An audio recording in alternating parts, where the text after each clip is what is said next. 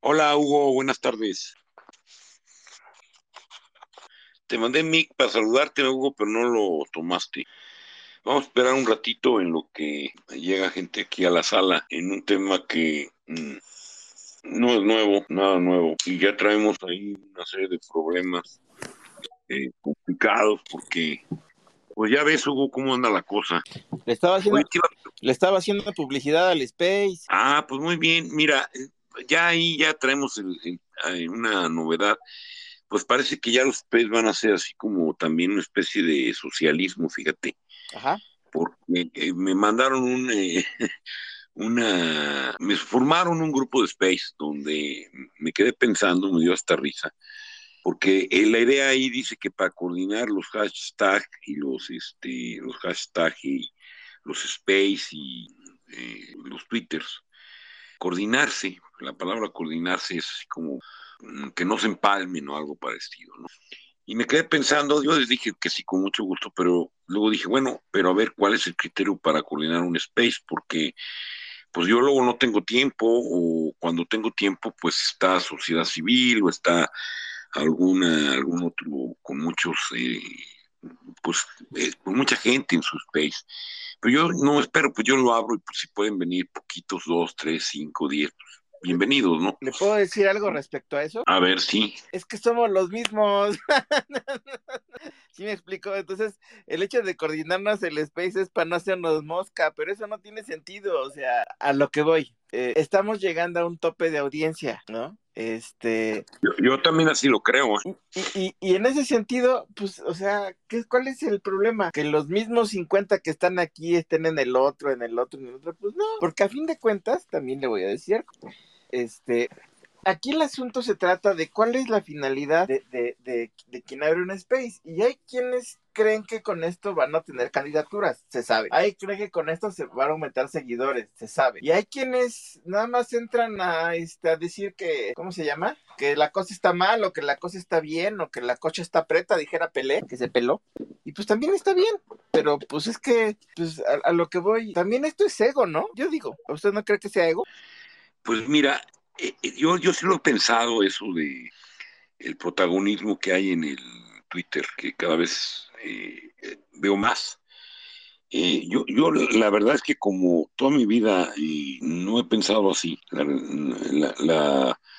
Yo llegué a tener un jefe allá en Gigante, precisamente, y de Ahorrera, porque aparte luego volvió a ser mi jefe después, en el que llegó un momento que me dijo, oye, tú no puedes este, firmar ningún eh, memorándum, porque en ese entonces no era como ahora los correos, sino los memorándums. Todo lo que tú hagas lo tengo que firmar yo. O sea, un robo de ideas brutal, ¿no? O sea, yo no podía aparecer ni en bambalinas. Y, y, me llegó un día en que me dijo, a cualquier reunión que vayamos, tú tienes que decir tres veces que yo soy tu jefe, por lo menos en la reunión. Entonces yo esto lo he vivido como algo normal en, en mi vida, honradamente sin que suene a, victimización. Y a pesar de eso, yo, yo pues, conozco, yo conozco secretarios particulares que le impiden a la gente hablarle a su diputado o senador porque no sea que los corran.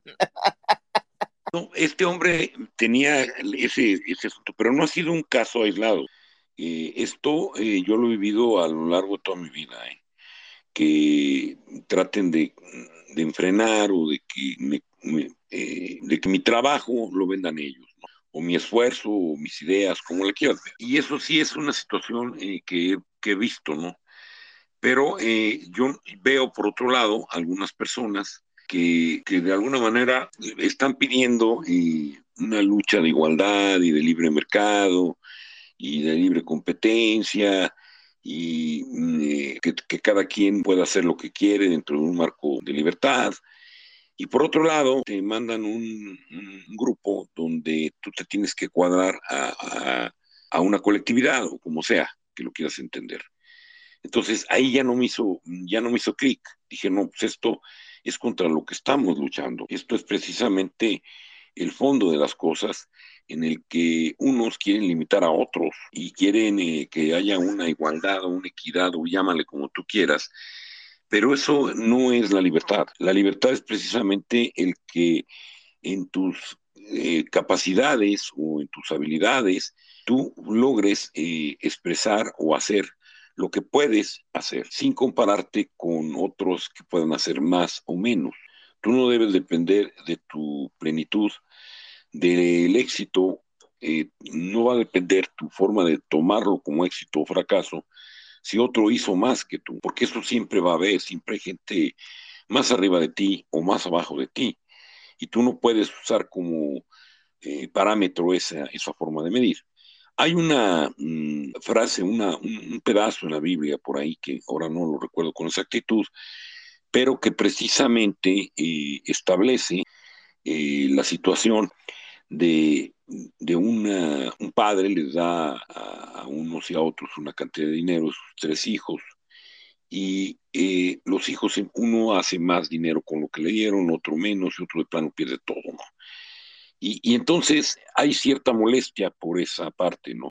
Y la realidad es que eh, el que lo perdió o el que hizo más o el que hizo menos no debe estar este, supeditado a su felicidad o su forma de pensar a el éxito comparado con los otros. Si lo ve así, nunca va a estar completo, porque en la vida eh, siempre hay eh, gente arriba y gente abajo. Entonces, esa es una de las partes importantes con las que se tiene que lidiar.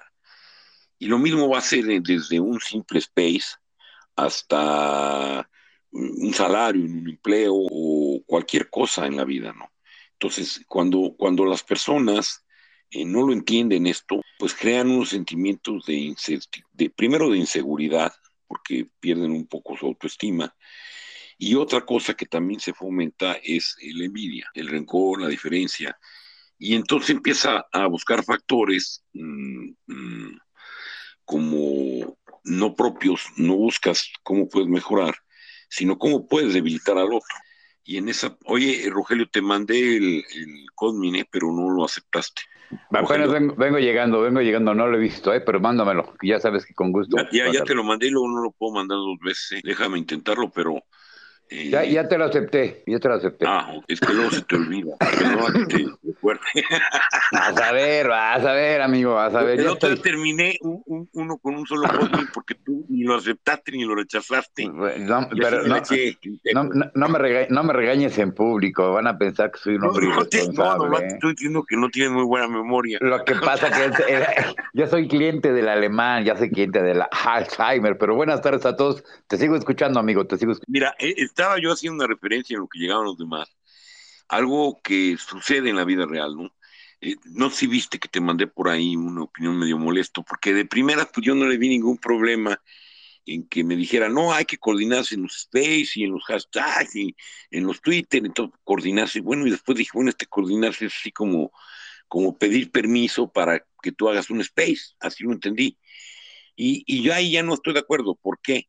Porque pues estamos pugnando o luchando o estamos en contra de coactar la libertad, de estamos a favor del libre mercado, de la libre competencia, y ahora resulta que queremos poner una especie de socialismo en el space, pues no manches, eso es totalmente contrario a lo que a lo que estamos este, pidiendo, a lo contra lo que estamos luchando.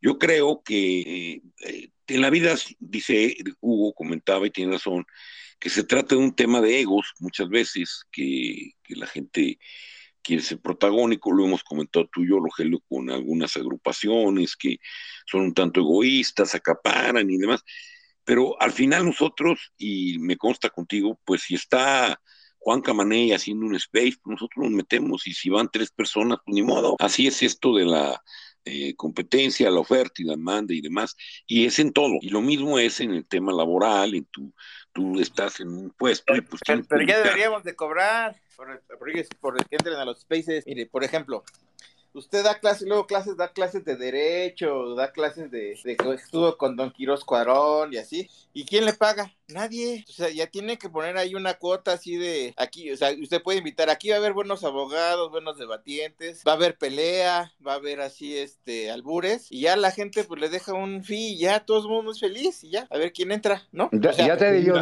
Juan Carlos, yo ya te había dicho que me habían mandado a mí un DM, Vero 31, 31, 31 y Chuck Balam supuestamente y el nombre de Chuck Balam, diciéndome exactamente eso. O sea, yo les dije, bueno, ¿y cuál es el, cuál es la finalidad? Bueno, voy a hacer retórica. Eh, ellos se molestaron porque en el último space que yo abrí, casualmente fue a la misma hora que ellos abrieron un space. Incluso a mí, me, esta niña Vero 3131 me, me puso unas cosas un poquito fuertes, y yo no le hice mucho caso, y me mandaron eso que yo te lo dije por teléfono, o sea, pues, no sé cuál es la idea de, de coordinar space. Yo, eh, yo estoy de acuerdo con lo que dices. Yo voy a un space y no interesándome quién esté en otro space. ¿Cuántas veces, como tú lo dices, hemos abierto space con nuestra sociedad y pues tú y yo los abrimos, solos o, individuales? Y si no viene mucha gente, pues ni modo, ¿no? Yo creo que, como dices tú, pues porque van a cortarnos nuestro derecho de expresión en este tipo de, de situaciones. Yo respeto mucho a la gente, obviamente, si, me, si voy a abrir uno yo y me habla, no sé, Juan, este, eh, Hugo o Gesena y me dice, Rogelio, voy a abrir un space a la misma hora que tú, dame chance y, y no más abrir el mío, pues con adelante, con gusto, para eso somos compañeros. Pero así como que antes de abrirlo me consultes, pues si ni a mi papá le pedía permiso, pues como que otras gentes no. Discúlpeme que sea tan duro en ese sentido, pero yo creo que ellos tienen su, su, sus seguidores, nosotros tenemos nuestros seguidores, siempre en las aras que tú estás, Juan Carlos, y que tengo el gusto de acompañar a Martín, pues llega gente como José Naime, como Frinis, Deira, Francisco, gente que no, no posí, gente que les gusta a lo mejor la forma en que nos actuamos haciendo los space. Yo el otro día se puse uno, ¿en qué space te da más chance de, de, de, micrófono y más tiempo para hablar? Y casualmente es en los que tú y yo hacemos. A lo mejor no viene mucha gente, pero aquí la gente se puede explayar y no le, no le coartamos su idea. Y si quiere hablar en contra de, de Pinocho, pues habla en contra de Pinocho o de la caperucita pero nadie le cuartamos la idea. Yo estoy completamente de acuerdo contigo y yo creo que en un momento lo que se les he pedido es que hagamos un space todos los tuiteros que hacemos space, que nos juntemos, que traigamos a nuestra gente y que todos participemos para que ellos se vayan tomando más decisiones o dar conjuntamente ideas para ver que salimos adelante. Pero yo estoy contigo, yo te apoyo, ya nadie le tengo que pedir permiso para abrir space tú y yo hacemos, somos cuates y hacemos space juntos, de repente tú eras uno solo, quizás yo me, me, me muere pues ya y tú solo. O el día que tú no puedes, pues me dice Roger, no puedo, pero ábrelo. Entonces yo creo que está mal interpretado, yo creo que se está tomando mal, yo creo que quieren ser protagonistas algunas gentes, yo no comparto el protagonismo de nadie, me uno con la gente que soy aquí, en esta cosa contigo, con Martín, quizás con otras gentes, pero yo no tengo por qué pedirle permiso a nadie. Discúlpame que te haya interrumpido, amigo, sigue adelante y estoy contigo y apoyo lo que te estás diciendo? Mira, para mayor profundidad, ahorita le voy a dar la palabra a No Posí, que además al No Posí luego ha tenido mala suerte en mis últimos space, cuando no se cae, no le puedo dar el mic, no sé qué ha pasado con él. Brevemente comento esto, e incluso tú has tenido space por un lado y yo por el otro. Y ya, ya una vez estuvo Martín en un lado, tú en uno y yo en otro. Digo, para ponerlo, por ejemplo, ¿esto qué quiere decir? Pues que la gente tiene la opción de, de asistir con quien quiera. No podemos empezar a hacer una especie de comisión federal de electricidad aquí en los Space, digo, por favor, pues es contra lo que estamos luchando. Adelante, no, pues sí, muy buenas tardes. ¿Puedo hacer una intervención rápida? A ver, una pregunta. ¿Usted escuchó el radio alguna vez en su vida? Sí lo escucho cuando voy manejando, es mi medio preferido. ¿Usted ha escuchado que haya una coordinación de noticieros para que no estén en la misma hora todos? Es justo lo contrario, exactamente en la hora exacta dan la noticia a todos. Exactamente es al revés, es buen ejemplo. Eso no se puede hacer. Adelante, no, pues sí. Por fin tomo el micrófono, mis... Discúlpame, discúlpame, de verdad. Por fin. No, no, no, pero no fue culpa tuya, mi querido abogado. Tener a Juan Carlos y a Rogelio en un space como moderadores es como tener a Joe Montana y John Riggins, un coreback y un corredor de antología de la NFL. Y voy a tratar de hacer una, primero un resumen y luego una, y voy a tratar de hacer una sinapsis. Este par de caballeros, querido Hugo Mena, ya son gente que ya hizo su vida de manera plena, que ya completó todos los, digamos, los tasks o las tareas que tenían que hacer.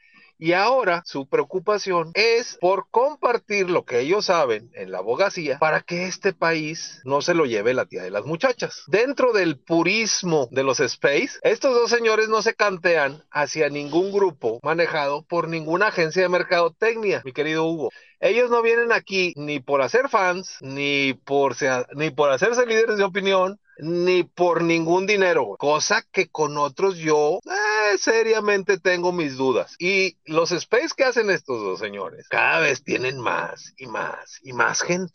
porque estos space no tienen ninguna línea y por eso entro con ellos, porque no traen línea de nadie y yo tampoco me voy a dejar que me den línea de nadie. Yo entro al tweet, a Twitter simplemente uno por esparcimiento, que así inicié, pero ahorita ya realmente entro por mi opinión política que quiero expresarla y escuchar a los demás. Ahora, eh, serán muy duchos mis dos amigos abogados en cuanto a la litis, pero en cuanto a la, digamos, este, teoría de la Biblia no son muy buenos. Estabas hablando de la parábola, la parábola de los talentos. Los talentos interpretados, sí, como si fuera un talento natural, pero realmente en ese tiempo bíblicamente hablando, los talentos eran pues unos cuadritos de oro. Se le daban a diferentes personas diferente cantidad de talentos y al final del día se podía interpretar como que esos talentos, desde el punto de vista teológico, no estamos hablando de dinero, sino estamos hablando del talento dado por Dios a los hombres.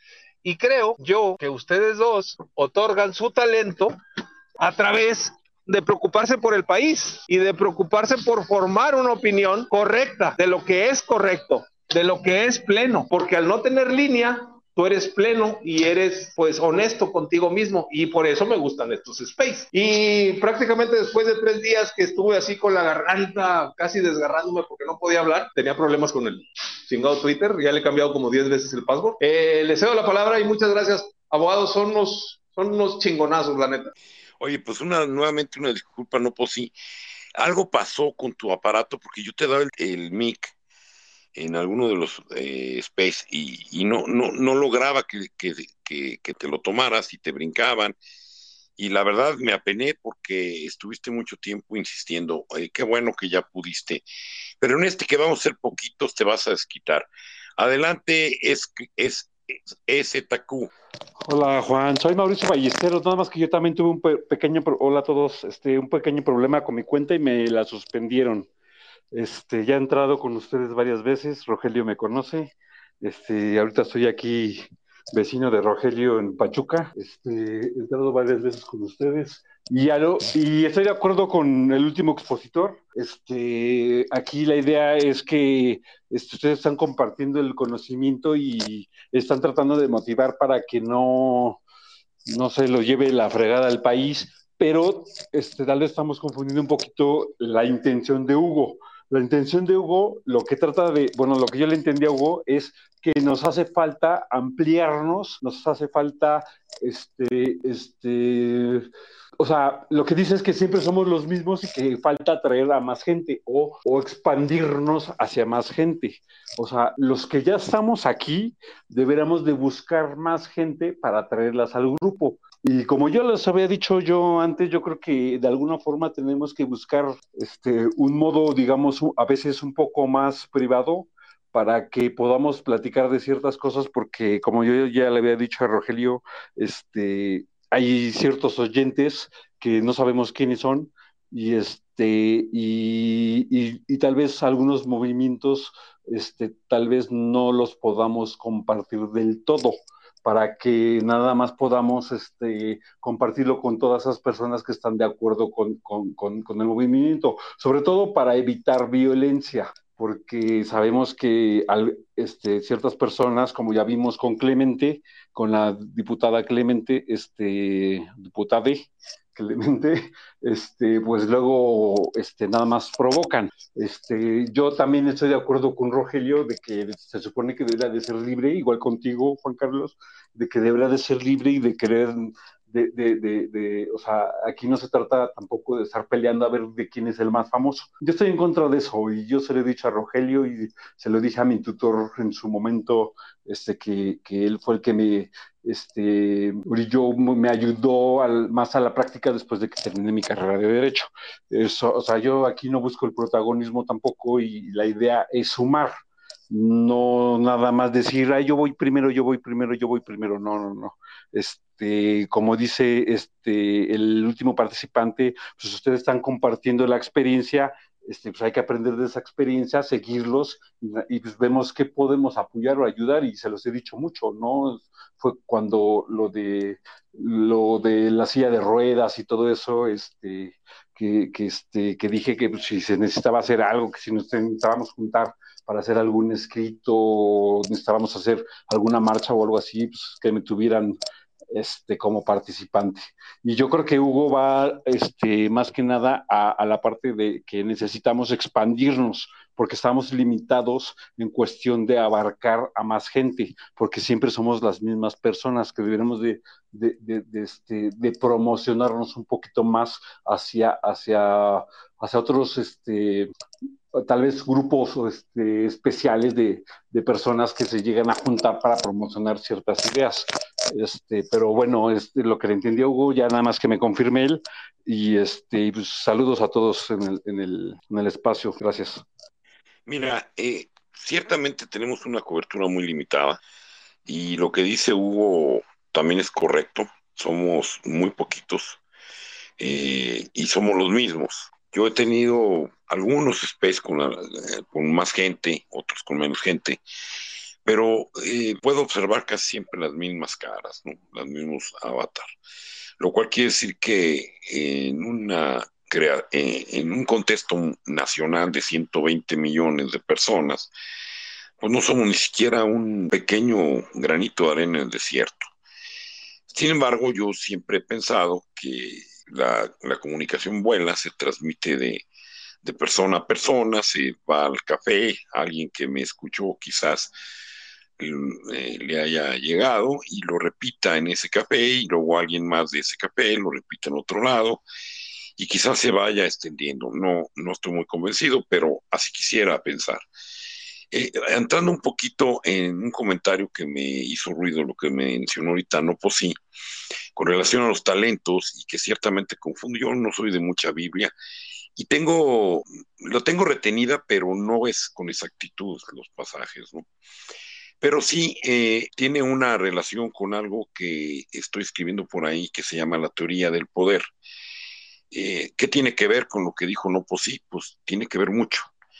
el líder una persona que, es líder, no es este, no se autonombra líder o no se impone por decreto, sino el líder es la persona que elige los liderados como la vía, la autopista o el medio para lograr sus fines personales. Esto es un común denominador en todos los líderes. Los líderes son asignados o ascendidos como líderes por los propios liderados. Y ahí existen diferentes eh, formas de liderazgo que podrían considerarse dones, talentos o como le quieran llamar, que viene el democrático, el, el autócrata y una serie de factores en la forma de ejercer liderazgo que van inmersas a su perfil o a su personalidad, digamos, o en general, en, eh, se van a reflejar en su estilo de liderazgo. Esto cuando una persona tiene ciertos problemas de personalidad, pues es como dar una pistola a un niño, ¿no? Digamos. Eh, también un aspecto importante del liderazgo es el ejercitar el poder.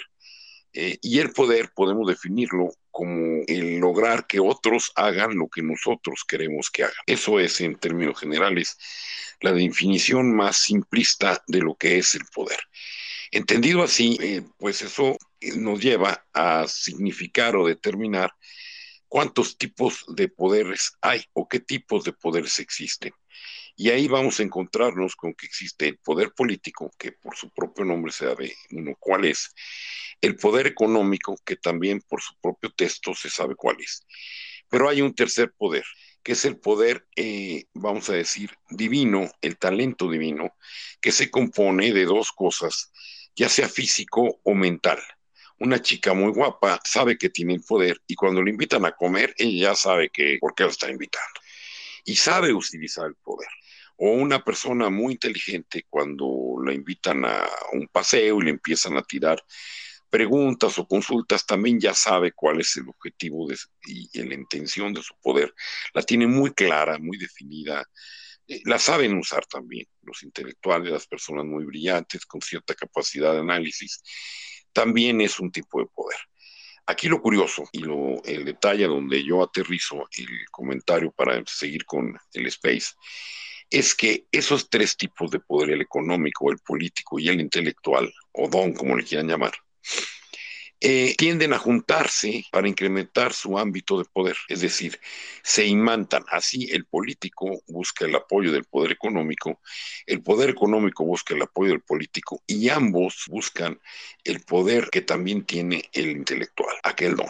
¿Por qué? Para incrementar su poder aún más porque a este cuate se le ocurren cosas que a él no se le ocurrirían. Esto es vida diaria, esto no es la panacea, yo sé que no estoy describiéndoles nada nuevo, pero así funciona.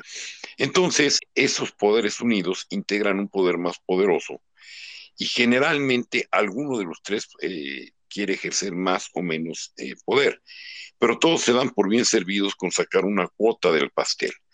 Esta es la realidad del poder, es como funciona en, general. Entonces, cuando tú eh, quieres eh, eh, nivelar ese poder que, está ejerciendo, tú estás viendo una sola de las partes de las que ejercitan ese poder. No puedes detectar cuáles son las otras personas que están coaludidas en el ejercicio del poder. Eso es nuestro caso actual. Si ustedes ven, todos los embates son en dirección a una sola persona pero esa persona en sí no tendría el poder que tiene si nosotros dos, son nosotros dos fuentes de poder, que están ocultos, están tras dos malinas, pero ahí están. Eh, lo comento porque me lo hizo recordar, no pues sí, al decir, a hablar de los talentos, me vino a la mente esta situación de, de, un libro que estoy escribiendo que nunca he podido acabar, que denominé la teoría del poder y que versa sobre lo que acabo de detallar poco más, poco menos, en una forma muy simplificada porque ya eh, de ahí derivan otras variantes que no es el objetivo del Space hablar de esto. Pero lo puse en la mesa a raíz del comentario de No Posí. Eh, efectivamente necesitamos escalar el, nivel de información de, estos space a, poder tener una mayor penetración a otras esferas y por eso son redes. Las redes lo que tienen como particularidad es que se entrelazan y van entrelazándose y, las redes sociales, su misión es esa, entrelazarse con Facebook, entrelazarse con eh, Twitter, con Facebook, Facebook con Twitter, pero no lo compartimos. Entonces, de nada sirve eh, grabar un space si no lo sacamos a YouTube o no lo sacamos a, a, WhatsApp o no lo sacamos a las otras redes. Es, esta parte no se está haciendo. Y lo mismo los Twitter. Por ahí sí hay, visto yo algunos eh, eh, Twitter en Facebook que se emigraron de, esta plataforma hacia Facebook por alguien. Pero esto no se está haciendo con la, con la debida diligencia. Creo que por esa razón también se ha disminuido mucho la potencia de Twitter, que además, debo decirlo, de todas las redes sociales es la más débil. Tiene mucho más gente, por ejemplo, Facebook o un TikTok o el mismo YouTube que, que Twitter. Twitter es la más débil es la plataforma, digamos, con menos eh, penetración que las otras. En el caso de eh, la política, el Twitter se ha caracterizado por ser una red donde se ha refugiado mucho el activismo político, no nada más en México, a nivel mundial, los space, ustedes se pueden meter space de todos Centro y Sudamérica, y se van a encontrar con muchas de las problemáticas que aquí tenemos casi idénticas. Esto lo podrá comentar eh, Rogelio, que le gusta mucho se meter a esos, tiene hasta amigos, un balsero, no sé qué tanto. Él ya trae ahí toda una gama de personajes conocidos, tan conocidos como los que se conocen en los space aquí en México. Pero para ir entrando en materia, mm, vamos a tratar y quisiera, yo voy a dar una introducción y que Rogelio penetre un poco más. El, encabezado dice SOS, que es una señal de auxilio, atentamente el Estado de Derecho en México, pidiendo auxilio. ¿Y qué es el Estado de Derecho en sí? Es la constitución política la que soporta la estructura mm, fundamental de un Estado de Derecho en un país. El Estado de Derecho refleja muchas cosas, no nada más eh, la legalidad con la que actúa una autoridad o el respeto que tenga la autoridad con relación a los ciudadanos. No, el Estado de Derecho, eh, entre otras las particularidades, es la seguridad a la inversión, la seguridad financiera está muy relacionada con el Estado de Derecho. Los países que no tienen un Estado de Derecho sólido no atraen sus suficientes capitales de inversión para, porque la, las personas que van a venir a arriesgar el dinero no les inspira este, esto a invertir. Este es el caso de China. China no ha podido ser líder mundial porque no tiene una democracia y un Estado de Derecho firme. Entonces, ustedes no pueden dar el respaldo financiero económico mundial a un país que está supeditado a una persona, a Xi Jinping. Esto debilita de alguna manera la credibilidad, la confianza en China. Y si la tiene es porque representa una tercera parte de la población mundial y es atractivo como un mercado de consumo, pero no como un país de inversión para crear, eh, eh, vamos a decir, desarrollo y confianza. Hay temor con China. Entonces, por eso es que los Estados Unidos tienen mucho más respaldo porque son más democráticos y se respeta más el Estado de Derecho aunque nos duela, así es. Esto ha llevado a una serie de indicadores, así como existe el Producto Interno Bruto, existe un indicador, un ranking mundial, que se refiere precisamente al grado de cumplimiento de Estado de Derecho por nación. Quiero decirles que México bajó más de 25 lugares en el sexenio de López Obrador en el ranking mundial de cumplimiento de Estado de Derecho. Y pueden ustedes checarlo en, en, Google, en Google, poner el ranking mundial de Estado de Derecho y van a ver que México anda muy por debajo de donde anduvo hace unos años, y esto es derivado de las constantes violaciones de que la ley, no me vengan a mí con que la ley es la ley. Eso es precisamente una de las cosas que degrada el cumplimiento del Estado de Derecho. Y otra es, por ejemplo, violaciones a un tratado de libre comercio, también degrada el cumplimiento de un, país como Estado de Derecho. Entonces, en la parte económica, tiene un vínculo muy estrecho el Estado de Derecho. Pero ojo, con una de las partes que más vínculo tiene el cumplimiento o el grado de maduración o de, eh, de una nación con Estado de Derecho es la democracia. Un país eh, eh, es democrático en la medida en que tiene un Estado de Derecho sólido. Entonces, debilitar el Estado de Derecho lleva por consiguiente no nada más la caída de inversión, sino también un debilitamiento en, la, en el factor democrático, en el índice de, de democracia de ese país y este ya trae consigo otros más problemas, ¿no? Eh, otra de las cosas que tiene también mucha vinculatoria con el Estado de Derecho es el factor de corrupción. Los países entre más alto nivel de Estado de Derecho tienen, tienen menor grado de corrupción. Entre menos grado de eh, cumplimiento de Estado de Derecho tienen, tienen un elevado alto índice de corrupción. Y así como eso, también está la, impunidad. La impunidad, un país que tiene un bajo eh, nivel de Estado de Derecho, tiene un alto factor de impunidad. Y consigo mismo, esa impunidad lleva a un alto factor de criminalidad. Entonces, todas estas cifras que luego vemos como el índice de homicidios o como vemos la caída de inversión o como vemos la pérdida de empleos, están directamente vinculadas con el Estado de Derecho, con el grado de cumplimiento del Estado de Derecho.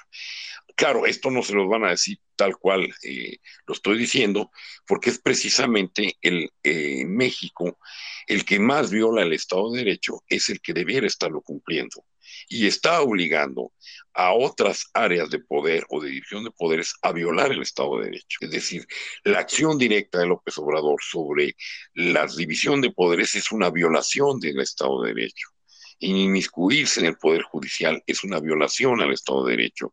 El inmiscuirse en el INE es una violación al Estado de Derecho. El inmiscuirse en el Poder Legislativo es otra violación más en el Estado de Derecho. El militarizar el país por encima de la Constitución es una violación más al Estado de Derecho. El romper la Comisión Federal, el Tratado de Libre Comercio es una violación más al Estado de Derecho. Entonces, todo esto es a lo que se refiere el título de Space. SOS atentamente el Estado de Derecho en México violaciones a la Constitución o sus leyes eh, reglamentarias, y no vamos a crecer ni va a haber ningún gobierno que pueda estabilizar una nación con un índice tan elevado de desviación en el cumplimiento del Estado de Derecho.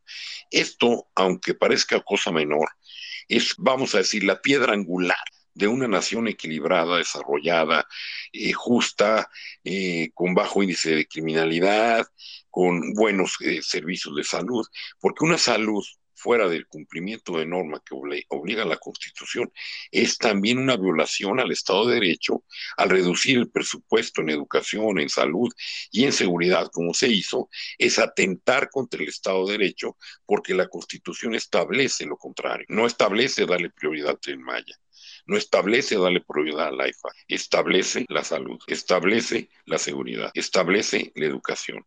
presupuestos que todos fueron reducidos. Entonces, en sí, el ataque al Estado de Derecho en México tiene desde que inició el sexenio. Desde que se inició el sexenio, eh, te ha confundido, por ejemplo, el derecho de réplica con el derecho a atacar al que critica al gobierno. En México la réplica no se está usando para desvirtuar lo que afirmó un periodista, sino para atacar al periodista, atacar al mensajero, no el mensaje. Eso es violar el Estado de Derecho. Y como eso podemos repasar casi todas las mañaneras o casi el accionar completo del, del actual gobierno y nos vamos a encontrar y no porque yo esté tirándole al gobierno, yo estoy simplemente partiendo en la base de lo que la constitución que representa el Estado de Derecho del país exige que se cumpla. Y yo no puedo violar la constitución o el Estado de Derecho solamente porque en mi opinión no es justa. Eso así no funciona, no funciona así. No es mi apreciación sobre el Estado de Derecho. Yo estoy para cumplir con el Estado de Derecho. Y el mismo Estado de Derecho establece las reglas sobre las cuales lo puedo cambiar. Y eso requiere ciertas mayorías que no se tiene. Adelante, Rogelio, ¿qué comentas sobre esto? Pues nada, voy, voy, a, voy a seguir con el tema. Tú hablabas de, de, la militarización y me voy, a, me voy a permitir leerles a ustedes lo que a la letra dice el artículo 129 constitucional respecto a los tiempos, al ejército mexicano. Y dice así, Artículo 129 constitucional que a la letra dice, en tiempos de paz, ninguna autoridad militar puede ejercer más funciones que las que tengan exacta, exacta conexión con la disciplina militar. Solamente habrá comandancias militares fijas y permanentes en los castillos, fortalezas y almacenes que dependan inmediatamente del gobierno de la Unión, en los campamentos, cuarteles o depósitos, depósitos que, fuera la que fuera de la población estableciera para la estancia de las tropas, o sea que nunca dice ahí que tienen derecho a hacer la labor de policías. Eso es lo que está pasando. Están violando la constitución. Después les diré otra cosa. Y si es cierto, pero nadie dice nada. O los que tienen que decirlo no lo dicen porque es minoría en la Cámara. Porque aunque fueras minoría lo puedes gritar y lo puedes salir a las calles y decirlo. Miren, yo voy a ser muy repetitivo. Primero, gracias, no pues por, por tus palabras, de veras, muchas gracias me, animas a seguir aquí. Muchas gracias, no, pues sí, muy amable. Y sigo con lo que le estaba diciendo. Desafortunadamente, en nuestras minorías no han sabido utilizar todas las armas em, en su, del discurso que dicen desde Palacio Nacional. Nuestras minorías, no sé si están esperando los tiempos eh, eh, que marca la ley para empezar a hacer algo, pero yo creo que si estas señores que, que son minoría y que van a hacer una coalición si van a tener la capacidad en su discurso político para convencer a los, a los votantes de hacer uso de todo esto que nos está pasando. Desafortunadamente, como dice Juan Carlos, un gobierno se debe de encargar de darnos todo eso de lo que, de lo que habló ya Juan Carlos, la seguridad social, la seguridad policíaca, la seguridad en la educación, y no lo están haciendo. Hoy platicaba yo con un amigo seguidor del señor licenciado López Obrador, y me decía, es que es excelente, la gasolina no ha subido, y es excelente porque está haciendo un aeropuerto y va a ser... Y, y como siempre platico con él, ya mejor me quedo callado y no, discuto con él, pero sí reflexiono. Saben que yo creo que es ignorancia de la gente, de ese tipo de gente, porque tiene un negocio y le va bien y no le ha llegado a él todavía el problema de que, de que sus insumos suban y que se le falte gente que compre su producto pero yo creo que esa gente es la que le está haciendo más daño a México. La gente que lo ve a él como un dios, como que todo lo que dicen las mañaneras o el aeropuerto, es que donde iba a ser el aeropuerto de la Ciudad de México, van a hacer un parque gigante y ya hay otra vez agua y es una laguna natural. Ya, los escucha, no, pues no, le, no alego con ellos, porque te hablan de la ignorancia de esa gente. Pero aparte de eso, los que supuestamente deben de hacer lo que son nuestros líderes em, políticos no hacen nada. Yo le he dicho en otros space, por cuánto o menos de esto que está pasando hoy, yo hubiera salido a las calles el partido que está en el Pedro. Hubiera inundado calles, avenidas y plazas, hubiera gritado y quizás te hubiera hecho algo más. Y voy a lo que dice respecto a esto también del Estado de Derecho que dice Juan Carlos que se ha violado la Constitución. Leyendo la Constitución ustedes se dan cuenta de algo que es plenamente absurdo. dice aquí que para nombrar a los ministros de la Suprema Corte de Justicia, eh, el presidente de la República someterá una terna, una terna consideración del Senado, el cual, previa eh, comparecencia de las, de las personas propuestas, designará al ministro que deberá cubrir la vacante en la Suprema Corte de Justicia. ¿Por qué lo tiene que designar el presidente? ¿Por qué él tiene que mandar la terna? Porque al final va a ser gente de él. Hoy estaba Juan Carlos de lo que te, el audio que te mandé, estaba yo escuchando. Fíjense, aquí hay una cosa que me llamó mucho la atención, a ver si coincidimos. Saben que las candidatas, la, la, la, la, pirata y otra persona son gente de este régimen, de este gobierno y están luchando en contra de candidatos, de posibles candidatos, que uno son del gobierno de Felipe Calderón y otro es gente del gobierno del licenciado, este, de, ay, del que está en España, se me fue el nombre. Entonces, qué chistoso, porque esa es la, la, la, la urgencia de nombrar un, una ministra presidente o ministro presidente que sea simpatizante a este gobierno, y nada más hay dos, porque los demás son de gobiernos anteriores y un, y un este, miembro de la Suprema Corte de Justicia dura 12 años. Entonces, vemos y vemos que aquí, desafortunadamente, la Constitución al señor presidente le da libertad de mandar la terna que después tiene que ser aprobada por, el, por, el, por la Cámara de Senadores. Y fue lo que pasó con esta señora. Él mandó la terna, la Cámara de Senadores, incluyeron algunos periodistas, excepto los panistas no, no, votaron, votaron a favor de ella. Entonces, seguimos siendo un pueblo que ahí sí no podemos decir que, que, el señor este, viola la constitución, amigo, porque es, está dentro de la constitución que él nombra la terna. Pero mi pregunta es, ¿Por qué cuando nombraron esa terna de esta señora que hoy es polémica, desde ese momento no se habló de lo que se está hablando ahorita? ¿Qué fue lo que pasó? En ese momento no nos preocupó a los ciudadanos porque no sabíamos, pero no le preocupó a los que tenían primeramente que haber sacado un currículum de ella y revisarlo con microscopio, fueron a los senadores que la votaron para que se quedara ella. Es un interrogante. ¿Qué pasó? ¿Por qué en ese momento no se descubrió lo que se descubrió hoy? Ahorita le digo. sí, bueno, yo ya me imagino, pero es ahí el problema. Desafortunadamente, hoy los ciudadanos estamos exigiéndole a la UNAM que actúe en consecuencia. Yo a Juan Carlos le mandé el, el, el, audio donde una persona que fue eh, abogado de la universidad, que ha sido senador, el que eh, una persona que sabe mucho, ¿saben qué? Dice ayer, pues no va a pasar nada, no se pueden quitar los títulos, nunca ha habido un presidente en la universidad que, haya quitado un título. Hoy le mandé otro video donde otro analista político dice, sí han quitado títulos. O sea, ya es de veras, perdónenme lo que decir, un pleito de lavadero de vecindad. Y perdónenme, las vecindades eran muy hermosas, malas de quinto patio, ¿sí? Entonces, estamos, como dice Juan Carlos, en este, en este caso, y la constitución, ¿qué? ¿Por qué no la respetaron desde el principio? Porque también habla de probidad un miembro que forme parte de la Suprema Corte de Justicia tiene que tener probidad comprobada. Entonces, desde ahí, a nuestros senadores se les fueron, no sé, o no lo vieron, no lo quiero ver, se les fueron las cabras. Este, si quiere hacer algún comentario, Juan Carlos, y si no le damos la manita a M, Juan Carlos. muy, muy rápido. Eh, difiere un poco ahí de que no haya violación al Estado de Derecho en el tema este de la, de la pirata. ¿Por qué? Porque existen otras eh, leyes secundarias o complementarias que emanan de la Constitución que te prohíbe eh, la participación en cargos donde existan conflictos de intereses. Y esta señora, además de su falta de probidad y su asignación o como posible prospecto a presidente de la Suprema Corte, es esposa de un contratista, de un contratista muy conocido en el sistema. Entonces, eh, ahí hay un conflicto de intereses. Ya de entrada hay una violación al Estado de Derecho. Eh, adelante, eh, M. Muchas gracias, muchas gracias Juan Carlos, Rogelio, Hugo, no, pues sí.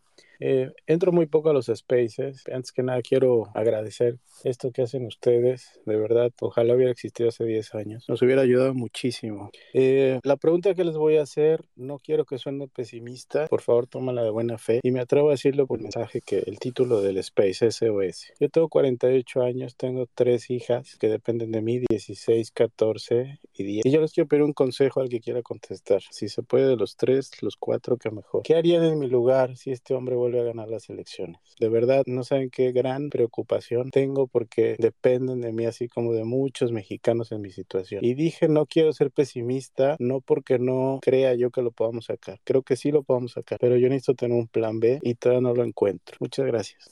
Bueno, mira, eh, en, en materia electoral nunca hay nada escrito. Yo soy de las personas que ni en las encuestas cree porque, y menos en un país como México, que realmente en México se vota casi, casi como si fuéramos a votar a un, a un partido de fútbol. No tenemos una mm, cultura de civismo, una cultura de análisis, de, o sea, nos vamos mucho con la finta, nos vamos mucho con eh, el populismo. Tenemos un país que no está muy informado y que además no le importa informarse, eso es lo más grave. Y que además ha tenido 70 años atrás de simulación de elecciones. Esa es una historia negativa para, para un requisito indispensable para votar. Esto está cambiando, esto está cambiando y está cambiando a pasos gigantados. Si tú me preguntas qué bueno ha traído eh, López Obrador, es esta parte. El generar una conciencia ciudadana que no existía. Esto es innegable, ¿no? Todas las cosas malas siempre traen alguna cosa buena. Yo podría decirte que quizás a, un, a un futuro inmediato no cambiaría, pero a un futuro lejano sí cambiaría porque se ha sembrado una semilla de conciencia ciudadana que está creciendo rápido y convirtiéndose en un árbol. Eso sería la primera observación. La segunda observación que te diría es que peor que como estamos ahorita no podemos estar, no podemos estar, porque aún las corcholatas que está destapando este hombre son menos malas que él, eso, eso es innegable. El otro factor importante es que la misma historia del PRI evolucionó. El PRI fue un partido que surgió en su origen quizá tan radical como lo es ahora López Obrador. En una izquierda cerrada, estuvo un Lázaro Cárdenas, luego un Echeverría, luego un López Portillo, y finalmente, dentro del mismo partido y dentro de la misma corriente, nace la misma semilla que hoy critica él a raíz de Miguel de la Madrid. Es decir, esto evoluciona. Y tú lo podrás ver que en el mismo Morena ya ves una diferencia entre un Ebrard, un Monreal y una Claudia Sheinbaum y una Dan Angusto.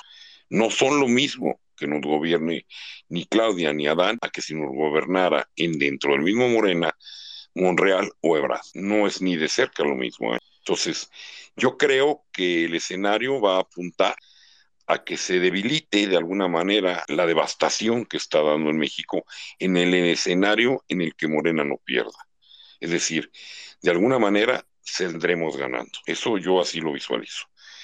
Y esto no es nuevo, esto te repito, ha sucedido en México durante muchos años, no es nada nuevo, es la evolución misma de la izquierda y la izquierda se divide a sí misma y se crean nuevos y ahí tienes un parteaguas muy marcado con Porfirio Muñoz Ledo.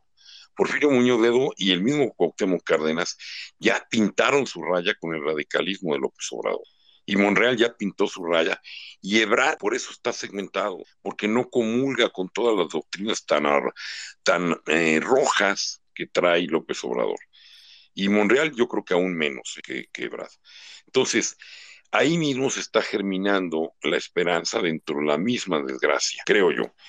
Ahora, el escenario para, para derrocarlo ciertamente es complejo, complejo, porque tiene a su favor el ejercicio del poder. Ahorita podemos ver que está lleno de espectaculares, que no hay una, una elección pareja, no hay, una, no hay un piso parejo para la contienda y la otra es el grave peligro de la toma de los tribunales electorales a través de la Suprema Corte de Justicia y también el grave peligro que existe en la asignación de consejeros del INE.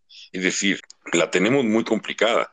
La única forma en la que esto funcionaría es que Rogelio se encontrara a su amigo con el que habló, que ya me han dicho que lleva una amistad muy estrecha y que esta persona es totalmente López Obrador, pero es amigo de Rogelio, y que un día que se lo encuentre lo encontrara cambiado. Ahí ya tendríamos una posible esperanza. Pero mi opinión es que es un reto muy grande.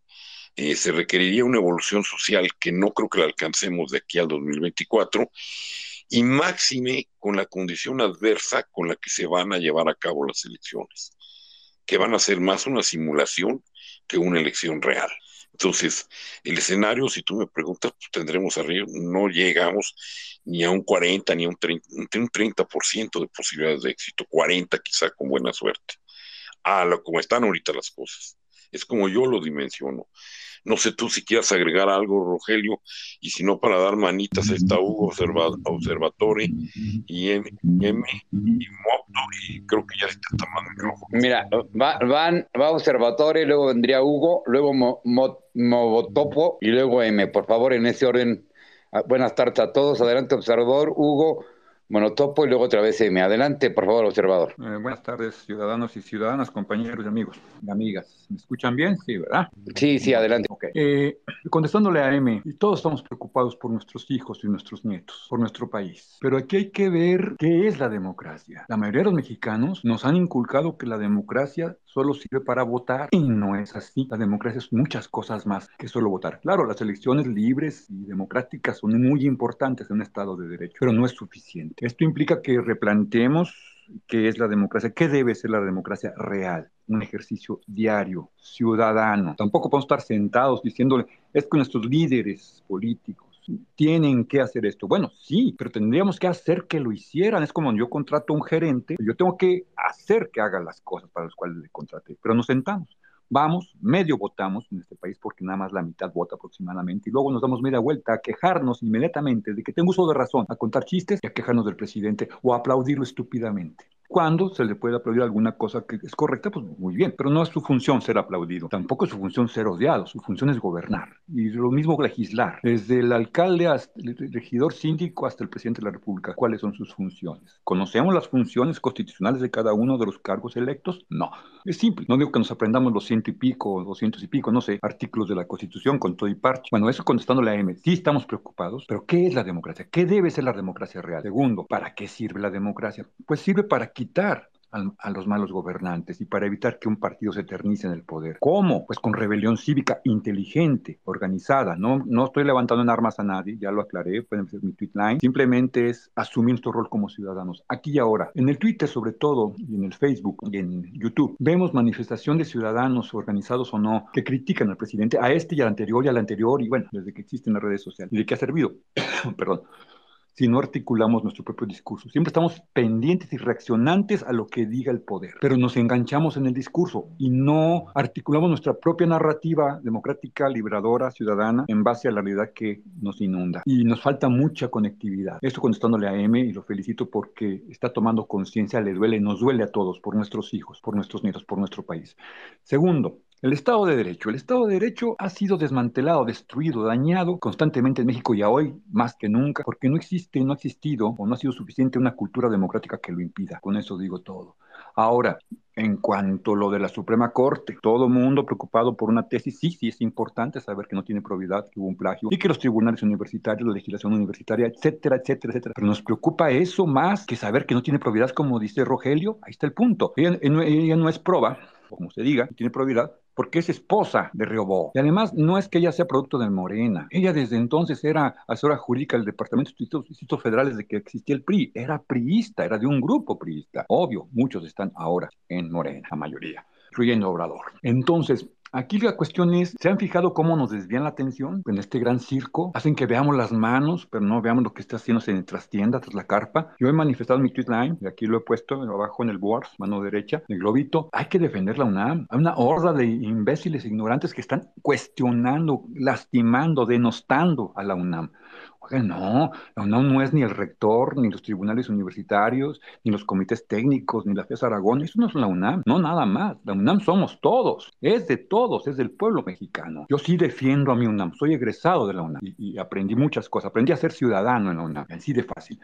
Yo los invito a defender la UNAM, sí, exijamos a las autoridades y representantes de la UNAM que apliquen conforme a derechos lo que tenga que aplicarse y que se siga por parte de la sociedad civil ante la Dirección de Profesiones, la SEP, ante juzgados, ante amparos, ante lo que sea. Sí, hay que luchar. Es parte de la rebelión, de la rebelión cívica, de la resistencia civil. Pero no permitamos que una horda de ignorantes tienen ya varios días lastimando, atacando, denostando a la Casa de Estudios, a la UNAM. Yo, universitario, no lo permito. Y, y finalmente les digo que todo depende de nosotros, de que articulemos nuestra propia narrativa. Ser opositores del mal gobierno es nuestra obligación. Nuestro derecho es la democracia. Muchas gracias. Rogelio. Que cortó, ¿verdad? Este, y yo, yo para hablar de lo de la democracia es también que empecemos a invitar a los jóvenes a que participen en las próximas votaciones, a que se inmiscuyan más un poquito en la vida política de este país. A ellos no les va a llamar mucho la atención porque te les gusta más estar en el en, los teléfonos celulares chateando con sus cuates y todo esto, pero vamos a invitarlos. Yo le decía hace tiempo, incluso en un, en un space de Juan Carlos, que yo creo que es el momento en que muchas gentes, yo lo quiero hacer ahora que empiece el nuevo ciclo escolar, este, ir a las universidades y pedir permiso en las rectorías o en las direcciones, son privadas, de hablar con los muchachos, de darles una orientación cívica acerca del voto, no del partido político, hago la aclaración, ¿eh? invitarlos a que voten y explicarles por qué es tan importante el que voten. Sí es cierto, lo estamos enfrentando a un, a un eh, equipo de gobierno muy fuerte que ya lo dijo, cueste lo que cueste, él se lo dijo a un grupo de, gobernadores que tuvieron una encerrona con él y otras personas de su partido, cueste lo que cueste, deben de ganar la próxima elección. ¿Pero qué creen? Cueste lo que cueste, ustedes y yo estamos obligados a invitar a la gente a que participe. Ojo, no a que voten por un partido, eso no lo, no, no, vamos a invitarlos a que participen este, cívicamente a ejercer su voto. Y si pueden, a los más cercanos, empezarles a decirles cuál es lo bueno y cuál es lo malo de uno y de otro partido, pero no así a la mayoría. Disculpe la interrupción, seguiría Hugo Mena y luego digo Mena, seguiría Moboto, Moto 2024. Adelante, Hugo, por favor. Hola de nuevo. A ver, este, yo quería regresar a, a algunas cuestiones de que puso don Rogelio en la mesa. Este, el 129 constitucional habla de eh, las tareas que, que pueden realizar las Fuerzas Armadas permanentes en una categoría jurídica que se llama tiempo de paz.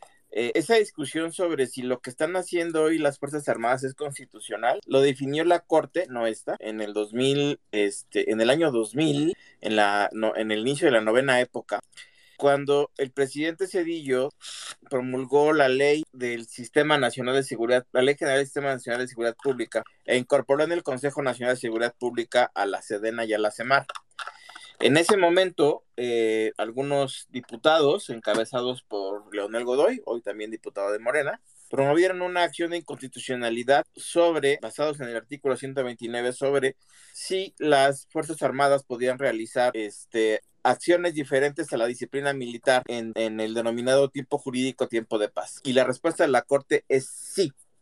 Constitucionalmente, las Fuerzas Armadas pueden participar en tareas de seguridad pública. Si mi memoria no me falla, es la acción de inconstitucionalidad 1-2006. Siempre y cuando se apeguen a los principios de excepcionalidad. Em, ¿Qué es excepcionalidad? Bueno, ahorita los, los, los recuerdos son los que están en la Corte Interamericana. En la sentencia Radilla contra México, este, que son los que están ahora en el, en el quinto transitorio del decreto que extiende la participación de las Fuerzas Armadas. Entonces sí, es constitucional la, participación de las tareas de las Fuerzas Armadas. Adicionalmente, en el tema de los aeropuertos y ese tipo de cosas, o sea, acciones, digamos, vamos a ponerle un eufemismo que se llaman de carácter civil, este, em, que están realizando las Fuerzas Armadas, como eh, decimos la construcción, las aduanas y todo lo demás. Eh, lo y, no lo estoy simplemente, no lo estoy defendiendo, simplemente estoy este, replicando el argumento que, se ha venido manejando en la Secretaría de Gobernación, este, sobre todo desde el inicio del sexenio, es que la ley orgánica de la Administración Pública Federal, creo que el artículo 10 es el que corresponde a Sedena, pero ahorita lo busco. Hay una fracción donde dice de una manera demasiado arbitraria y no es una reforma del actual presidente, es una reforma ya que tiene muchos años. Creo que si mi memoria no me falla, la ley orgánica de la Administración Pública Federal la publicó el presidente Álvarez Portillo y creo que esa fracción, digo, ahorita ando fuera de la computadora, entonces, pero más o menos textualmente dice que las Fuerzas Armadas podrán desempeñar todas aquellas tareas que les encomienda el Ejecutivo Federal. Entonces, de ahí es donde se han estado sujetando para la, eh, el, uso. Y además, ya, ya creo que ya lo he comentado, pero lo vuelvo a comentar. ¿Por qué han estado utilizando mucho las Fuerzas Armadas en materia de construcción? Porque en el 2009, el presidente Calderón envió una reforma a la ley de, de obras públicas y servicios relacionados con, los, con las mismas y a la ley de arrendamientos, donde habla de la categoría de seguridad nacional y le permite a las Fuerzas Armadas evitar todos los controles administrativos de fiscalización de obra pública, siempre y cuando se consideren de, seguridad nacional. ¿Cuál fue el problema de esta reforma? Que en la ley de seguridad nacional nunca se hizo, el Congreso nunca hizo la reforma correspondiente para poder determinar cuándo uno y cuáles son los criterios para la que una obra pública pueda determinar seguridad nacional. Y ese vacío legal es el que incluso lo han venido justificando ante la Auditoría Superior de la Federación. Si revisan la cuenta pública del 2019, así lo refieren, ¿no? Utilizando ese, vacío que, reitero quedó desde el 2009 en, del presidente Calderón. Ahora, finalmente, ¿qué pasó con la elección de la ministra Yasmín Esquivel Moza en el Senado de la República. Bueno, lo primero es que el procedimiento es así. Eh, la, consejería, o sea, eh, el presidente da el nombramiento, no da, un, da el nombramiento de la terna, pero es la consejería jurídica de la presidencia quien le envía al Senado la terna sin requisitos, únicamente dice fulanito, menganito van a hacerlo, van a hacer la terna. Y después la Junta de Coordinación Política apertura un periodo para que las, las, en este caso fueron tres mujeres, las aspirantes este, pudieran entregar sus este, requisitos. La constitución habla de título profesional este, con 10 años de antigüedad previos, o sea, que se cumplan cuando se presente a, la comparecencia con el, con el Senado. Y en el caso muy específico de Yasmín Esquivel, pues ella presentó un título en derecho con este ya en el resto ya lo vieron que es creo que del 25 de septiembre de noviembre del 87 está firmado por el doctor Carpizo que está firmado por el doctor este, José Narro Robles y que en ese momento incluso venía con el, eh, la fe pública del notario 54 de la Ciudad de México el licenciado Homero Algo no ahí lo pueden consultar en la página del Senado y también ya otros titeros lo han hecho es decir la Junta de Coordinación Política que es quien analiza en este caso pues dio por válidos los requisitos constitucionales que, pedía la, la, que sean necesarios para acceder a la convocatoria. Ahora, ¿quién votó por Yasmín Esquivel? No, no fue el PRI, Rogelio. Este, los que le dieron el voto para que Yasmín Esquivel en una votación 83 contra 37 pudiera ser ministra fueron el PRD con cinco votos, todavía tenía dos senadores más, y Movimiento Ciudadano con siete votos. Ellos fueron los que les dieron los votos para que Yasmín Esquivel hoy fuera. Y la razón por la cual el PRI particularmente se votó en contra Primero que nada es eh, porque nunca pudo demostrar a Yasmín Esquivel que pudiera o que tuviera la calidad para votar en contra, o más bien votar a favor del derecho y que eso pudiera ser en contra de las disposiciones del presidente. No fue la, su matrimonio con este José María Robó. También he de decirlo que e, en, ese momento el presidente de la Comisión de Justicia era el hoy gobernador de Hidalgo, este, el senador Julio Ramón Menchaca, y ellos cometieron ciertas violaciones al proceso, como meter votos en la comisión de, de senadores que no estaban, particularmente metieron como votos positivos el voto del senador Miguel Mancera y el voto de la senadora Giovanna Bañuelos. Esta votación además provocó la salida de Juan Cepeda como senador del PRD para incorporarse al Movimiento Ciudadano porque digamos, como no les daban los votos a la mala, sacaron a Juan Cepeda y metieron a Miguel Mancera. Si, es, si en estos dos votos y con la ausencia de ciertos senadores de Morena presentes, la Comisión de Justicia no podría haber avalado el dictamen de la comparecencia y tenía que haberse regresado al Ejecutivo. Entonces, eso más o menos fue lo que pasó.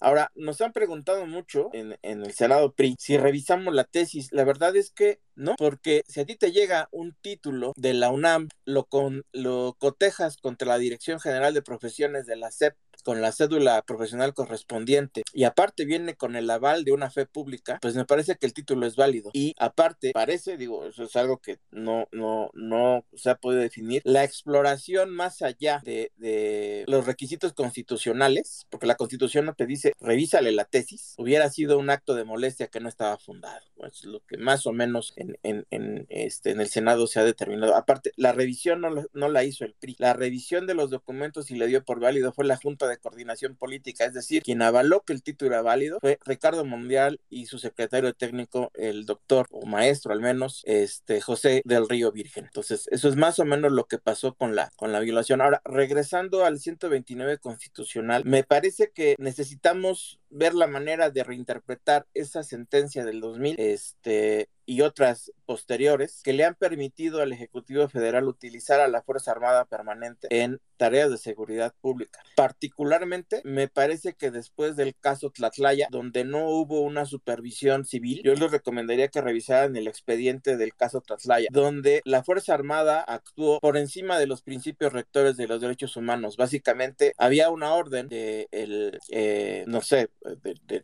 militar responsable, voy a darle el término que no existe, voy a decir comandante responsable, no sé si qué grado tenía, donde decía que la orden era abatir. Eso es gravísimo, ¿no? Había una orden expresa de a la tropa de abatir a los presuntos delincuentes. Entonces yo creo que el caso Tatlaya está en la Corte Interamericana de Derechos Humanos. Yo esperaría que eso nos diera una nueva revisión constitucional que le permitiera tener un mayor control, este, o de plano la desaparición de, este, la, bueno, no la desaparición, aunque yo estoy de acuerdo en la desaparición del ejército, pero bueno, más bien la aplicación estricta del 129 constitucional y que toda la seguridad pública del país, este, se aplique únicamente por autoridades civiles, tal como lo marca el 21 constitucional. Y ya, sería cuánto. Ah, y de respecto este Spaces, es muy divertido pensar que la realidad va a cambiar en la red social. Yo creo que el ejercicio de la, de la, red social es pedagógico, pero no es definitivo. No sé si me estoy explicando. O sea, nos ayuda a tener más información, a tener otros contactos, a tener ideas, a tener, este, pues no sé, este, mejores argumentos quizás, pero no va a cambiar la realidad la realidad va a cambiar fuera de la red social. Yo quería, hace ratito que estaban hablando, y perdón extensión, pero quiero hacer un comercial. Hay un libro que es difícil de leer, pero que es muy enriquecedor, quizás en su prólogo, que se llama La tarea del héroe, de Fernando Sábatar. Ese libro habla que quizás la función de la ética en nuestro tiempo es darle valores a la política. Me parece que el caso de Yasmín Esquivel es absoluto en esta sentencia. Porque Yasmín Esquivel no debe ser ministra de la Suprema Corte y no debe de serlo no solamente por una cuestión legal, que si sí, que si no, que si se lo quitas, que si se lo das, sino por una cuestión ética, solamente ética. Y me parece que como sociedad, lamentablemente en el caso de Yasmín Esquivel, nos da cuenta que no la tenemos. Gracias. Voy a este, salirme tantito porque tengo que ir a meter a los guajolotes. Gracias. Hugo, MOP 2024, adelante, por favor. Luego seguiría M y luego Auroriux. Auroriux, bienvenida. Adelante, Moto. Muchísimas gracias a todos. Primeramente, Juan Carlos, Rogelio, muy bien conducido este, este espacio. Voy a quitarle lo de la palabra space, es un espacio, es un espacio y una oportunidad. Tomando el último comentario, es, es un espacio donde tenemos libertad, eh, para, para, decir lo que pensamos porque no tenemos otras oportunidades, otros canales. Eh, es, es, muy pequeña la red, nada más vean cuántas personas somos, no es todo México. Realmente es una pequeña muestra de lo que nos preocupa. Me gustaría eh, expresar un poquito quién, quién es, qué es Mopto 2024. Nació justamente en ese tremendo cambio de gobierno que desde ese momento creé esta cuenta. Eh, pensando en un movimiento en el 2024, parece que, que, se está dando, ¿no? Y ese movimiento es de frustración. Quiero decir, y quiero comenzar con algo que, eh, bueno, desde que me conecté estaba hablando Juan Carlos y hablaba de, de, del Estado de Derecho. Creo que yo no soy, no soy abogado ni tengo todos los conocimientos eh, legales, pero creo que el Estado de Derecho ha sido completamente violado. Y creo que nos atañe a todos los ciudadanos, a todos, a ti, a mí, a todos, desde el ángulo con el que nosotros estamos eh, viviendo. Y estamos viviendo no un solo tema, no es nada más el tema del plagio, estamos viendo una multitud, de, bueno, una cosa impresionante de temas que han sido violados, iniciando desde el primer, prácticamente desde el primer minuto que entró este gobierno, para no decir exactamente López Obrador, al cual, si ustedes revisan, mi, eh, eh, ha habido un cambio radical en estos últimos dos, tres días. Decidí eh, cambiar mi, mi, despecho contra todo este gobierno. La realidad es que creo que no estamos resolviendo nada, mentando madres, perdón, porque si lo revisan, la rata, ya saben quién es la rata, la que ha robado, el, bueno, ya ustedes saben toda la historia. Creo que estamos plagados de coraje y creo que tenemos que cambiar. Digo, yo voy a cambiarlo. Hasta cambié mi, mi foto. Hoy eh, Mopto también se llama Mau. Más tarde posiblemente cambie mi fotografía porque tiene que haber un cambio. Y voy a empezar primeramente por el título.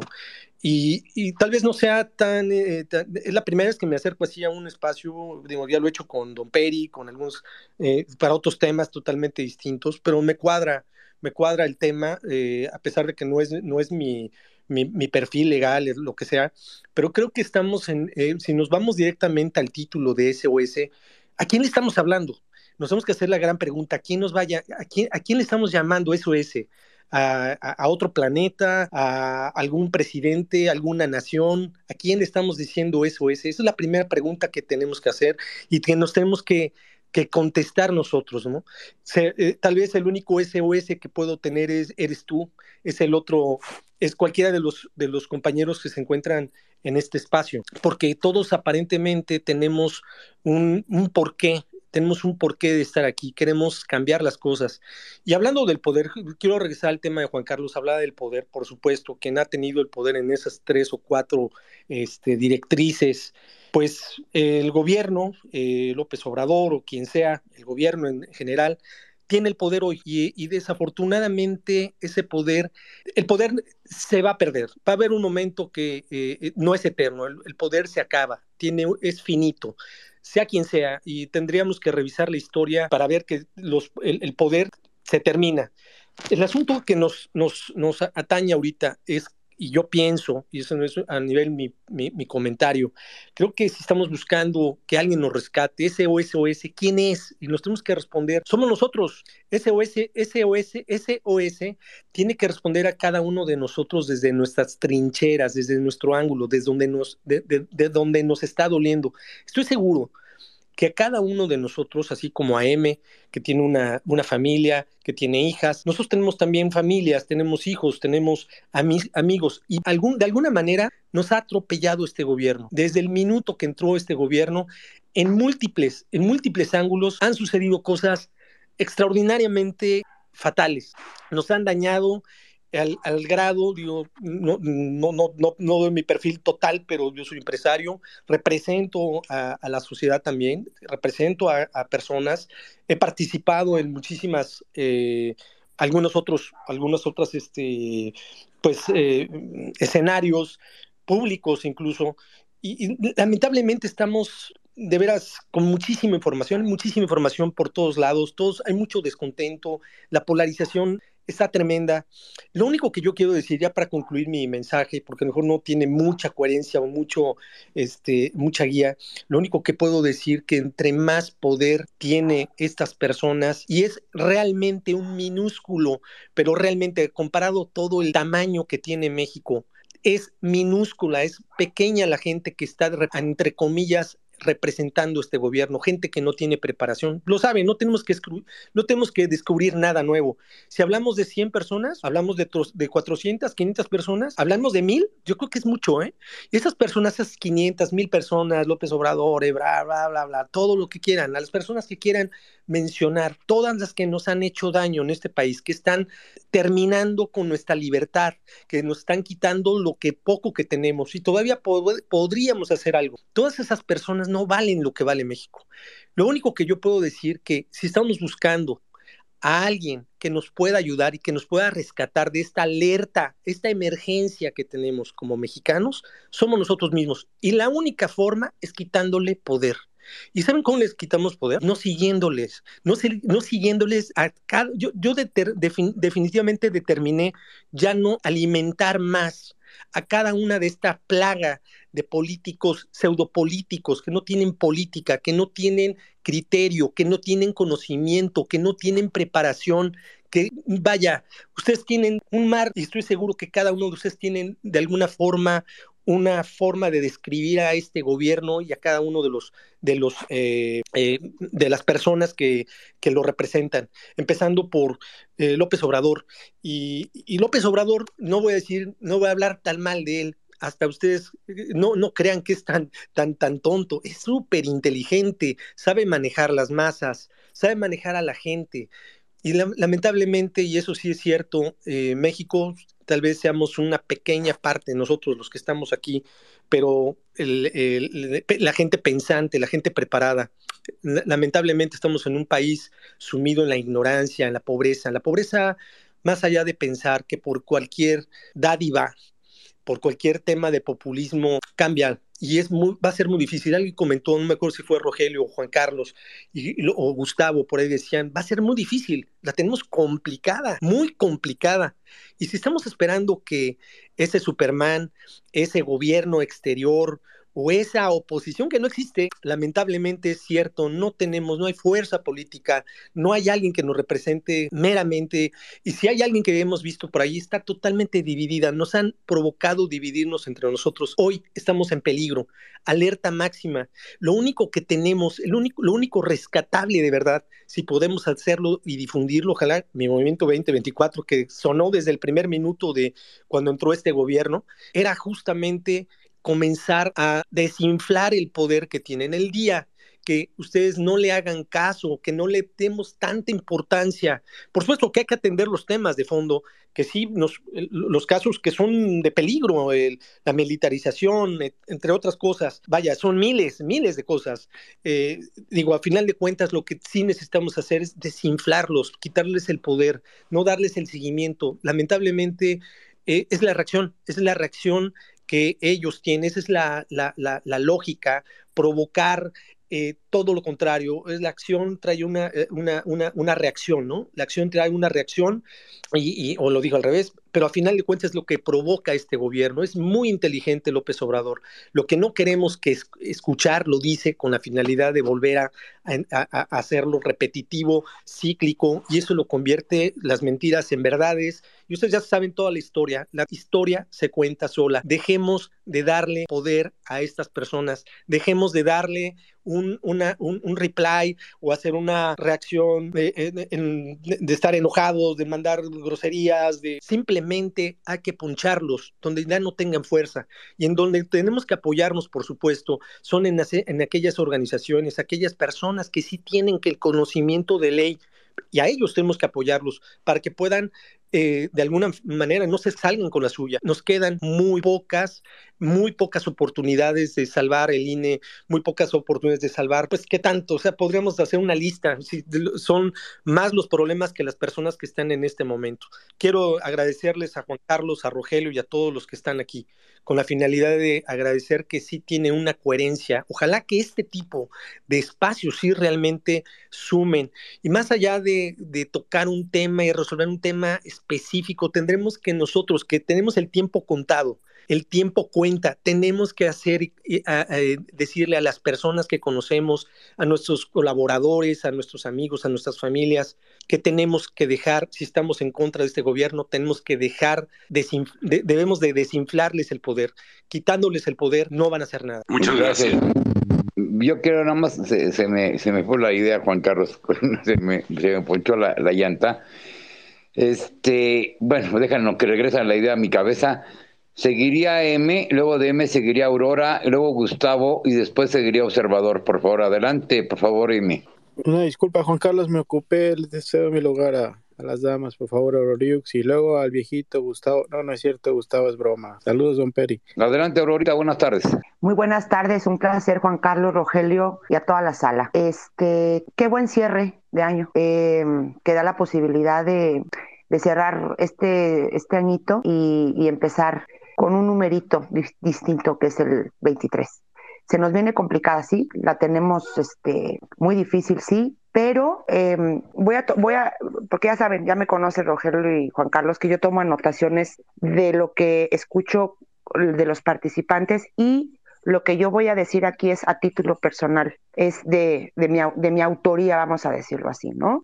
no quiero que se sienta nadie aludido, por favor. Hablaban aquí de que hemos sido atropellados en este gobierno. No, eh, hemos sido atropellados desde hace mucho tiempo por toda la clase política. No es ahorita, ha sido siempre. Ahorita, lamentablemente, bueno, pues el atropello sí es monumental porque efectivamente lo poquito que teníamos en este fragmentado Estado de Derecho que se estaba deteniendo con, una, con un hilito muy delgado, este gobierno lo terminó de romper, ¿ok? Entonces, bueno, efectivamente estamos metidos en un problema. Eh, preguntaba Moptop, eh, qué gusto conocerte, que a quién le pedíamos ese SOS, ¿no? Eh, llevamos, llevamos ya eh, pues algún tiempito en varios spaces o espacios hablando de lo mismo y de lo mismo y sí se han sacado, yo estoy en contra que digan que no se está trabajando, que haciendo espacios no se trabaja, eh, no, son, no es sentarte en el señor y, ser un, un activista de sillón. No, hay muchas personas que han subido a los diferentes espacios durante todo un año, que, están en la calle trabajando, que nos hemos sumado también a, múltiples este, organizaciones, que hemos dado voz nosotros como space o espacios a multiplicidad de, actores políticos, los hemos dejado hablar, les hemos hecho preguntas, en fin, eh, decía Hugo que la realidad no va a cambiar. Híjole, para mí ya cambió la realidad que, teníamos antes a la que tenemos ahora no es la misma.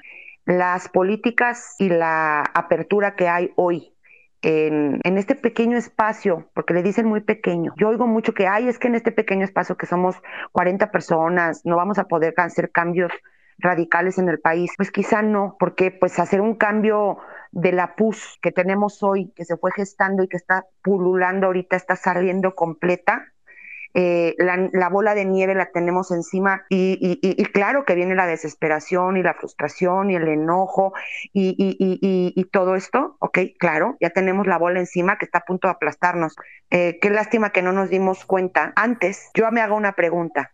Si este tipo de espacios hubieran existido antes de que hubiera llegado este gobierno al poder. Si hubiera estos espacios en donde poquito a poquito va minando la información y si no ahorita está toda la colonia aquí, eh, yo me informé y aprendí de artículos. No saben la cantidad de cosas que aprendí en todo un año de lo que yo en mis 48 no sabía. Eso es cambiar una realidad, por lo menos de pensamiento.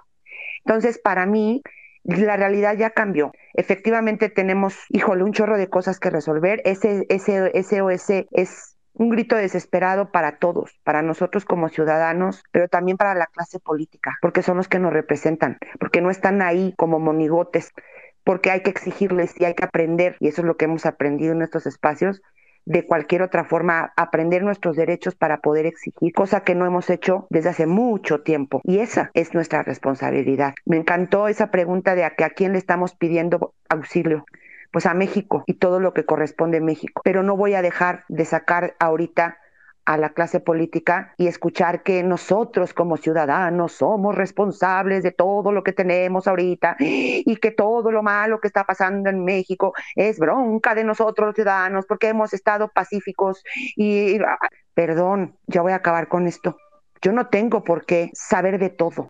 Yo no tengo por qué saberme toda la constitución, todas las reglas del INE. Yo no, yo no tengo por qué como ciudadano estar ahorita tratando de en mi pez, en mi, en mi espalda, tratar de sostener todo el problemón que tenemos. Entonces, no, yo no asumo bajo ninguna circunstancia que los ciudadanos hemos, somos los únicos responsables del problemón que tenemos ahorita. Ha sido un conjunto, es multifactorial. A cada quien le toca su parte. Y la parte que a mí en lo personal me molesta no es la de la ciudadanía, porque está absorta e inmersa en muchas otras cosas de tratar de comer, de pagar impuestos, en fin. A mí la que me molesta de sobremanera, perdón lo que voy a decir, sin distinción alguna, es la clase política completa. Y pues voy a cerrar el año, gracias Juan Carlos y Rogelio, con, con, con, esto. Estoy completamente de acuerdo, Mocto, que yo por eso no estoy diciendo el nombre de este señor, en ninguna de mis publicaciones lo pongo, porque aquí el problema no es él. Aquí tenemos otros problemas que resolver. Él es una cortinaza, cortinaza, muy inteligente, sí, muy capaz también, pero es una cortinaza de humo, en mi punto de vista personal. Entonces, bueno, me despido eh, para dar la manita a los otros participantes con chicos. Ah, tenemos mucho que hacer, pero lo que estamos haciendo todos los días se vale y es, y es tan loable como cualquier otra cosa que es platicar. Ojalá hubiéramos platicado todos los que estamos aquí antes del 2018 y otro gallo nos hubiera cantado. Gracias Rogelio, gracias Juan Carlos y seguimos en la lucha todo 2023. Un fuerte abrazo y feliz años para todos. Gracias Aurora. Lo que, no, lo que se me olvidó hace rato decir Juan Carlos, que me, me estaba yo pensando mal, yo creo, salvo la mejor opinión de todos ustedes, que si nosotros en los space llegáramos, todos los que estamos en esta sala y los que están en otras salas y los que también son de algún movimiento social grande, chico, mediano, como Juan Carlos y yo, independientes, dentro de todos nosotros les aseguro que hay un buen líder, no uno, cada uno de ustedes puede ser un buen líder.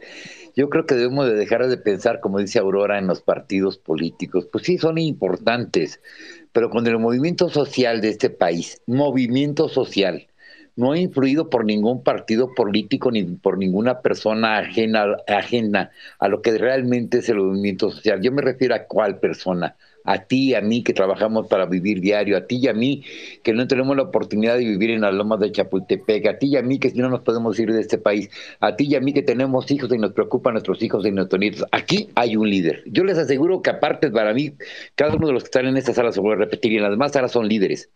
Si nos organizáramos realmente, se lo voy a repetir, sin influencia de ningún partido político, sin influencia de ningún personaje de ningún tipo, aquí saldría un líder. Y un líder que de veras respetaría a la ciudadanía. Hace muchos años estaba yo, como les dije, trabajando en una empresa muy grande y vi, me bueno, en un, en un viaje me encontré cuando iban a elegir a, Vicente Fox en, una, un viaje, pues cuando uno estaba de viaje come solo y de repente pues hay una gente que invita a tu mesa, y hay mucha gente en, el restaurante, y había un español, y dice, si gusta, siéntate aquí, me senté y vamos a platicar. Me dice, oye, ¿qué crees que le haga falta a tu país? Se le dije, mira, muy fácil, ¿eh? ¿Qué le hace falta a mi país? Un mexicano que quiera a México y que quiera a sus ciudadanos. ¿Por qué? Porque no nos ha querido. Todos han venido por su mochila y se van y nos dejan igual.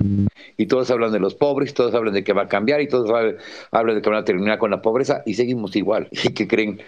Que creo que este canijo que está ahora, pues se llevó la maleta y lo que vino adelante. Pero aquí, les voy a repetir, cada uno de ustedes es un líder. Cada uno de nosotros tenemos la obligación en este momento de demostrarle a los partidos políticos que sin ellos también podemos ser gobernados. Porque Pancho Villa, que fue gobernador de su estado, hizo más cosas que los gobernadores que lo sucedieron respecto a la educación. Era un robavacas, ¿eh? Y era un asesino, porque era un asesino, pero hizo más por la educación en su estado que ningún gobernante hasta la fecha lo ha igualado, mucho menos superado. Pero bueno, es lo que pienso Gustavo, observador y el leoncito después. Por favor, en, ese orden. Buenas tardes, gracias Juan Carlos Rogelio. Buenas tardes a ustedes y a todos los que están aquí presentes. Este, tres puntos. Eh, el ESOS, ¿a quién se le dirige? Yo diría, eh, como lo dijo también Aurora, que es a nosotros mismos, a los ciudadanos. ¿Y cómo eh, podemos auxiliar los ciudadanos? Creo que el único medio, nuevamente vuelvo a ponerme, bueno, nunca me lo he quitado el, traje de, jurídico, es este votando. Y además de, votando, como decía, no sé si Juan Carlos o Rogelio, eh, promoviendo el voto, y yo lo he dicho ya desde hace mucho, pero ya este, para que tengamos, eh, aparte de, que el presidente sea de la oposición, principalmente para recuperar el Estado de Derecho, este, tengamos una Cámara de Diputados y de Senadores con una mayoría calificada de la oposición, a favor de la oposición, o que no sea de, Morena, para que se entienda así. Solamente yo veo ese camino, ese, es, ese, esa manera de auxiliar, es de nosotros mismos eh, votando eh, masivamente en contra de, Morena para que no quede eh, el presidente y mucho menos eh, el Congreso, porque imagínense si, si gana la, el presidente eh, de la oposición, pero los, la Cámara de Diputados y el Senado la, gana las mayorías Morena, pues queda igual o peor. Entonces, este, debemos de, promover, como dijo Juan Carlos este, y Aurora, este, el voto y somos nosotros los que vamos a auxiliar a México para regresar el Estado de Derecho que estamos perdiendo. Para mí es, ese es único. El segundo punto, eh, eh, eh, la intervención del ejército en materia de seguridad pública existe constitucionalmente o está autorizado desde el 27 de marzo del 2019 en que se publicó, más bien en que entró en vigor el decreto eh, que aprobó el artículo quinto transitorio famoso donde se señala que la, eh, los militares este, en guardia en materia de seguridad pública hasta en tanto la Guardia Nacional esté, esté supuestamente capacitada. Y ahora eh, se amplió, y era hasta el 24, ahora se amplió con la reforma de este año a ese dicho, a ese artículo quinto transitorio hasta el 28. Pero, por ejemplo, es lo que digo, si nosotros ganamos la mayoría calificada de ambas cámaras, vamos a modificar ese artículo quinto transitorio, ¿sí? Es más, no a modificar, a derogarlo si, el, si el, el Congreso de la Unión eh, gana eh, esas mayorías calificadas, eh, puede derogar este, y nosotros exigirlo, ese artículo transitorio para que en ese momento en que se derogue, el ejército regrese a sus cuarteles. Por eso la importancia del voto y de ganar las cámaras este, de diputados y senadores. Y el tercer punto, eh, sobre el plagio. Yo tengo, creo, buenas noticias, ¿sí? Eh, mm, si se fijan, eh, no, no, hemos acudido yo desde hace días ya estoy publicando unos artículos de, de, la ley de profesiones, es la ley reglamentaria del artículo quinto constitucional, etcétera, etcétera, pero le llamamos la ley de profesiones. Y en ella se establece primero que cuando hay un conflicto entre un profesionista o una profesión y el interés eh, eh, social, se le dará preferencia al interés social. Y si nosotros este, somos la sociedad del interés social, debemos manifestarnos ante esa dirección de profesiones y, para eh, presionar, y más que para presionar, para manifestarle nuestro interés. Además de que hay otro artículo en la misma ley que señala que eh, se establece eh, la acción popular, o sea, que pueda denunciarlo cualquier persona, eh, un conflicto como el del plagio, ¿sí? Si la universidad, no, bueno, lo que sí necesitamos de la UNAM, yo me conformaría con que la UNAM diga que sí hay plagio, aunque no le pueda retirar, por lo que he leído, no le puede retirar el título porque no está previsto en ninguna de sus normatividades de la UNAM. Pero con que diga que sí hay plagio, con eso nosotros, la universidad lo puede hacer y pedirle a la dirección. Hay otro artículo de la, de la ley de profesiones que dice que la dirección de profesiones retirará este este, eh, el título y como consecuencia la cédula profesional. Recordemos que es la que autoriza ejercer la profesión, no es el título. Si tú te titulas y no tienes cédula profesional, no lo puedes ejercer. Y también buscando eh, el antecedente de la cédula profesional de la señora Yasmín, este, vi un duplicado que ofreció en su currículum eh, de 2012, pero dice duplicado, no sé si perdió el primero porque sería interesante saber con qué fecha este, ella puede ya, eh, podía ejercer su profesión, que es la autorización que da la cédula profesional.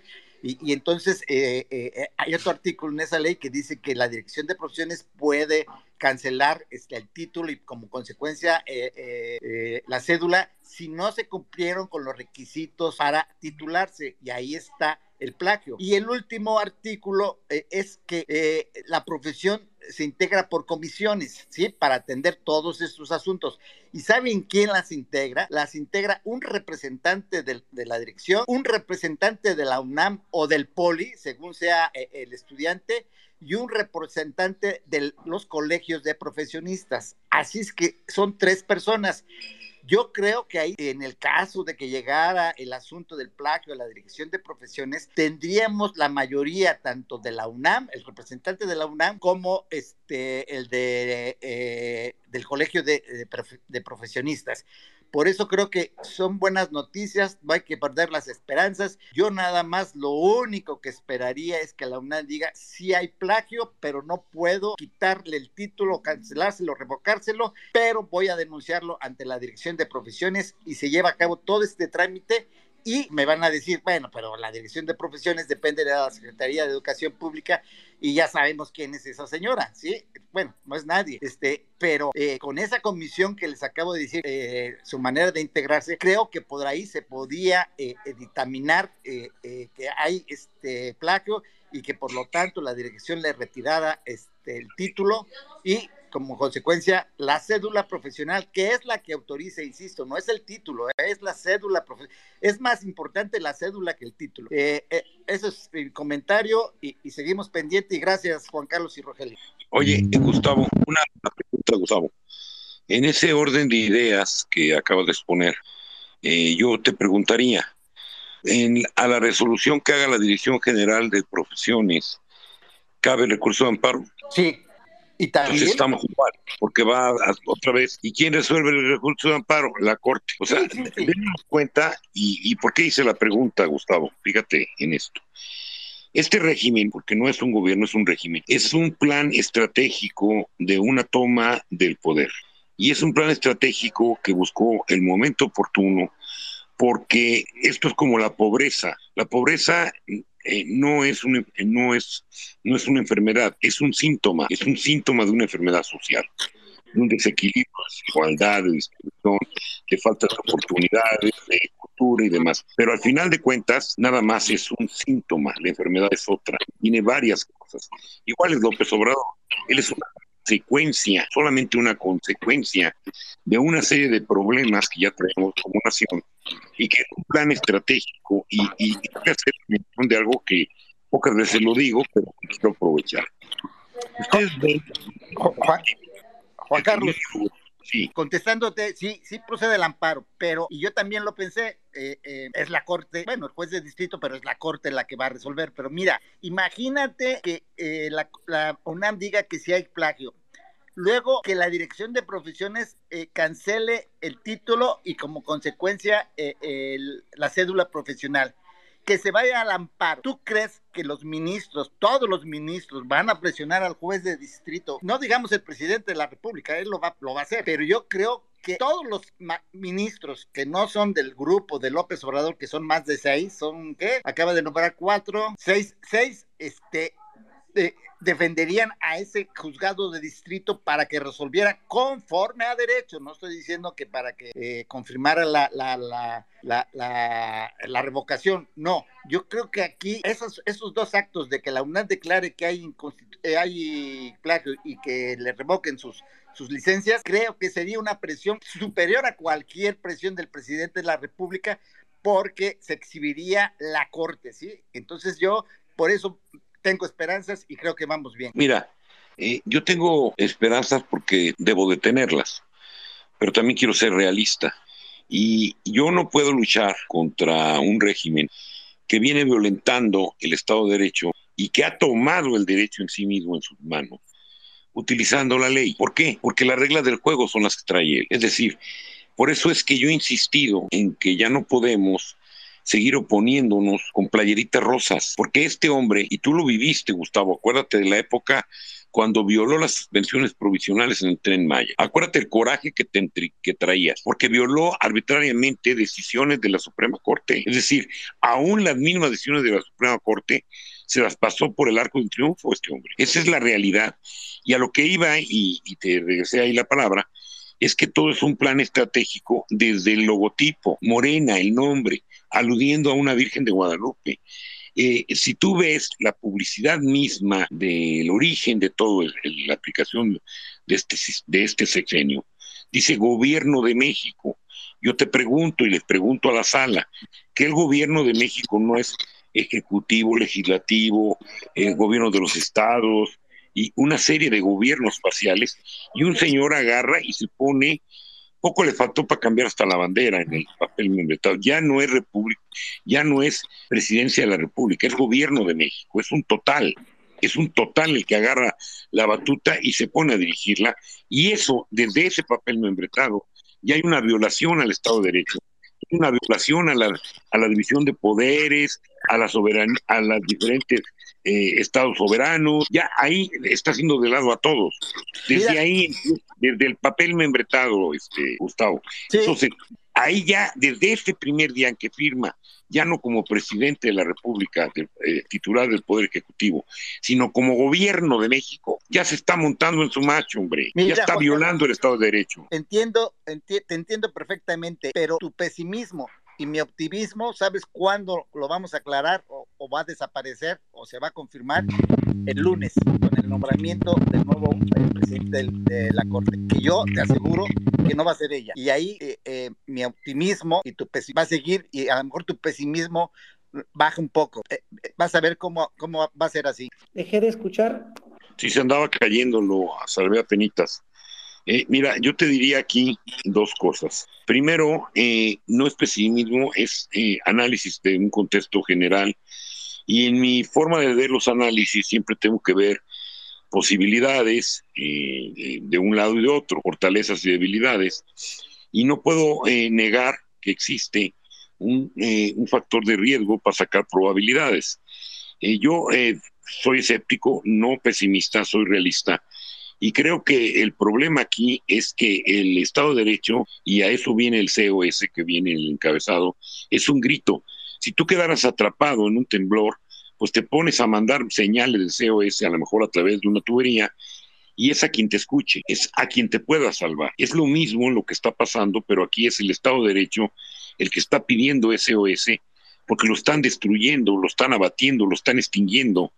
¿Para qué? Para precisamente montar una autocracia, una dictadura, un régimen y, y no tener nada por encima de él. Y esto ya es una constante, no es una imaginación ni un pesimismo, es una constante que está ahí y que no podemos seguir negándola. Y no puedo yo eh, combatir con leyes en la mano cuando del otro lado no aplican la ley, la violan, la hacen a su antojo, la destrozan y lo están destruyendo. Me está, están eh, desarmando al ciudadano y al país y a los estados del ejercicio de un derecho constitucional. Están descarrilando el sistema de derecho en México. Y lo han descarrilado tomando las instituciones autónomas, cambiando leyes, haciendo planes B, coactando a la Corte, acusando sin pruebas, utilizando la corrupción como pretexto y como moneda de chantaje. Eso es lo que estamos viviendo. Y no puedo yo creer de otra forma, por positivo que quiera ser, porque entonces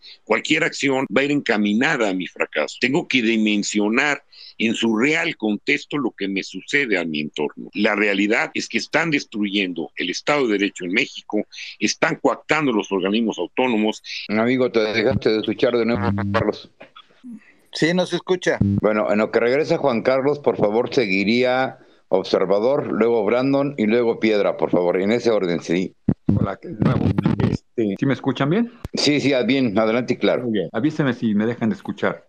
Eh, yo también tuve una rata de mascota, muy inteligente. Ah, pero no dejaba de ser una rata. Tenía que limitarla porque si no me destruía mi cuarto, me destruía la sala como lo hizo porque no la limité porque no la controlé, la dejé ser, me destruyó la casa. Era una rata muy inteligente, pero no dejaba de ser rata. Termino con esa parábola, contestándole ahí a alguien que dijo que oh, el señor de Palacio es muy inteligente. También las ratas son inteligentes, hay que limitarlas, hay que tenerle cuidado a ella y otras bestias. Segundo, SOS. El, el, acrónimo SOS. Cuentan que en inglés, cuando empezó la transmisión inalámbrica en los barcos, decía Save us or sinking, sálvenos o nos hundimos, sálvenos o sucumbimos, salvémonos o sucumbiremos. Es el, contexto que le daré yo en apoyo a lo que se ha estado diciendo. Y por último, bueno, penúltimo, repito, el problema es que, es que ya no la sabemos. Las cortes, el poder judicial, el poder legislativo, el poder ejecutivo, y no de ahora, pero ahora de manera más brutal, han hecho de este país lo que han querido y así es como hemos llegado donde estamos. Por eso es importante que despertemos y, despertemos a otras gentes. Hablan de las redes sociales, que somos muy pocos. Sí, bueno, no somos ni 20 millones en Internet, en los mexicanos, en redes sociales. Yo me acuerdo en los 80 que no existía Internet, era un círculo académico de investigadores muy cerrado, y nos transbordábamos y nos comunicábamos por, por boards o pizarrones eh, electrónicos, dejando mensajes y correos electrónicos. No había esto. ¿Qué hacíamos? Reuniones políticas, reuniones políticas eh, presenciales, mimeógrafos, volantes y salíamos a vocear y logramos muchas cosas. Creo que somos una generación que logró muchas cosas en el avance democrático. Después fuimos traicionados, porque tal vez nos cansamos, nos morimos, nos ocupamos de otras cosas, como dice Aurorita o Auroriux, pero yo quiero dejarles este mensaje y, hago referencia a lo que estoy poniendo en mi tweet line y aquí mismo en el, en board. Rebelión cívica, tomemos conciencia, informémonos, contradesinformémonos y como dice MOPTU 2024, ya no hay que engancharnos con la imagen, la voz y el discurso del enano de Palacio. No, no, no, no, no, no, no, no problema es mucho mayor. Él solamente es un actor circense. Él no es el creador de toda esta estrategia. Él solo representa intereses que van más allá. Es producto de lo que lo hemos permitido. Entonces yo les hago un llamamiento de todo corazón a que vayamos al fondo de las cuestiones. Porque ¿qué va a pasar el lunes si no eligen a esta señora y eligen a otro que también le haga el tonto y siempre le esté dando el apoyo al Ejecutivo. ¿Qué cambió? Nada. Hay corrupción en el Poder Judicial, lo hemos vivido desde siempre. Desde el Ministerio Público, bueno, ese es fiscalía, eh, el juez de primera instancia, etcétera, hasta la Suprema Corte o la tremenda Corte. Aquí hay un democraticidio, señores, un democraticidio. refiriéndome a, la, a, comicidad de la tremenda corte y el señor juez. Hay un democraticidio, señores y señoras, pero la resolución está en nosotros. Hay que despertar al de al lado al de enfrente. Como dice Auroriux, hay que irse a la colonia, a la plaza, a la reunión, provocar esas reuniones cortas, 10, 20 gentes, una reunión específica, escuchar a la gente y luego orientarlos hacia dónde está la causa y las posibles salidas del problema. Que sean las redes sociales el mimeógrafo, ¿sí? Eh, eh, la forma de, de, expresar y de intercambiar ideas, de comunicarnos, pero no lo es todo, hay que salir a la calle hay que salir a, conversar con el vecino, con el, tío, con el primo, con el hijo. Hay que generar opinión. Hago referencia a mi artículo que puse eh, sobre la rebelión cívica y lo que significa, y otros que han hablado sobre la democracia real. Yo les hago un llamado, les hago un llamado a que vayamos al fondo de las cosas, porque el lunes yo no voy a estar conforme con que pongan a otro, al que pongan, porque las presiones de los grupos de poder son enormes. Con Yasmín sería un cinismo, pero puede estar otro y otro u otra, piña, no sé, ¿cuál será el mejor magistrado para presidir la Suprema Corte. Pero si él no manda, él no manda, son 11 votos. ¿El Consejo de la Judicatura qué? ¿Sí? Ahora, en cuanto que revocar el título y la cédula personal de la señora Yasmín, bueno, que siga el proceso. Sigamos atentos al proceso y no, no, termine el lunes. Podemos seguir con esto que dice el licenciado Gustavo. No hay fecha límite hasta el lunes. Yo he propuesto, y muchos voces han propuesto, ocupar la Corte en una manifestación de protesta. Ustedes dicen, ¿a qué horas? ¿Quién va a organizar? A partir de la hora que abran las oficinas hay que hacernos presentes por grupos, individual, ir llegando, llevar una pancarta. Y esto mejor puede durar todo el día. No tenemos que estar viendo a ver quién es el líder, quién es el caudillo que nos va a salvar. No, señores. Voy a terminar con otra parábola que fue cierta, me la dijo un luchador social muy importante. Resulta que cuando era niño, este luchador social le regaló a alguien un perrito. Y el niño, junto con sus hermanitos, le construyó una, una casita con una reja de tunas, de estas rejas de madera. Y hacía mucho frío, era un regalo de Navidad. Y el pobre perrito, pues toda la noche armó un escandalazo por el frío. Y los vecinos se quejaron, llegó la policía, tocó, oiga, ¿qué te pasa? No dejan dormir a nadie. Entonces, el día siguiente le pregunta el niño a su papá, papá, ¿por qué? ¿Por qué pasa esto? Le dice el papá al niño, este perrito está como el pueblo, le duele lo suficiente suficiente para chillar, más no lo suficiente para moverse y hacer algo al respecto. ¿Es cuánto? ¿Quién sigue, Rogelio? Espérame, pinche micrófono. Eh, saludos, buenas noches. Ah, permíteme nada más hacer, para hacer un, poquito de referencia a lo que decía Observador, permíteme. Fíjate, observador, que eso que tú decías de, de, de, los papeles, el stencil y todo ese rollo, yo lo he hecho referente a, esto del movimiento del 68, que me imagino que por ahí va también tu comentario. Yo les he dicho que en el 68 no existían las redes sociales. En el 68 había una represión peor que la que ahorita este, existe. Y aún así un grupo de estudiantes, muchos pocos, como ustedes quieran llamarles, lograron hacer un movimiento que se convirtió en un movimiento nacional. Hicieron, obviamente acabó con una masacre, pero también dejaron beneficios para la sociedad, para la sociedad actual. Yo les he dicho, y, voy de nuevo, ¿eh? Si no tuviéramos los espacios de ahorita, pues estaríamos viendo la televisión y nos enteraríamos los que nos gusta leer el periódico por el periódico y quizás hablándole a mi cote Juan Carlos por teléfono, pero quizás me iban a cobrar de la larga distancia. No, hoy sí vamos a hacer eso. Les voy a repetir, los invito a algunos de ustedes deben vivir cerca de una escuela, una universidad, a, ir a la universidad o a las preparatorias que, particulares o públicas y pedir permiso y empezar a dar papelitos afuera de las escuelas, o como los que dejan este la propaganda en, cuando vas al, al súper y dejas tu carro en el estacionamiento, que llegas y de repente está la tarjeta de que del cerrajero, del que vende enchiladas o del que vende hamburguesas, igualito. Agarrar tus papelitos, irte a un estacionamiento y ponerla ahí. ¿Cuáles son las cosas buenas de este gobierno? Mira, y cuáles son las cosas malas. Y, y e invitar a la gente a que se active. Oye, y si tienes 18 años va a ser tu primera vez que vas a votar, te felicito porque vas a formar parte del cambio de este país. o sea, invitarlos a que los muchachos se sientan, se sientan tomados en cuenta. ¿Por qué no los tomamos mucho en cuenta? Esto no viene al caso, pero se lo voy a decir. ¿Saben ustedes que una tercera parte de este país son niñas y niños menores de, de 12 años? Una tercera parte, nada más échenle. ¿eh? Y saben que muchos niños al día de hoy, en este país lleno de sangre, han sido muertos por una bala o de un soldado o de un narcotraficante o del crimen organizado. Mañana lo voy a publicar. Qué triste, qué triste. Bueno, pues seguiría, si no estoy mal, sigue eh, Brandon y luego de Brandon seguiría Piedra. Por favor, en este orden. Adelante Brandon y luego Piedra. Bien, este, buenas noches. Eh, me presento como Brandon, mi verdadero nombre es Isaías. Yo no, yo no me escondo, siempre digo las cosas como son. Miren, todos los países pasamos por lo mismo. Yo les hablo desde Perú. El detalle es que eh, si tanto estamos pasando por lo mismo, también su país lo más seguro que parte estén involucrados los que trabajan dentro del servicio de inteligencia o al menos los que tienen la tecnología del servicio de inteligencia. Eh, yo me acuerdo que Sendero Luminoso trabaja con el cartel de México desde hace muchos años, incluso cuando el expresidente Pedro Castillo apoyaba la hoja de coca atrás de su de su reunión estaba la bandera de México prácticamente ensuciándola con, con lo que es el narcotráfico de la cocaína ahora este esto todo esto todo este show todo este show que han armado en todas las naciones es el mismo sistema tanto Cuba España Brasil todas las maneras que han trabajado cada país para defender su nación y no ser capturado por el comunismo, ha sido de diferentes maneras su defensa. Lo que yo les podría aconsejar, ya que México está avanzado cada vez más, al parecer este Lilia Paredes, que es de Perú, ya está en México. Yo esperaba de que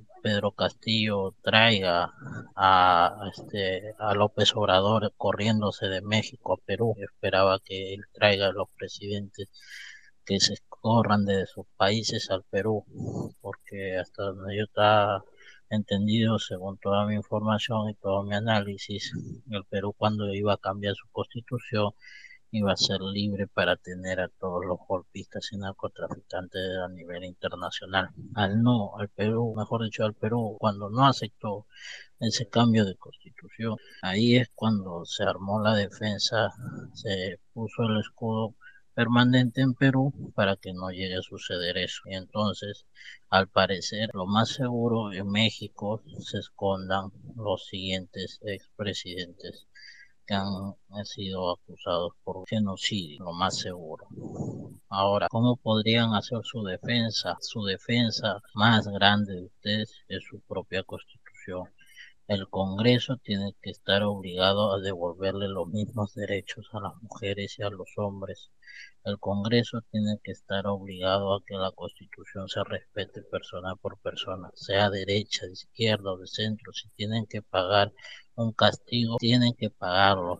Y si no quieren guerra y están sucios todos, pues al menos, yo les soy bien sincero, cuando hablo de que estén sucios todos, es de que a veces ya no hay salida. Cuando no hay salida de, de gestionar una, una, ¿cómo les explico? A ver, este, un castigo apropiado que nadie quiere perder, al menos que haya un castigo económico.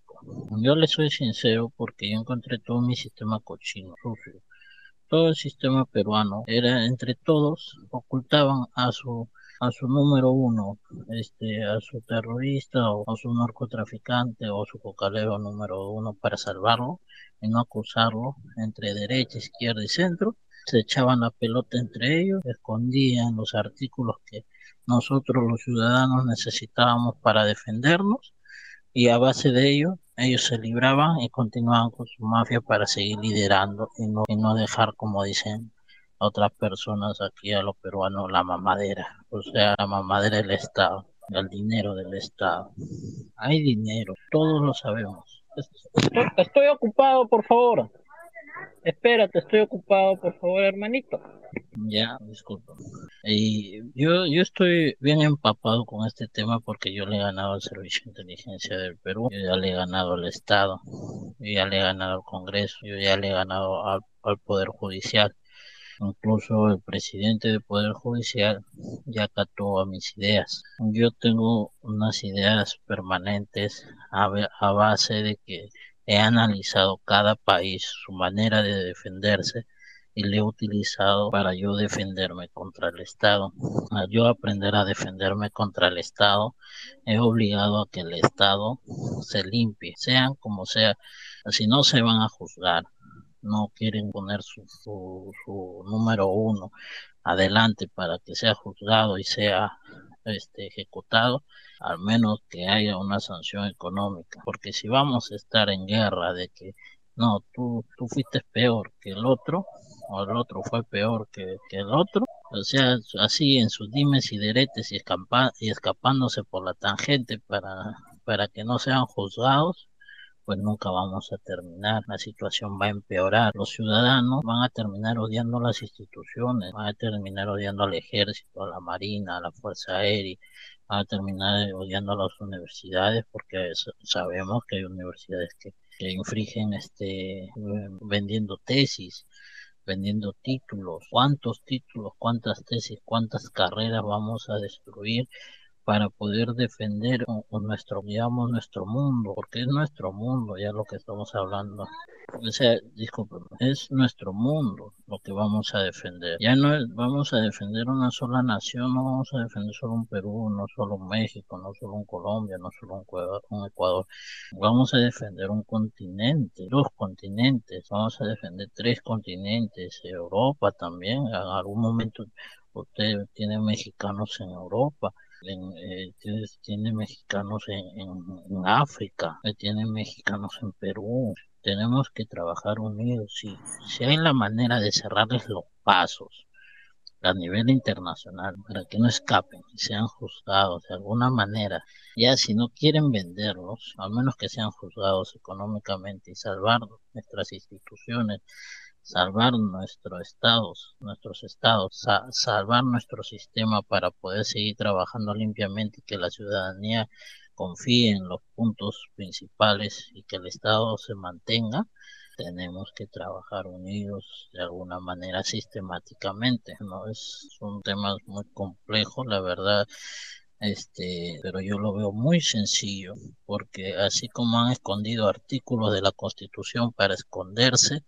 y no ser juzgados, con la otra mano han estado destruyendo vidas sin que se den cuenta, por la pobreza, por ese tipo de cosas que han estado creando nuestros hombres, nuestras mujeres, nuestros niños, nuestras niñas, han tenido la obligación por falta económica de prostituirse, debe estar en la calle, debe de estar en el frío, de estudiar bajo un poste de luz porque no tienen energía de luz en sus hogares. Y así esas esas cosas también han traído este consecuencias en la ciudadanía y cuando la ciudadanía ya no confía en el Estado, ya no confía en las instituciones, se, se, olvidan de toda esa confianza y entonces la ciudadanía un día va a terminar destruyendo todo lo que es del Estado, va, así como pasó en Nigeria.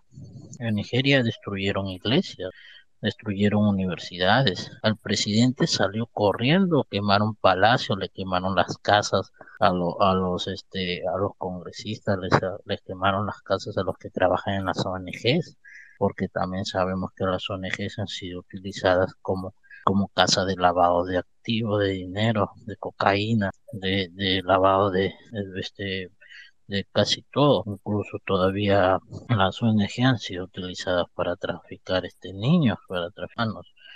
Sabemos cuando la población completa se entere de verdad, no va a haber esa confianza. Se tiene, tenemos que trabajar unidos de alguna manera a nivel internacional.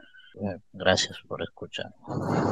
Justo esta mañana, eh, precisamente, eh, se habló de una agrupación que me invitaron en la que se piensa eh, integrar una especie de foro de varias naciones, y ahí ya me mandaron ahí un listado, más o menos de cuatro o cinco por país, de gente de redes, hay politólogos, hay abogados, hay precisamente porque eh, a mí me, me, invitaron, fui, y lo que se busca es eh, eh hacer un plan estratégico integral en la en América eh, Latina y, tener una especie de, de contacto. Y, y, la idea de esto básicamente emerge de que los gobiernos que están instaurando estos regímenes traen una estrecha comunicación y la ciudadanía no la trae. Es decir, el enemigo, por decirlo de alguna manera, el adversario, trae una estrategia y una logística eh, de accionar en todo esto. Tan es así que al, señor este de Perú lo interceptaron camino a la Embajada de México a, pedir asilo.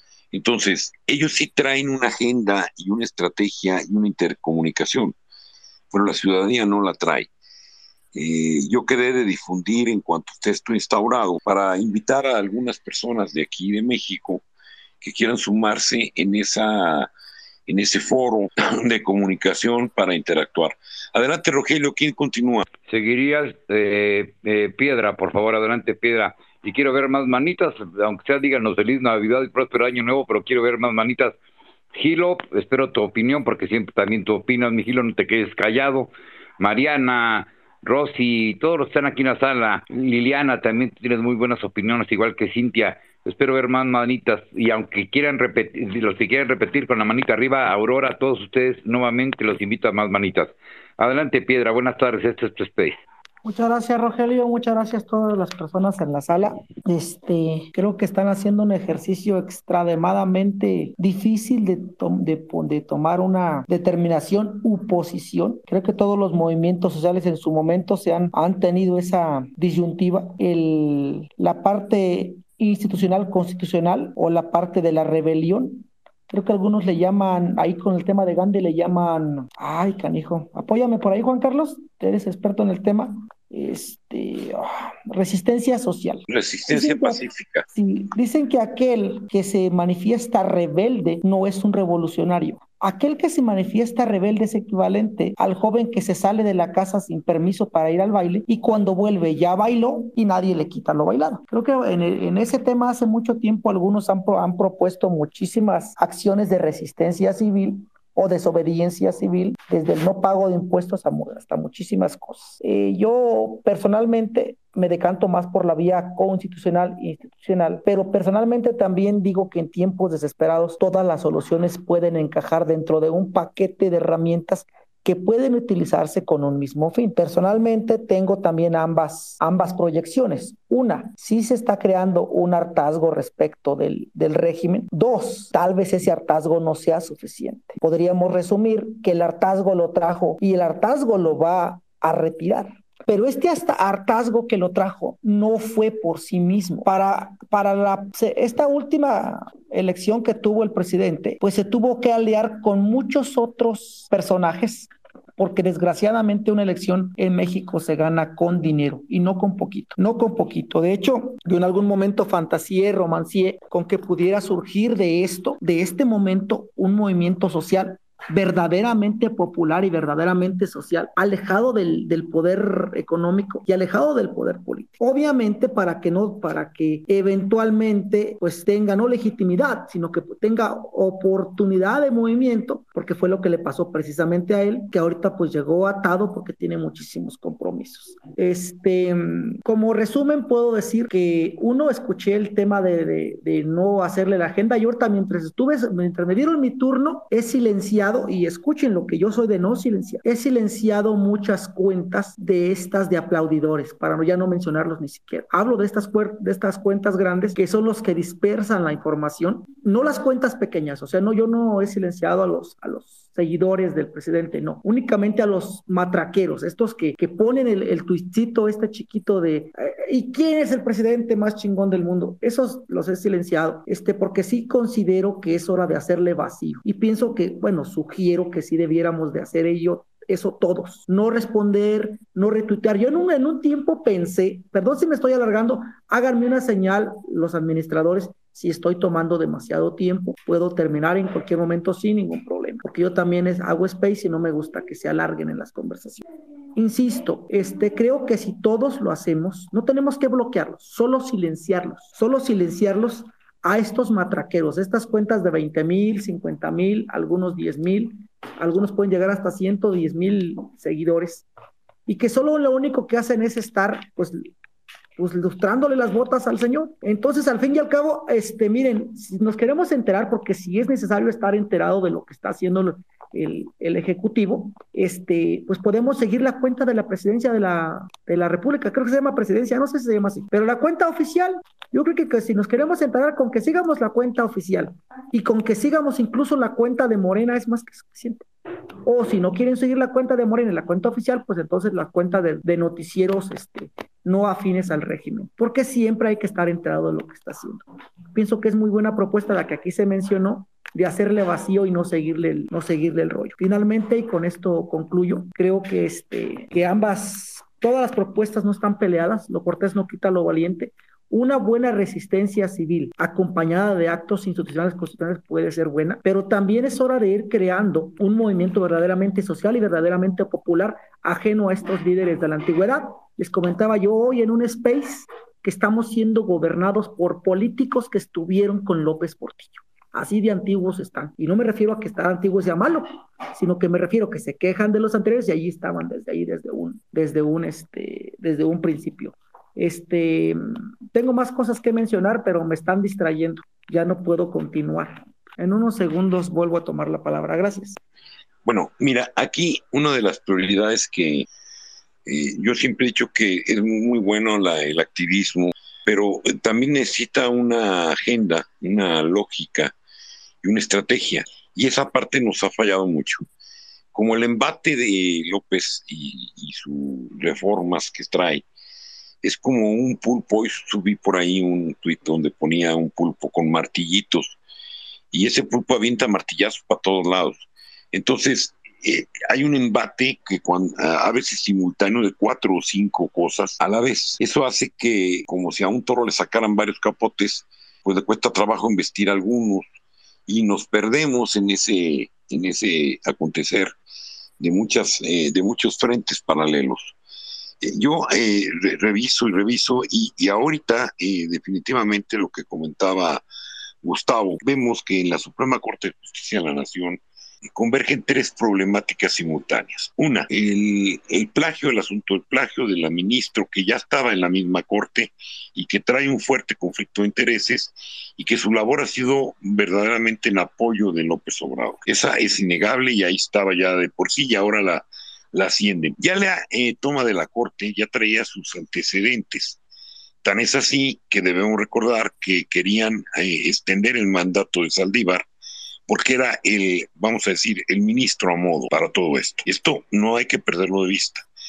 Eh, esa parte no logró meterse, entonces cayó y el tema de, de cambiar la dirección de, de, este órgano tan importante pero en ese mismo eh, tiempo y espacio de cambiar su sede esto del plagio y también veamos otro, otros dos ingredientes. Eh, entra la reforma del Plan B, las famosas leyes secundarias, que casualmente van a dar a la Suprema Corte. Entonces, fíjense cuántas autopistas van llevando a la misma Suprema Corte. En paralelo, eh, al tomar la Corte, los tribunales que vienen en esos planes B, que son los tribunales federales electorales, se ven inmersos en esa, en esa situación también de impacto. Y paralelamente a esa situación de los tribunales, entra el aspecto del cambio de eh, consejeros del INE, todo en un lapso muy corto donde en la Suprema Corte participa en asignación y proposición de algunos candidatos, otra es la Comisión Nacional de Derechos Humanos y el, propio presidente. Entra el Senado que trae una serie de complicaciones ahí, de injerencias del Poder Ejecutivo también, en el que está manipulando al Congreso y una serie a los diputados. y Entonces, en este momento, y hay que decirlo, la Suprema Corte de Justicia es el talón de Aquiles de todo, de toda la defensa que se pueda venir en el Estado de Derecho. Si se toma o se cae la Suprema Corte, es como una pieza de dominó que va a arrastrar una serie, una serie de piezas subsecuentes. Se las va a llevar entre las patas. Por eso era el SOS, porque el Estado de Derecho donde más peligra es quien debe custodiarlo en forma principal y esto atañe a los juicios de amparo y a las controversias constitucionales que están pendientes, es la Corte quien decide. Entonces, estamos hablando de un, vamos a decir, un epicentro de situaciones en el que la Suprema Corte es prioritario. Ahora, el día de ayer yo me enteré que los accesos a la Suprema Corte de Justicia de la Nación están bloqueados. Es decir, si ahorita queríamos ir a hacer un paro o una manifestación a la Suprema Corte, no vamos a poder llegar. Ya bloquearon ahí incluso túneles, se habla de que había túneles por ahí y también los taponearon. Eh, ¿Esto qué nos dice? Que eh, el asunto, independientemente del plagio, independientemente de lo que venga, y alguien lo comentó, están pensando en insertar, si no es a esta persona, otra persona a modo, porque ya tenían una persona a modo, quizá no tan controlada como nosotros eh, pensamos, pero sí tenían a alguien ya. Eh, esto, eh, dado que ya no tienen la mayoría para los cambios constitucionales, pues resulta de vital importancia el tener en la Corte controlada para poder frenar cualquier conflicto de este tipo que tenga que definir la Corte la situación jurídica de esto. Entonces, yo lo quería poner sobre la mesa para no extraernos en que hoy la Corte como tal es el, el, punto medular de todo lo que está aconteciendo. Hay otros temas, ya lo sé, pero el activismo tendrá que ser enfocado en este momento en particular a ver cómo presionamos a la Corte, a la universidad y a todo lo que tenga que ver inmerso en esta decisión de eh, el presidente de la Suprema Corte y también un plan B, tener un plan B, porque como alguien dijo, lo más probable es que venga un, si no pueden poner esta persona, ya tengan dos en la chistera y habría que ver aquí cómo lo podemos controlar y también cómo podemos presionar a los ministros que van a decidir para que esto no trascienda. Es cuanto. ¿Quién sigue, Rogelio? Este sigue Gustavo M y después Piedra. Gracias. Únicamente para desearle una feliz Navidad y un próspero año a Rogelio. No, no es cierto. Eh, tres puntos. Yo le llamaría más que resistencia pacífica, resistencia democrática. Y obviamente en esta palabra de democrática se incluye el Estado de Derecho. ¿sí? Eh, creo que, que este, no es una resistencia pacífica ni de ninguna otra, sino democrática, porque estamos este, haciéndolo de acuerdo a, nuestras, a nuestros derechos, pero es una propuesta. Ahora, hace un mes más o menos, este, eh, publiqué un tuit eh, solicitando que, le aplicáramos la ley del hielo al presidente.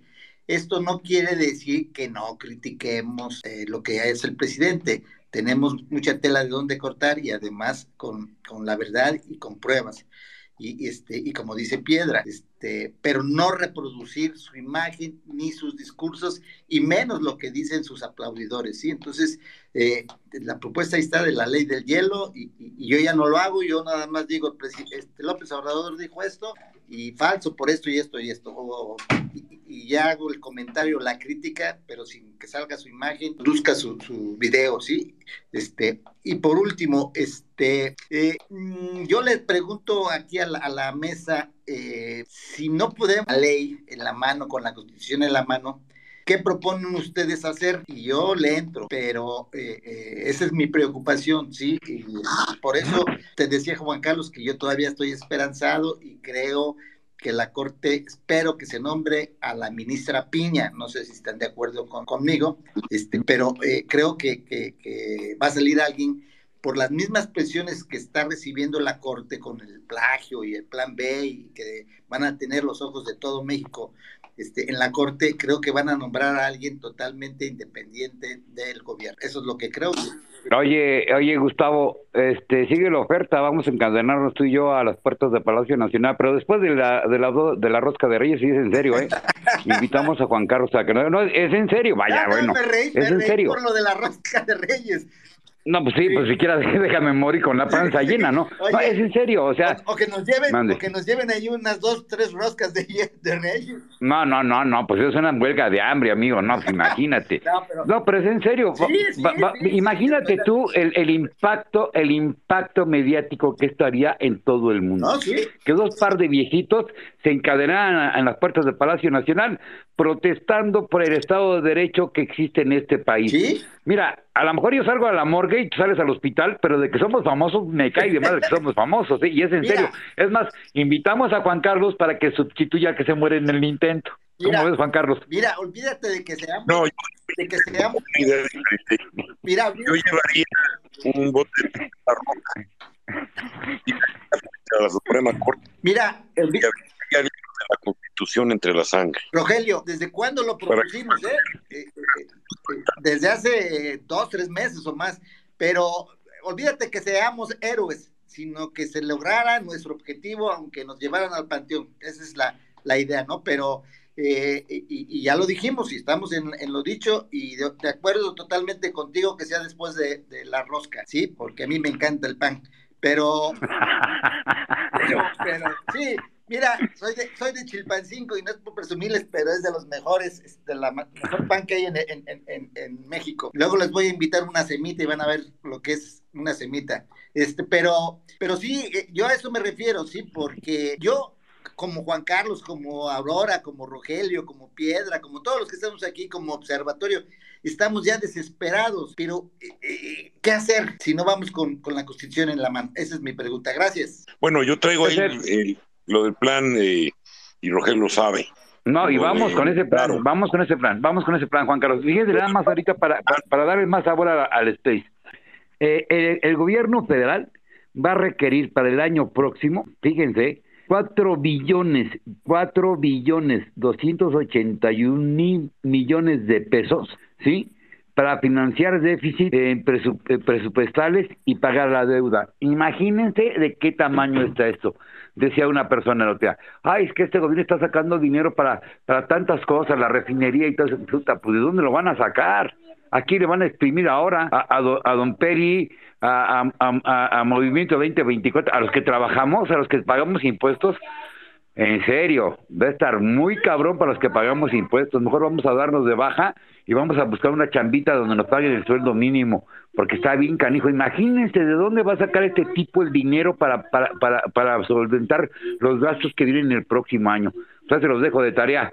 Seguiría M y luego Piedra de nuevo, y luego después Javier. Adelante M, por favor.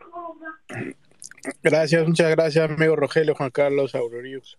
Oiga, no, pues este, aquí riéndome con de Gustavo, te faltó Gustavo. Te faltó Gustavo pronunciar el pozole verde de los jueves en Chilpancingo. Pero bueno, oigan, yo nada más les quiero eh, dar un, un análisis aquí, un comparativo con mi familia, con mis hijas. Bueno, creo que hay el micrófono por ahí, soy yo. Este, cuando, cuando viene el tema de, del apoyo a, de gobierno a, los pueblos, estuvimos en vacaciones, mi familia estuvo en vacaciones en diciembre, ahí de donde somos. Les quiero compartir algo. Eh, hay una farmacia en una esquina de ahí del pueblo, aproximadamente pasan cinco personas al día, o sea, nadie y tienen tres empleados del gobierno, del mismo pueblo, ¿eh? y les pagan 5 a 6 mil pesos a cada uno por aprender. Yo, eh, yo me quedé sorprendido. ¿eh? Esto me lo contó una de mis hijas, ya después lo corroboré. O sea, es decir, un pueblito de 3 mil personas, la única farmacia del pueblo. El gobierno capacita a tres personas para que vendan en esa farmacia, que al día se van a vender de entre dos a tres aguas, desgraciadamente la economía así es, y eso cuesta 5 o 6 mil pesos por persona. Lo peor es cuando mi hijo me dijo, oye, pa, ¿y la carrera? Tengo una que ya está a punto de empezar a la escuela, pues ya se da cuenta de las cosas y es donde yo agradezco las redes sociales y a la tecnología, porque cuando éramos chamacos, pues estudiábamos por estudiar, pero no teníamos comparativo. Ahorita mi hija me dice, oye, pa, y este, pues el trabajo que tiene mi amiga fulana, eso ganan lo mismo. Obviamente ella está en otro canal y hablé con ella y le dije, no, no porque lo vaya a hacer, pero sí para ubicarla, ¿no? Pero desgraciadamente así pienso mucho de este país y atrevo a hacerme este comentario por, lo, por el, título de el Space, de SOS. O sea, imagínense cuántos millones de personas ven esto en nuestro país. Eso es todo, amigos. Gracias. Adelante, por favor, Piedra, adelante y luego Javier. Y disculpen, es que en lo que desbloquea uno el, el micrófono, además, este, nada más quería, bueno, ahorita quería agregar Aurora no es ajena a este comentario. Yo también me, que, me gustaría sumarme a ese movimiento de hambre. Al fin y al cabo, pues nomás sería público, porque hambre ya pasa todos los días. Este, yo me estaría sumando con ustedes, solo que les sugiero, y no es broma, ¿eh? Esto tampoco es broma, nos esperemos a que inicie el periodo legislativo para que ya haya gente ahí y empiece el 1 de febrero. Además de que para ese tiempo ya pasó el frío. Yo también lo pensé porque yo también estoy en la misma sintonía. No sé cuánto aguante. Yo igual que Gustavo, no sé cuánta desesperación tenga él. Luego a veces tiene que ver esto con la edad o con la edad política. Yo empecé muy joven en el tema de la política, demasiado joven a los 14 años. He militado, no militado, he estado cercano de chorrocientas campañas, de chorrocientos líderes y, y partidos políticos y pues con los mismos resultados, ¿no? Este, dicho esto, bueno, pues queda ahí la, la invitación, por favor búsquenme, yo sí me integro, de verdad, a este, Aurora lo sabe, yo antes lo he mencionado, pero no he encontrado partners con quien, con quien darle, habría que, los que conocen bien la ciudad, buscar un buen lugar, este, buscar una buena estrategia. Incluso yo sugerí, si quieren ahorita lo amplío, si, si gustan lo amplío en una participación posterior o de una vez, este, yo lo sugerí que, que podríamos mantener un plantón de un solo hombre. De hecho, así le llamé, como plantón de un solo hombre. Este, ah, mira, ahora va allá a participar. Este, eh, también, ay, Dios mío, es que ya me, ya me enredé en esto, me emocionó demasiado. Bien, este, pues invitarlos a que imaginemos, imaginemos, si mañana por algún tipo de suerte, por algún tipo de magia, amaneciéramos absolutamente sin ni un miembro de la clase política porque se los llevaron los extraterrestres para analizar sus cerebros, y inmediatamente al, al, al, segundo, al, al siguiente segundo instante de lo que los han absorbido los extraterrestres, pudiéramos reemplazarlos con las mentes más brillantes de la nación mediante un escáner satelital. El país tardaría aproximadamente 30 años para ponerse por lo menos a la altura de Irlanda en cuestión de crecimiento económico. Tendríamos que tener por lo menos, por lo menos 20 años de crecimiento económico continuo al 8% para llegar al tamaño de Irlanda, solo en crecimiento económico. Pienso que algunas otras cosas son más sencillas. El tema de justicia, lo que platiqué con Gustavo, es más sencillo, me parece el más sencillo, me parece incluso el primero. Pero antes que eso, para que suceda eso, la verdad que sí la popularidad del cúmulo de personas que creen en el movimiento y que creen en la figura de, esta persona son demasiadas. ¿eh? Tendrían que llegar a un término de súper, hiper, mega hartazgo, o sea, otra vez ya lo dije hace rato, el hartazgo lo trajo y el hartazgo se lo va a llevar. La bronca es que no sé si ese hartazgo vaya a ser suficiente. Y ya les he advertido que aunque desapareciera toda la clase política y lo reemplazáramos por puros premios Nobel, tardaríamos 30 años. Eso es lo que nos ha llevado a la desesperación era decepción política. Haber creído que con solo cambiar el presidente cambian las cosas. No, somos una nación excesivamente retrasada. Con esto cierro. Solamente en mi municipio yo he calculado porque soy albañil y no soy muy chingón para los cálculos, pero siento que sí me la rifo como calculista. A precios que he investigado en el mercado, en mi municipio solamente en obra pública, en servicios básicos, tiene un retraso de 60 años de presupuesto. Esto pasa cuando priorizas los apoyos directos y dejas de atender las obligaciones que tiene el gobierno, que son obra, infraestructura, servicios básicos y Estado de Derecho. Hasta ahí lo dejo. Muchas gracias. Bueno, quiero que sepan que eh, eh, están recortando más los, los, este, el presupuesto para algunos estados. De hecho, los únicos, hay cinco estados que no recuerden los, los nombres de estos estados. Para bien fuera, hay cinco estados a los que sí les van a dar presupuestos amplios para, para mantenimiento de carreteras. Los, los restantes estados no van a tener, a tener ningún tipo de ayuda para, para las carreteras, para la infraestructura de las carreteras. ¿eh? Entonces, sí es cierto, eso que tú dices es muy cierto. Adelante, Juan Carlos, disculpa que te haya interrumpido, adelante. Mira, eh, yo, yo en, es que aquí hay, hay, una, hay un problema que no se acaba de entender. la riqueza es lo contrario a la pobreza. Pero la riqueza, eh, de alguna manera, es la transformación de un bien eh, o de un recurso natural o de un simple trabajo en un bien y servicio. Es el valor agregado.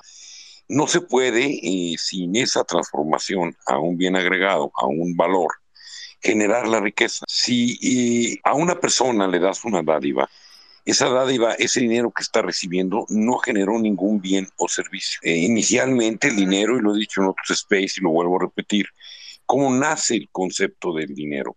De un lado se pone una persona vendiendo en un lado del río una cabra y del otro lado llega un señor con unos, eh, unas sedas y hacen un intercambio, un trueque, así empezó. Aquel le levantaba dos sedas y el otro le movía que no, que la cabra no era por más. Hasta que le pone cuatro o cinco sedas y entonces hacen el intercambio. Posteriormente alguien llegó con cacao y el cacao era como un comodín que todo el mundo, el de la cabra y el de las sedas, aceptaban el cacao. Entonces ya no llevaban la, la cabra ni la seda, llevaban simplemente cacao y con eso compraban alguna cosa. Pero cuando ese cacao no representa una cabra o una seda o un bien y servicio, es dinero sin valor. La dádiva es un dinero sin valor, no representa la transformación en, un bien y servicio. Esto es igual a generar en una máquina de billetes, billetes sin respaldo. Cada dádiva que da López Obrador descapitaliza la estructura económica y no genera nada a cambio. Él trae la idea de que, que con eso van y compran y se reactiva el, mercado interno. No, no se reactiva, porque esa moneda no representó en su esencia intrínseca un valor en, en nada. Entonces, se van descapitalizando estos países, como pasó con Cuba, como pasó con Venezuela, y, más allá de que esta gente se vuelve floja, se vuelve inactiva, no se cultiva, no aprende a ganar dinero, el otro problema es esa eh, descapitalización que va teniendo el valor adquisitivo y empiezan las, los precios a subir o empieza la moneda a comprar menos porque no trae algo a cambio. En la medida en que se incrementa el flujo de dádivas al, flujo del, torrente económico, en esa medida es como generar una máquina de billetes sin un respaldo adecuado. Ahora sí, adelante con las manos. Seguiría, si no me equivoco, Javier, ah, no, perdón, Aurora y luego Javier, por favor. Aurorita, sigues tú y luego Javier, adelante, Aurora, si me escuchas. Sí, sí me escuchas, Aurora. Bueno, en lo que llega Aurora, Javier, adelante, por, favor, este es tu space. Adelante, Javier, bienvenido. ¿Qué tal? Buenas tardes. No sé si sigo yo me escuchan. Sí, te escuchamos bien y fuerte. Adelante, Javier, y luego de ti seguiría Aurorita. Adelante, Javier. Ok, muchas gracias, antemano. Eh, de antemano, no sé si vaya a ir alguna susceptibilidad o, o, toque alguna fibra de alguien que ha hablado, pero no seré grosero, ¿no? Eh, alguien de los que están en el espacio me conoce a mí perfectamente bien, algunas personas saben mi forma de pensar y mi forma de actuar. Eh, yo en una metáfora eh, quisiera explicarles algo muy importante nosotros en el ejército, cuando somos paramédicos militares, nosotros nos enseñan a salvar vidas. Podemos llevar un fusible y demás, ¿sale? Pero cuando llegamos a un, a un, a una, a un evento, nosotros lo que aplicamos rápido es un triage. ¿Qué es el triage? Saber en qué gravedad se encuentra la persona lesionada para ver qué peligro corre su vida. Me voy a trasladar a la política. México está en un triage súper avanzado ahorita. Por eso les digo que no quiero herir susceptibilidades. El hablar ahorita si va una persona y se planta palacios, si va a, vamos y y, hacemos un castrolazo, todo eso yo lo he vivido en carne propia, he estado en la Cuba, en Venezuela y en donde lo sufren. Créanme que nosotros estamos en, en, un problema donde nos salieron bolitas y no detectamos el cáncer, el cáncer a tiempo, aunque sabíamos que lo teníamos, un cáncer, ustedes saben a cuál me refiero, cuando se declaró presidente y que bloqueó reforma y demás, sabíamos que era un problema, sin embargo lo dejamos crecer. Hoy ese cáncer tiene invadido a México. Entonces, como paramédico, cuando yo estoy en un evento, llegan las personas, ah, mira, pero van a ocupar coserle, ah, mira, van a ocupar, eh, va a ocupar un yeso, ah, mira, va a ocupar de este, uy, seis meses de rehabilitación. ¿Saben qué es lo que me importa a mí en el momento? En el momento lo que me importa es que no se muera la persona, que no se pierda la vida, porque de ahí para allá entonces luego planeamos a futuro. México ahorita, yo hace unos 15 días estuve en un espacio donde participé con sociedad civil y me dijeron, no, muy prematuro si mañana llega una persona y les levanta el puño y una bola de personas, sí, alaban al Führer, al Hitler, como hoy el que tenemos en la presidencia, vean lo que nos acaba de decir hace días festejó, alabó y se vivió en, en, en, en, presentes y olvídense con Fidel Castro. Nos está diciendo quien nos gobierna, quien nos gobierna, que era el padre del desarrollo de nuestro futuro, de lo que, por Dios, si ahí los mexicanos no abrimos los ojos y creemos que que no es que aquí o es que allá o que X o es que Y, estamos jodidos, estamos, perdón por mi francés, estamos, estamos perdidos. Ya no es la Suprema Corte, ya no es la, la, la, la, la CNDH, ya no es eh, X o Y o Y, Z. No nos damos cuenta que lo que tenemos enfrente es un cáncer que si se mañana en concreto no lo erradicamos, México la única, la único, el único camino que tiene es la resurrección. Va a tener que morir y volver a nacer. Entonces, si se los digo con conocimiento de causa, se los digo. En Venezuela la gente creyó que el castrolazo marchamos cuando se hagan de todos los poderes, del electoral, de los derechos humanos, de la Suprema Corte y del Congreso, estamos perdidos. Lo peor del caso que nos va a pasar como en esos países, vamos a estar siendo arreados perdón por mi término, cinco van a estar arriando a cada dos mil en este país. Vamos a estar gobernados por una minoría porque incluso yo hablo con gente de Morena que tiene miedo, pero no sabe hacerle caso a su miedo. Dice, pues es que sí, pero es que mira, antes estamos, ahorita lo que es lo importante es que esto pare, se nos va a morir. Por eso les menciono el triage. Lo que tenemos que hacer es que esto pare. Es para que los mexicanos, los mexicanos ya estuviéramos en la calle y con protestas serias, bloqueando el Congreso, bloqueando el Senado, fuera de Palacio, que está bloqueado. Hay que quitar los bloqueos. De lo contrario, de lo contrario, espero que no se acuerdan de mis palabras, porque esto que está pasando en México, ya lo vimos, pasó tenemos evidencia de lo que pasa con este tipo de gobernantes. Y desafortunadamente no abrimos los ojos cuando el mismo gobernante viene y desde la máxima tribuna del país, desde Palacio Nacional, viene y le hace un homenaje y alaba, les digo, no me crean, búsquenlo para que vean cómo el presidente de nosotros dice que es el padre del movimiento que va a liberar a las Américas, se está poniendo en enemistado con Estados Unidos, con Joe Biden y demás. Y nosotros creyendo que el artículo 144 de la edición bis del catálogo de Andrea nos puede salvar con todo respeto. Si no hacemos algo y nos, y nos organizamos, los que nos jactamos de ser inteligentes, el país se nos va a salir de control, se nos va a ir de las manos. Viene violencia, viene un problemón y grave. Sale, es cuánto y disculpen. Juan Carlos, ¿algún comentario? Juan Carlos, ¿algún comentario? Aurorita, adelante, Aurora.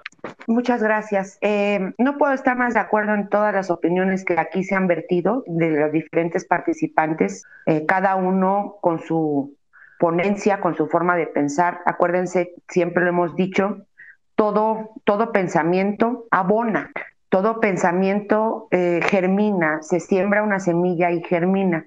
Lamentablemente, como lo ha dicho Juan Carlos, híjole, el tiempo lo tenemos muy corto para la siembra. Eh, si hubiera alguna estrategia económica real, porque la realidad ahora sí que nos, nos va a alcanzar y ya nos alcanzó, es que no hay una estrategia. Se cayó Aurora, se me hace igual. Juan Carlos, ¿quieres hacer un comentario, Juan Carlos? se estaba quedando todo el space a raíz de que habló Javi, parece que lo tumbaron, pero no se cayó, el cáncer, pero a mí se me puso hasta negra la pantalla con todo. ¿Sí me escucha, Rogelio? Sí, sí, te escuchamos todos. Adelante, Juan Carlos, adelante con tu comentario. Esto que dijo Javi, y tú lo sabes, lo he venido diciendo mm, siempre, que con la ley y que con Machita Rosas de, obra, ¿no? Y eh, no para no, no te voy a prestar para dar dádivas porque ese, ese dinero no retorna. ¿Con qué me va? Se te, se te cae el, el, el, el, micro, Aurora. Aurora, te cae el micro. Bueno, que regrese Aurora, sigue adelante, Juan Carlos, por favor. Sí, yo creo que Aurora va a tener que entrar y salir porque está fallando su... No se recuperó, pues. Yo me salí y regresé. Mira, yo he insistido en lo de playeritas rosas y, y que la ley en la mano y todo este asunto como algo infructuoso, como algo que ya no estamos para eso, que necesitamos tomar acciones mucho más drásticas y desgraciadamente eh, no, no está pasando así. Eh, necesitamos darnos cuenta de la situación, como dijo bien dicho por Javi, del avance tan eh, mortal en el que se encuentra el país. Yo estoy consciente como él, todo lo que él dijo yo lo suscribo. Es cierto, México está en una etapa prácticamente terminal de democracia, eh, hice un recuento al principio del Space de lo que significaba el Estado de Derecho, los impactos del Estado de Derecho en otros renglones y primordialmente en la democracia. Están tomando las áreas de operación del Estado de Derecho, desencarrilando el, el Estado de Derecho para imponer su sistema.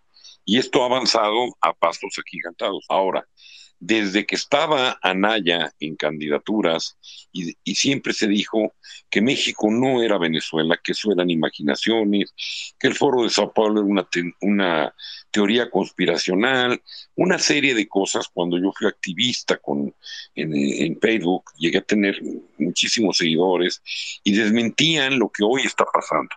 Y el otro día abrí ese Facebook que fue bloqueado y me encontré eh, con muchas de las cosas que se advertían como una posibilidad y que hoy están siendo una realidad.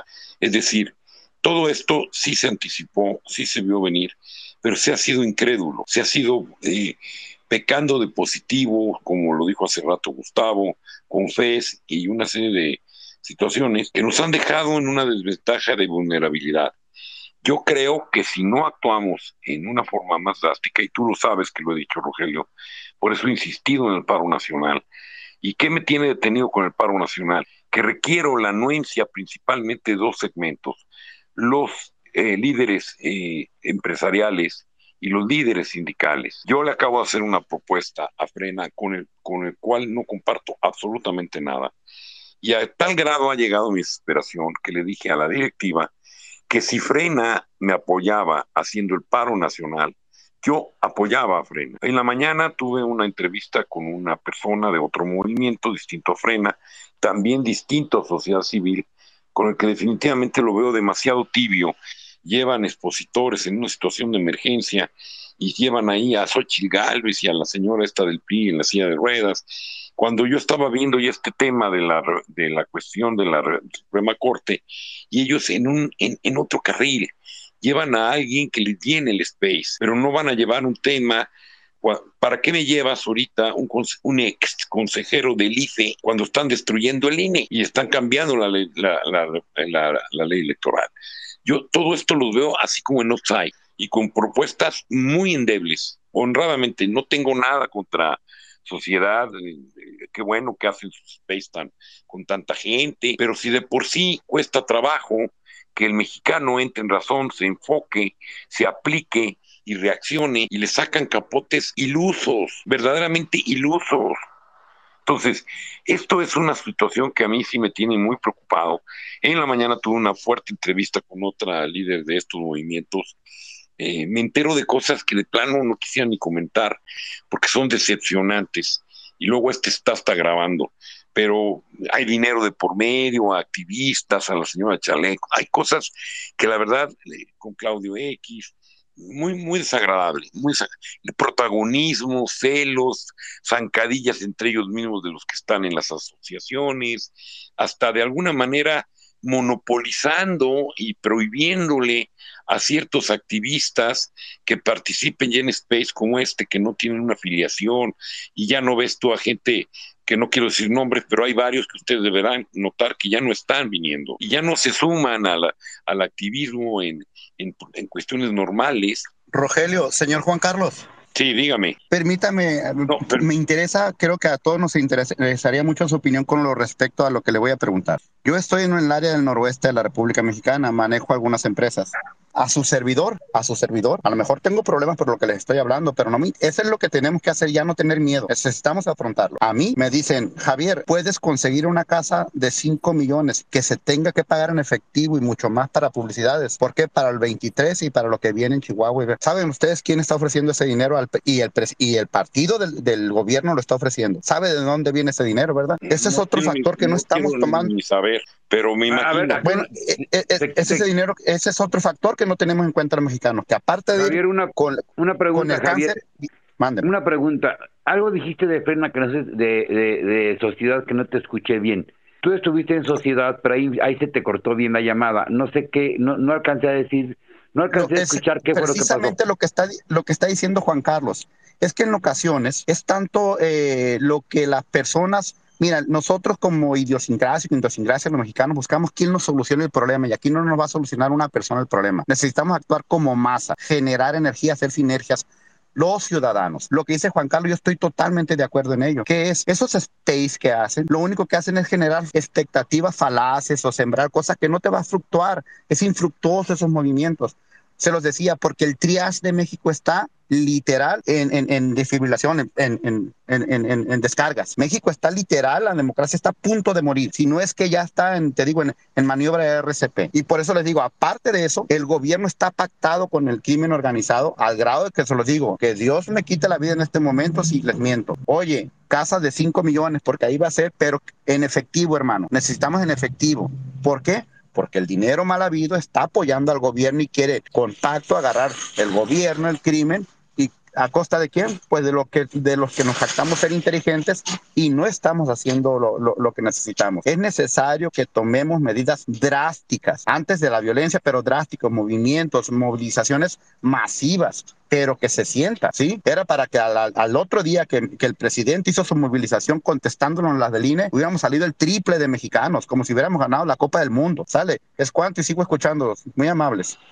Les voy pues a pedir un favor, perdón, Perdón, Juan Carlos, les voy a pedir un favor bien grande, si me lo permites, perdón por interrumpir. Este, para que podamos llevar un orden, y esto eh, sé que es muy álgido el tema y sé que todos estamos tratando de aguantar las ganas de hablar y hablar. Tratemos de no, de no interrumpir las, las exposiciones. Eh, cuando alguien esté hablando, por favor, cuando termine, eh, sigue la otra persona. Se los pido encarecidamente para que esto no pierda el sentido. Muchas gracias y perdón la interrupción, Juan Carlos. No, de, hecho eso iba a decir.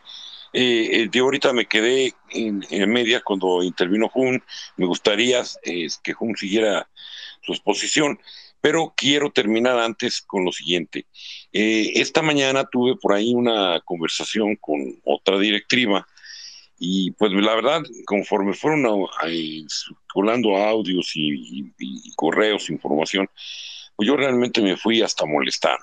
Por ahí después hablé con Rogelio y le dije, mira, no te puedo ni compartir a ti porque son cosas muy delicadas y, prefiero eh, no mencionarlas. En, nombre se dice el pecado, más no el pecador ni quién.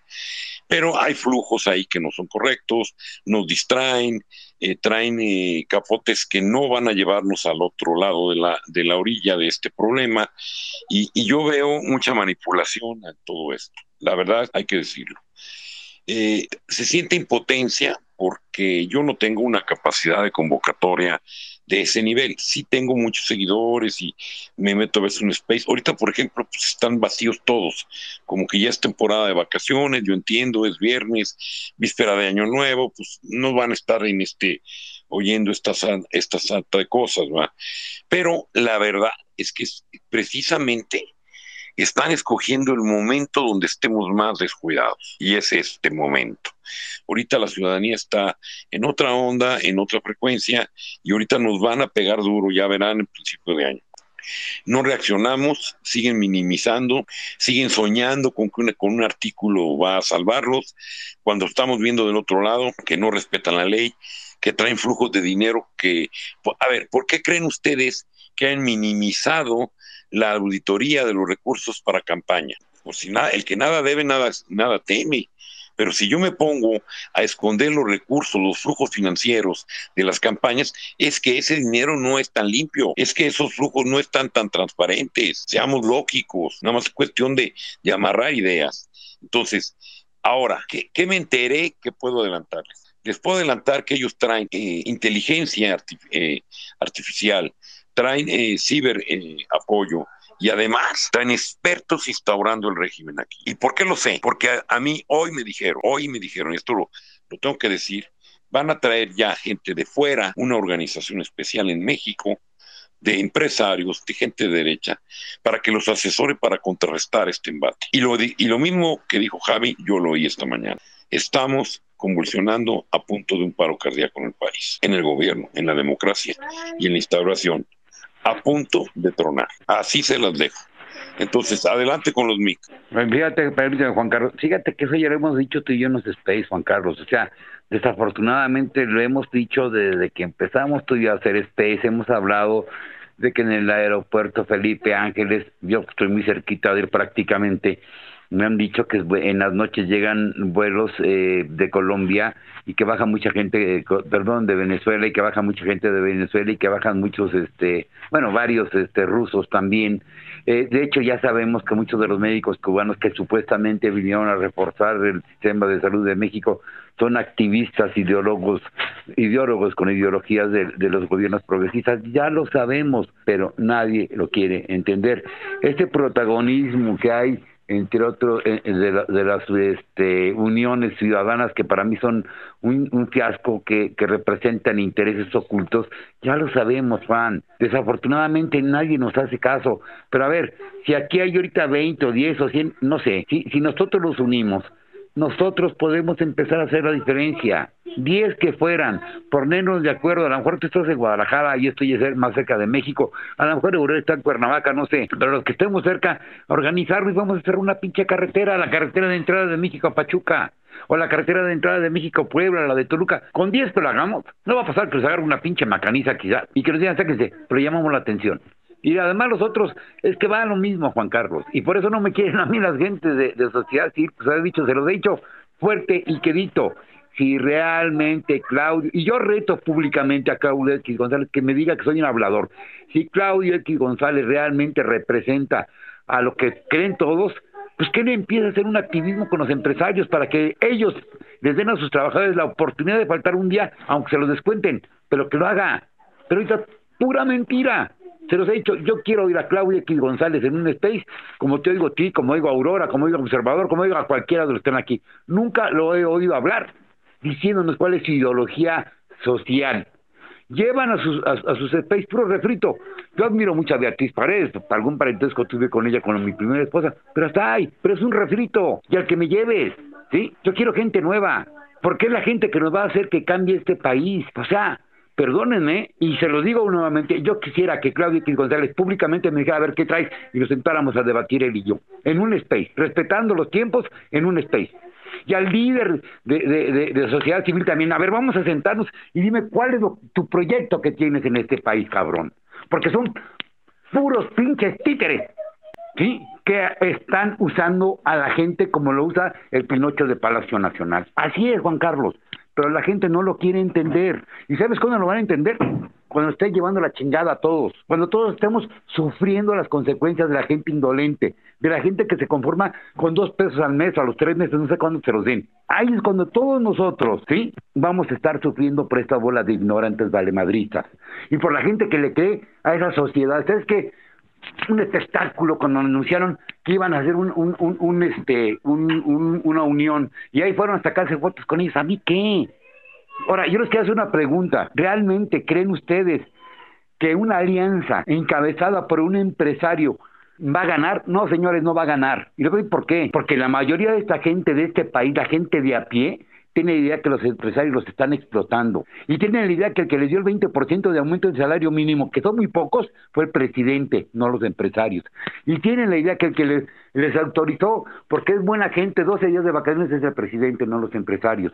Eso es lo que nos está dando en la madre, ¿sí? Que aquel sigue, ah, no, criticando y, siguiendo con gente y aventando lana. Pues por eso, a mí no me han maiciado, ¿eh? A mí no me, ni quiero que me dé nada. Yo no tengo camiseta rosa ni me la voy a poner, no, no, no, no, ¿sí?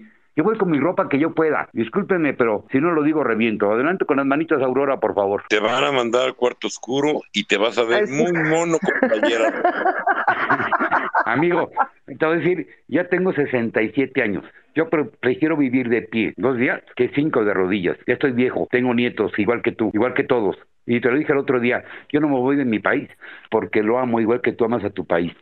Yo no me voy de ese país porque creo que todos los que están aquí tienen hijos, tienen hijas, tienen hermanas. Y en este lugar, en este país, sigue habiendo feminicidios en promedio, en promedio 12 diarios, ¿sí? Siguen abusando de las mujeres.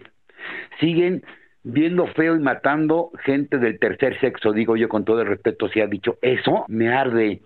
Y en serio, fíjate, y fíjense, cuando yo trato con Gustavo en serio, lo de irme a encadenar, a encadenar afuera de, las, de, de, la puerta del Palacio Nacional, Gustavo, pero de repente parte, huye. Yo lo estoy diciendo en serio, ¿eh? Si Gustavo me siguiera y, y que me diga así, yo sí me quiero encadenar ahí. Y no para que salir en la televisión, entonces me vale madres, ¿sí?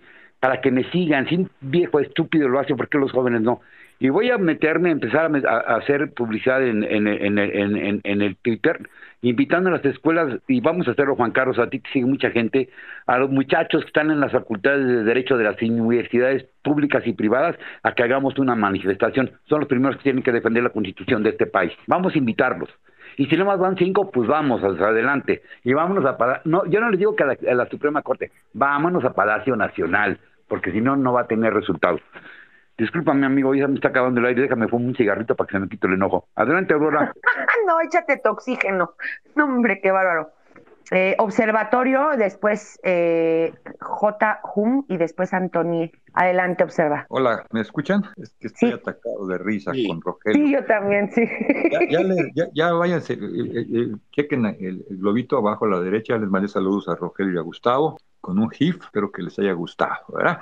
Bueno, voy a hacer dos comentarios. Eh, primero, en cuanto a los empresarios este, disidentes, ahí tienen a Juan Guaidó en, en- en Venezuela y el otro que estuvo en la, o está en la cárcel, los que han eh, enfrentado a Chávez y a Maduro, son grupos de presión, sacan tajada y mantienen la cabeza de puente mientras les esté dando resultados, pingües. Entonces Juan Guaidó para mí es lo mismo que Claudio X González y se lo voy a decir en su cara a Claudio X González, al cual conozco. Bueno, este, segundo, bueno, ya dije del GIF, que les mandé saludos a Rogelio y a Gustavo. Y tercero, ya, plan serio, eh, suscribo cada una de las palabras del compañero Javier. Y me quedo reflexionando sobre lo que dijo el compañero Isaac, que entró como Z Brando, compañero peruano, un saludo, mi hermano.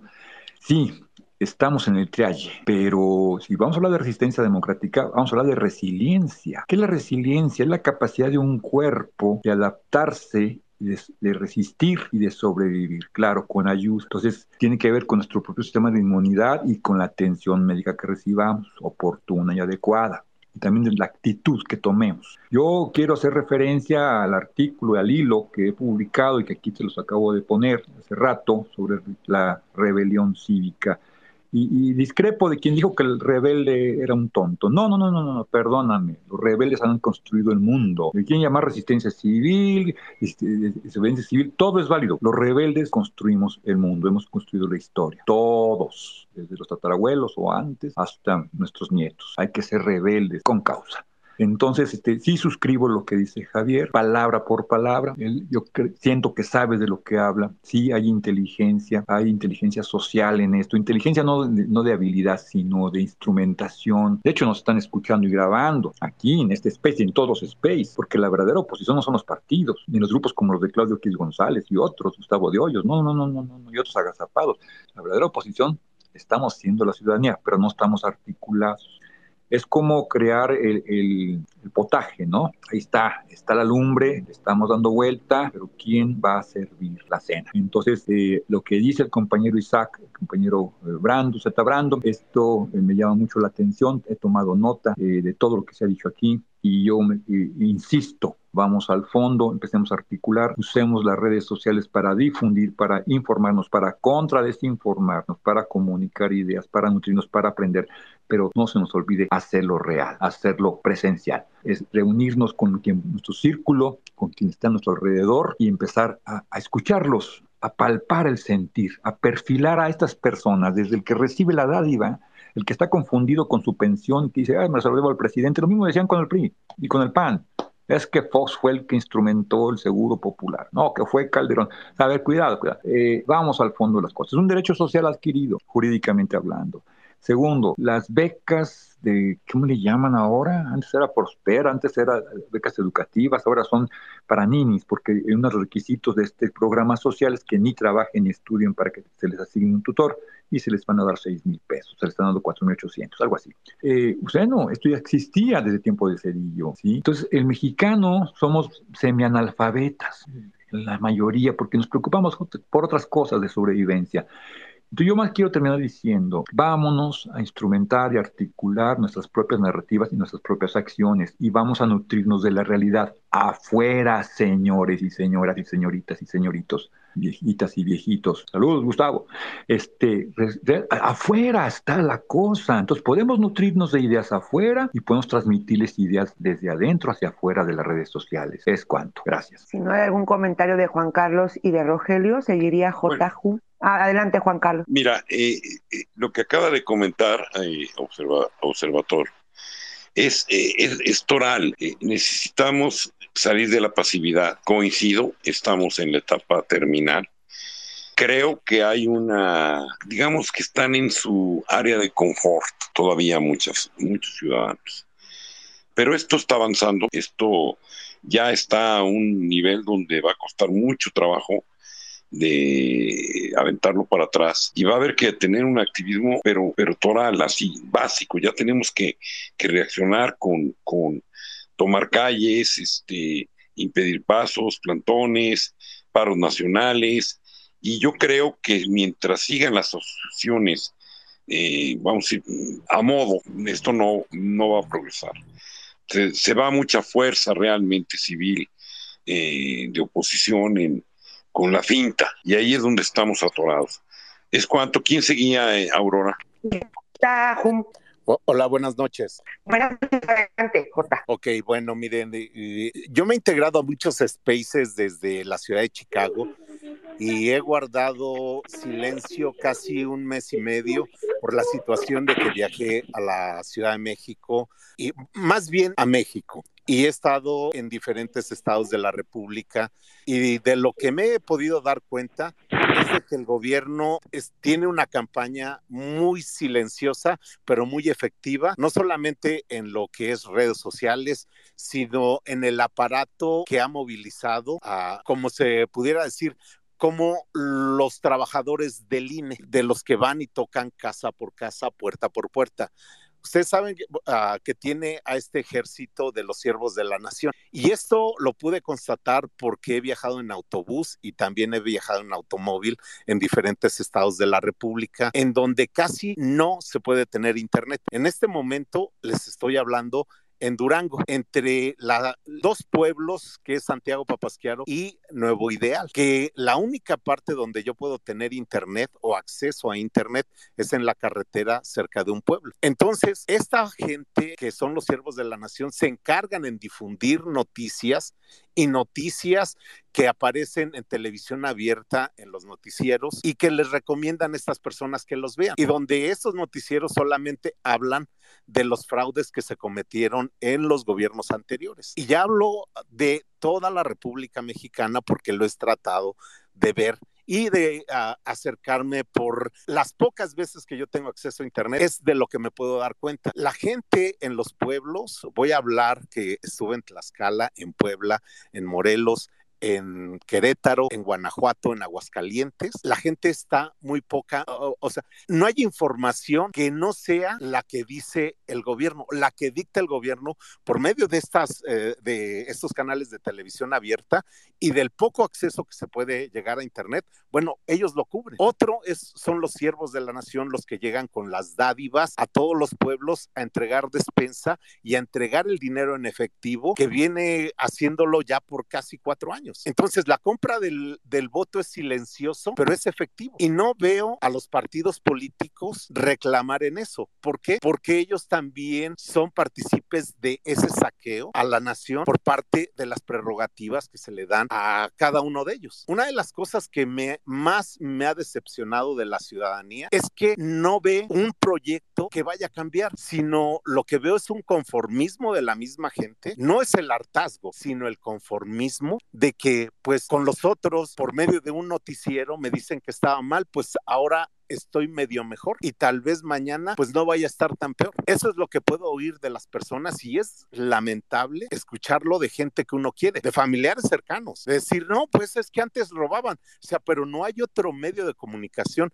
en el que tú te enteres de qué es lo que realmente está pasando en México no, es que esto no es Cuba, es que esto no es Venezuela, pero porque la gente no ha vivido en Venezuela, no ha vivido en Cuba. Yo vivo en Estados Unidos y me doy cuenta porque tengo acceso a todos los medios de comunicación desde allá. Aquí desafortunadamente no puedo. He estado presente en tres o cuatro uh, spaces porque tengo que estar aquí en la carretera y no sé realmente si esté seguro. Si esté seguro en esta carretera porque traigo placas de los Estados Unidos y porque no conozco a la gente. Más sin embargo salgo a tratar de escuchar y de, pon eh, de poner un poquito de lo que he visto para que la conciencia de cada uno de los que estamos así o, o, de los que participemos en los spaces, pues tengamos una, un, un panorama más amplio de la realidad que se lleva en un space o de un grupo, porque he participado en varios spaces, de un grupo donde ter, tenga cercanía a ciertos uh, grupos que están dentro de la política. Entré a un space donde uh, cuestioné a Xochitl Galvez por qué ella siendo, uh, bueno, iniciando desde su natal estado de Hidalgo, llega a la Ciudad de México, llega a las diputaciones, llega a ser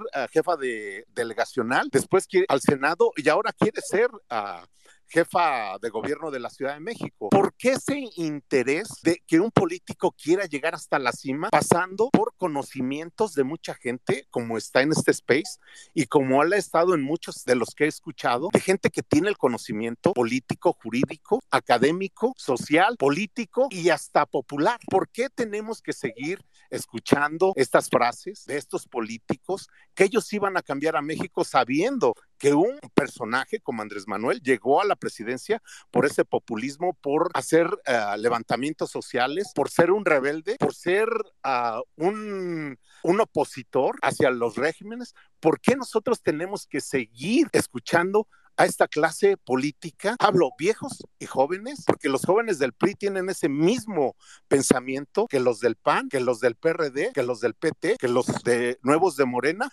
¿Por ¿Por qué? Porque son amaestrados, y, y lo digo así, amaestrados. No han tenido carreras académicas, no han tenido, la- digo, la oportunidad de desarrollarse en vínculos sociales donde aprendan a desarrollar proyectos que lleven a una economía y generen empleo para muchas personas y para que algún día gente esa gente pudiera tener la oportunidad de quedarse en México y no hacer lo que hemos hecho millones, casi 18 millones de mexicanos, y no hablo de las segundas y terceras generaciones que ya viven en los Estados Unidos, sino de hablo de, nos, de, de los que nos fuimos, de los que no encontramos esas oportunidades y de las que ahora se jacta el gobierno con todo su aparato, el aparato del gobierno en aeropuertos, en la frontera, diciendo que somos héroes, que porque salvamos al país, pero no somos héroes porque no lo hayamos querido ser. Fuimos héroes o somos héroes para nosotros mismos porque queremos la oportunidad de tener una economía mejor y de apoyar a nuestras familias en nuestros lugares de origen, importándonos un bledo si existe un gobierno de izquierda, de derecha o la simulación de una democracia, porque los partidos, la partidocracia es la que le ha dado en la madre a México. Si lo vemos bien, los partidos son los que no han dejado o son los opositores a un desarrollo de un país. Frena en, una, en un momento en Chicago hablé con Gilberto Lozano y mi pensamiento era que si era un proyecto, pero sin una base donde pudiera cambiar. Y digo, donde pudiera cambiar al INE, donde pudiera cambiar en la Cámara, al Congreso, porque ahí se generan las leyes, por do donde pudiera cambiar el pensamiento de un mexicano. Pero no, al final se hizo un grupo donde si piensas diferente a mí, no entras. Y aquí donde yo con ustedes, son diferentes formas de pensar que llevan a hacer un análisis general de que todos debemos de participar y no debemos de ser oposición. Debemos oponernos a los que se oponen al desarrollo de México. Y eso es lo que nos hace falta y yo creo que con iniciativas pequeñitas, y lo digo porque serían héroes, el encadenarse y que una persona que no se encadenó, que no hizo nada, pero sí ah, levantó la voz con el dinero de muchos otros corruptos, llegó a una presidencia de muchos corruptos, más no de un pueblo. Ellos se jactan de ser el pueblo, pero es un pueblo pequeñito de menos de 100 personas que ha llevado algo, al, a un personaje al gobierno, a la presidencia y que ahora utiliza todo el aparato del Estado para minimizar a todo el oponente a él, no oponente al país, oponente a él. Y si necesitamos a estos héroes, dos, tres, cuatro, y si nos sumamos cinco, y si se suman seis o siete, podemos hacer que haya un cambio, pero necesita, necesitamos hacerlo ya. Y con esto los dejo y sigo escuchando desde aquí, desde esta carretera vacía, donde no hay internet, donde lo prometieron que todos los pueblos iban a tener banda ancha. Digo, pues banda ancha para los criminales que pueden llegar a cualquier lado, más no banda ancha para los que queremos hacer algo. Gracias.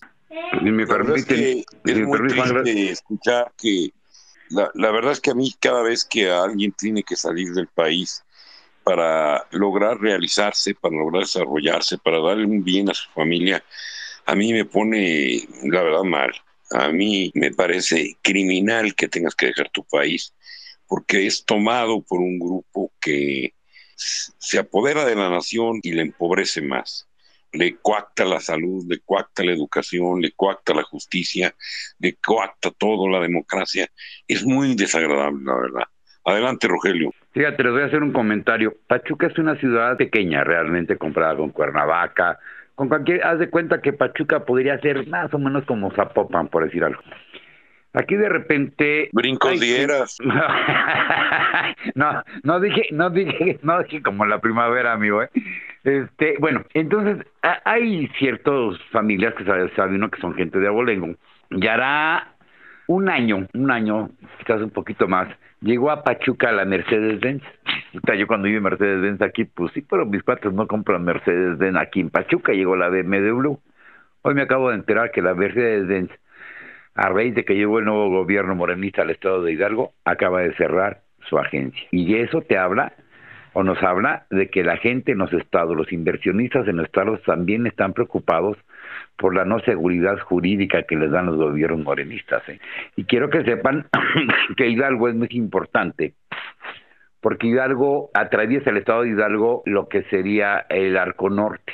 ¿Qué quiere decir? Que por aquí pasa todo lo que venga hacia el norte de la República y lo que viene del puerto de Tuxpan. De hecho, habla, ahorita que dice Humberto, coto Humberto, circular por el arco norte en las noches, en serio, ¿eh? es peligroso. Por lo menos atravesar de, de, de, del estado de Puebla Pachuca es muy peligroso. Cuando mi hijo todavía estaba en la Federal de Caminos, que ya no está, Dios gracias, me decía, papi, a las 10 de la noche ya no puedes por ahí porque te van a asaltar. Y sí, hay mucha gente que han asaltado en ese, porque es un, dicen que tiran lo que ustedes no se imaginan, el crimen organizado y los narcos. Eso que dices tú de Santiago Papasquiaro, fíjate, Santiago, Santiago Papasquiaro es en, en, en, Durango, cuna de narcos. Si pasaste por ahí por Santiago y tuviste chance de ver hacia la sierra, no sé si de repente pudiste ver las residencias que hay a lo lejos, pues son de la gente buena de Santiago Papasquiaro. Santiago Papasquiaro es muy famoso, digo por mi chamba, cuando yo trabajé en Estrella Blanca, pues iba a muchas partes de la República, Santiago Papasquiaro, había, de veras, ahí sí es, en esta época circular, ahora ya con la carretera nueva que hay, eh, eh, ahí te veía más antes era un, un, un, un, volado. Un día venía un operador, bueno, me encontré un operador y todo trancaseado, este les va a sonar a chiste, pero así fue, me encontré todo trancaseado ahí en la central de Guadalajara, y ahora qué te pasó, nada, Lick. pues me asaltaron una chinga, ¿cómo que te asaltaron? Sí, pues venía yo del puerto hacia, hacia Durango y pues en esta época de, de, de diciembre dejan de, de, cortar la amapola. Este, entonces esa gente se vuelve asaltante. Y que se subió la rata y ya llegando a cierto paso, había eh, madera, se paró, pero ya venía la rata arriba. Y pues a bajar a toda la gente de lo que traía en el autobús. y este como pues trae, los, hay veces en esa ruta, los traen, se llama boletera, y van cobrando también los operadores. Y imagínense la cuenta de dos días, ¿no? y que este pues abusado se metió entre los clandestinos cerca de dos mil pesos y que total pasaron a toda la gente, los asaltaron le dijeron, le dijeron, no, pero a ver, nada más danos el dinero de la empresa, tu dinero no te lo queríamos quitar, nada más lo de la empresa, entonces te lo di lo de la empresa. Pero el ratón, eh, imaginativo, dice, a ver, tu cartera es esta, así, ahí está tu dinero, así, ¿qué te crees? Te vamos a pasar báscula. Pero ese nunca pensó que le iban a decir que se quitara los zapatos donde se quita los zapatos de aquella dinero, le pusieron una zapatería que le quebraron un brazo, le dejó todo morado. Y lo van más vaciado. Que el ratón le decía, ah, cabrón, que, nos quería robar, ¿no? Imagínense nada más el grado de cinismo de estas gentes. Pero sí es cierto, desafortunadamente, como decía este, todos los que han hablado antes que yo, y vuelvo a lo mismo, sí estamos ya en un, en un basta, estamos ya necesitamos hacer algo. Como dice Juan Carlos, la gente como tú, Humberto, que se van de este país por falta de oportunidades, pues sabes que también dejan familia, y no, no a la esposa necesariamente, a los abuelos, a los primos, y yo creo que estar en un país, aunque sea Estados Unidos, que está aquí cerquita, entre paréntesis, pues es triste. Yo sí creo, y, y les voy a repetir que lo que dice Juan Carlos de un paro nacional, y lo que yo les digo del encadenarme es en serio, ¿eh? no, no es vacile. Eso lo propuso una vez en un space este Gustavo. Y yo le agarré la palabra y cada que le digo si va se sale de los space porque yo sí estoy dispuesto a hacerlo. Y les digo no por por, por, por ser popular ni porque me aplauda la gente no en serio yo lo hago porque como les digo estoy un viejo. A Dios gracias me dejó llegar a esta edad ¿sí? Y me preocupan la gente como tú también, Humberto, que se van a Estados Unidos, o la gente que vive en lugares, como tú dices, yo conozco Tlaxcala, que es un, estado muy pequeño, pero hay mucha pobreza, ¿sí? No sé si ustedes sepan que en Tlaxcala, no me acuerdo el pueblo cómo se llama, a mejor tú sabes, Humberto, es el lugar perdón de la palabra porque se les domina, la, es un pueblo que es el original de los padrotes de México. Son los que controlan toda la prostitución en el centro de la República, la llevan a Estados Unidos. Y la gobernadora de Tlaxcala, que antes era del PRI, les dijo que no, no, no hay, no hay como ir en contra de ellos porque no cometen ningún delito en el Estado. O sea, imagínense el nivel de, de, de, de, respeto a las leyes y a los seres humanos. Una vez me decía alguien que el que maneja todo eso en ese pueblo tiene una, pues no sé, dicen Hawái, me imagino que saben que es un Hawái, es un un pequeño lago, ¿verdad? Y que ahí tiene un cocodrilo y que cuando un muchacho se le pone al brinco la trompean y la vienda que se lo come un mendigo lagarto que tiene. O sea, qué triste que, se, que sigamos así.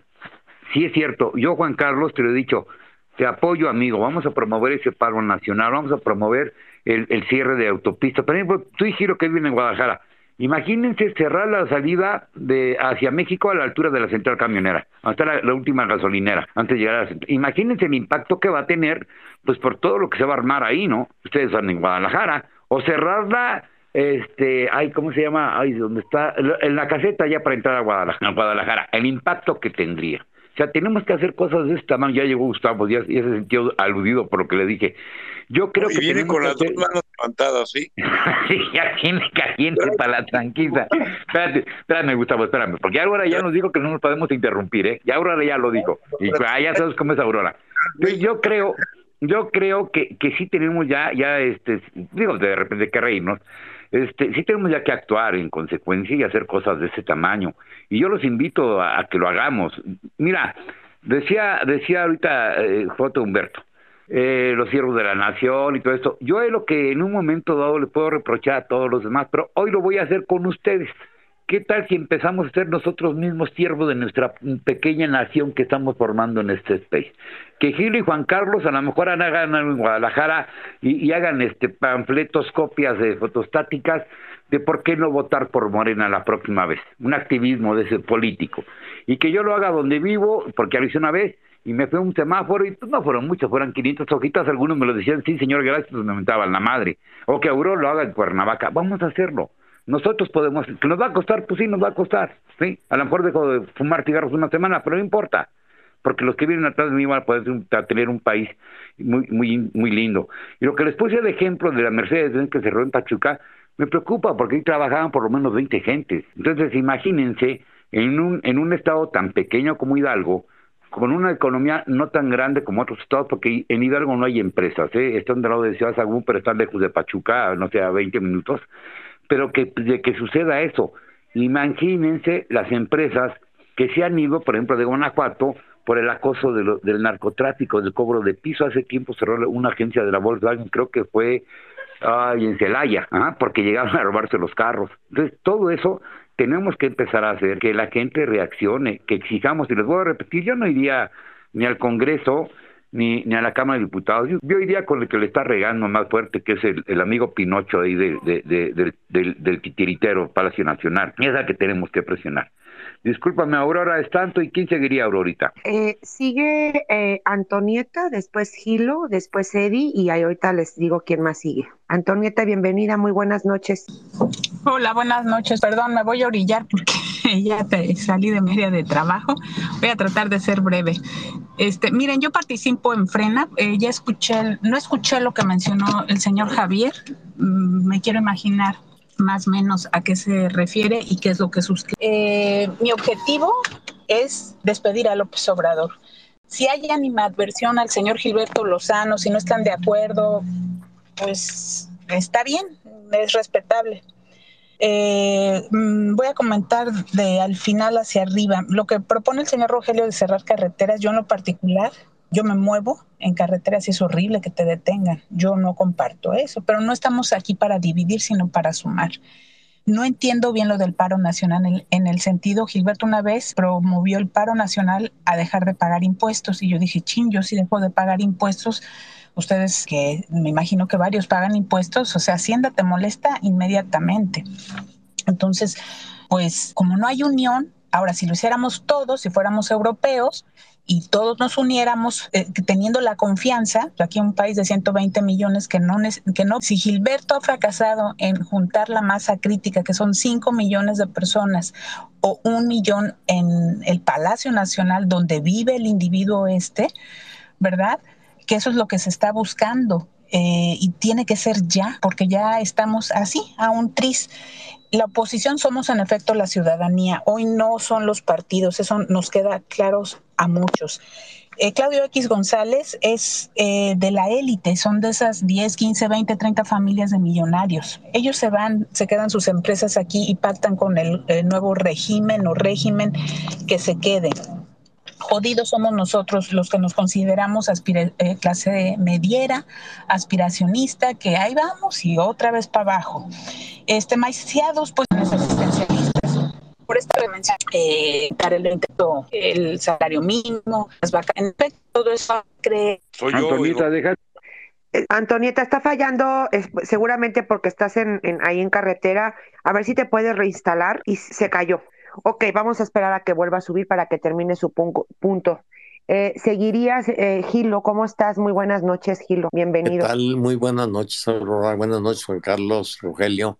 Bueno, antes que nada, la verdad, felicitarlos de corazón a, a Juan Carlos y a Rogelio por lo activo que han estado estos días. Este, han, han- han- he estado en tres o cuatro space. Pues estos días que ya son prácticamente de descanso, pero que pues no debe de haber descanso en la oposición y ustedes han venido a poner el ejemplo. O sea, no, no, encuentro nadie de los partidos hacer ruido estos días. Yo creo que, que lo que menos necesitamos ahorita es descanso, sino seguir cuando menos si- haciéndonos presentes, cosa que no pierde oportunidad, pues el perverso de Palacio, o sea, no pierde motivo y momento para ser presente cuando no vemos voces de la oposición ahora terminando el año. Entonces, verdaderamente eh, eh, felicitarlos de, corazón, Juan Carlos, Rogelio, y, reconocer también lo que decía Aurora, de que de alguien que por decía que no hemos hecho mucho. Creo que hemos hecho bastante, como lo decía Aurora, pero desafortunadamente, pues no lo suficiente todavía. Este, y, y,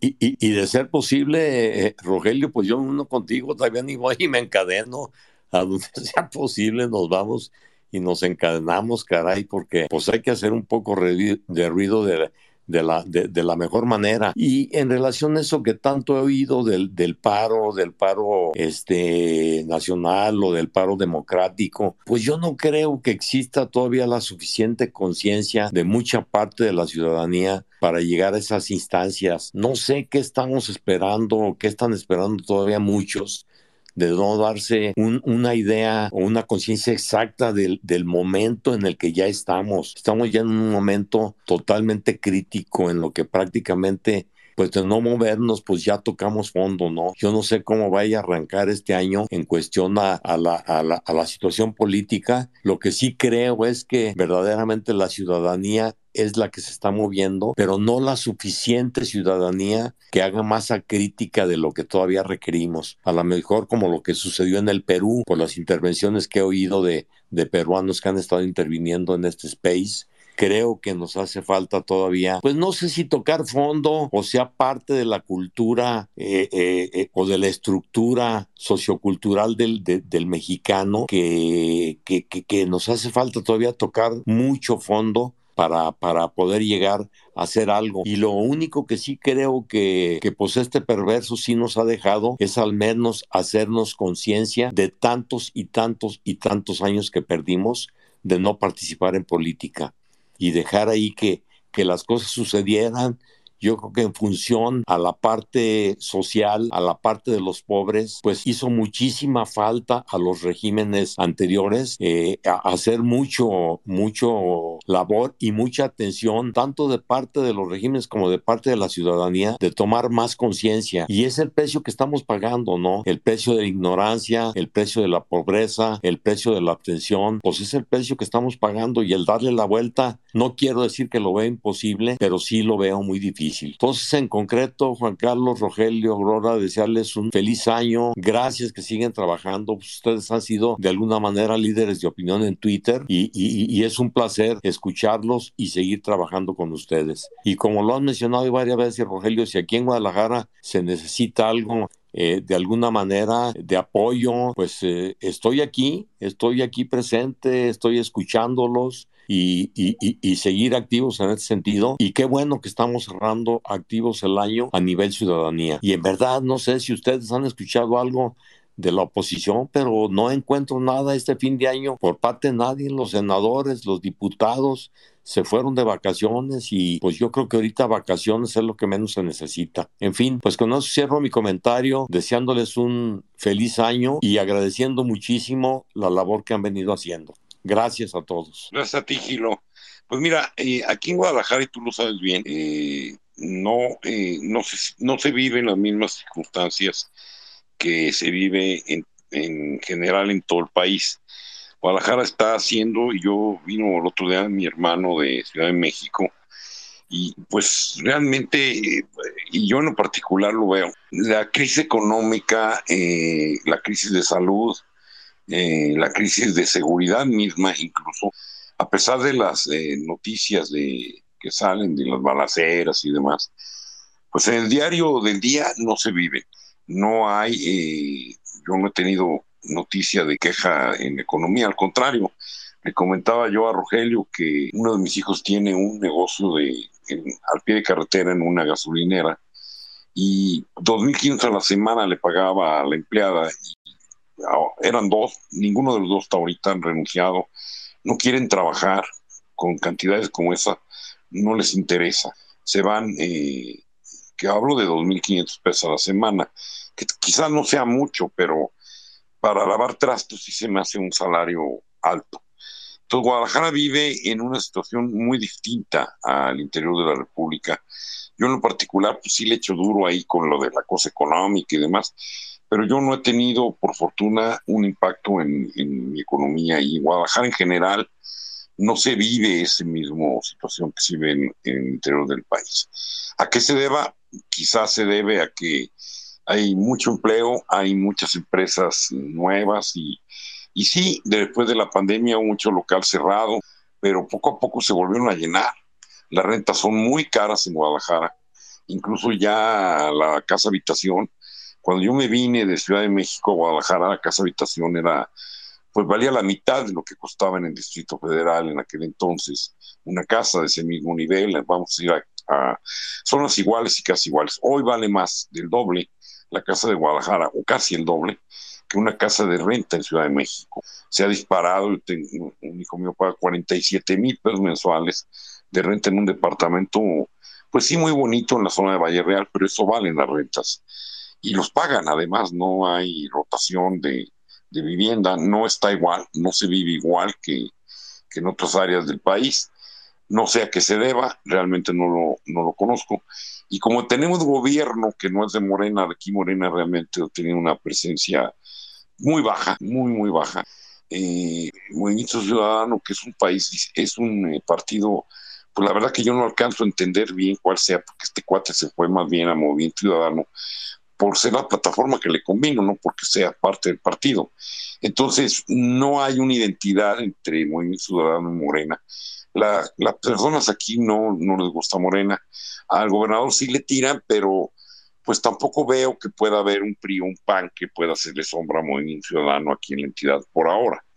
Pero bueno, eso es lo que pasa aquí. Adelante con las manos, Aurora. ¿Me permite un comentario, Juan Carlos, rápidamente? Sí, adelante, adelante. Este, eh, con relación nada más a lo que estás diciendo, Juan Carlos, tú sabes que el tema eh, de construcción es fundamental en cualquier economía. O sea, he leído artículos y voces y por ahí también contactos importantes que tengo. Hay, hay mucho dinero sucio en Guadalajara, Juan Carlos. O sea, detrás de tantas y tantas torres, tú sabes que en cada esquina está construyendo una torre y quién las está comprando. Hay gente que sin saber ver inclusive con quién está invirtiendo. Hay gente eh, que está con dinero sucio atrás de todo esto. Entonces, mientras Guadalajara siga teniendo la liquidez que hay en función a esto, a lo mejor por eso no sentimos todavía esto, pero va a llegar un momento en que el trancazo venga fuerte. ¿eh?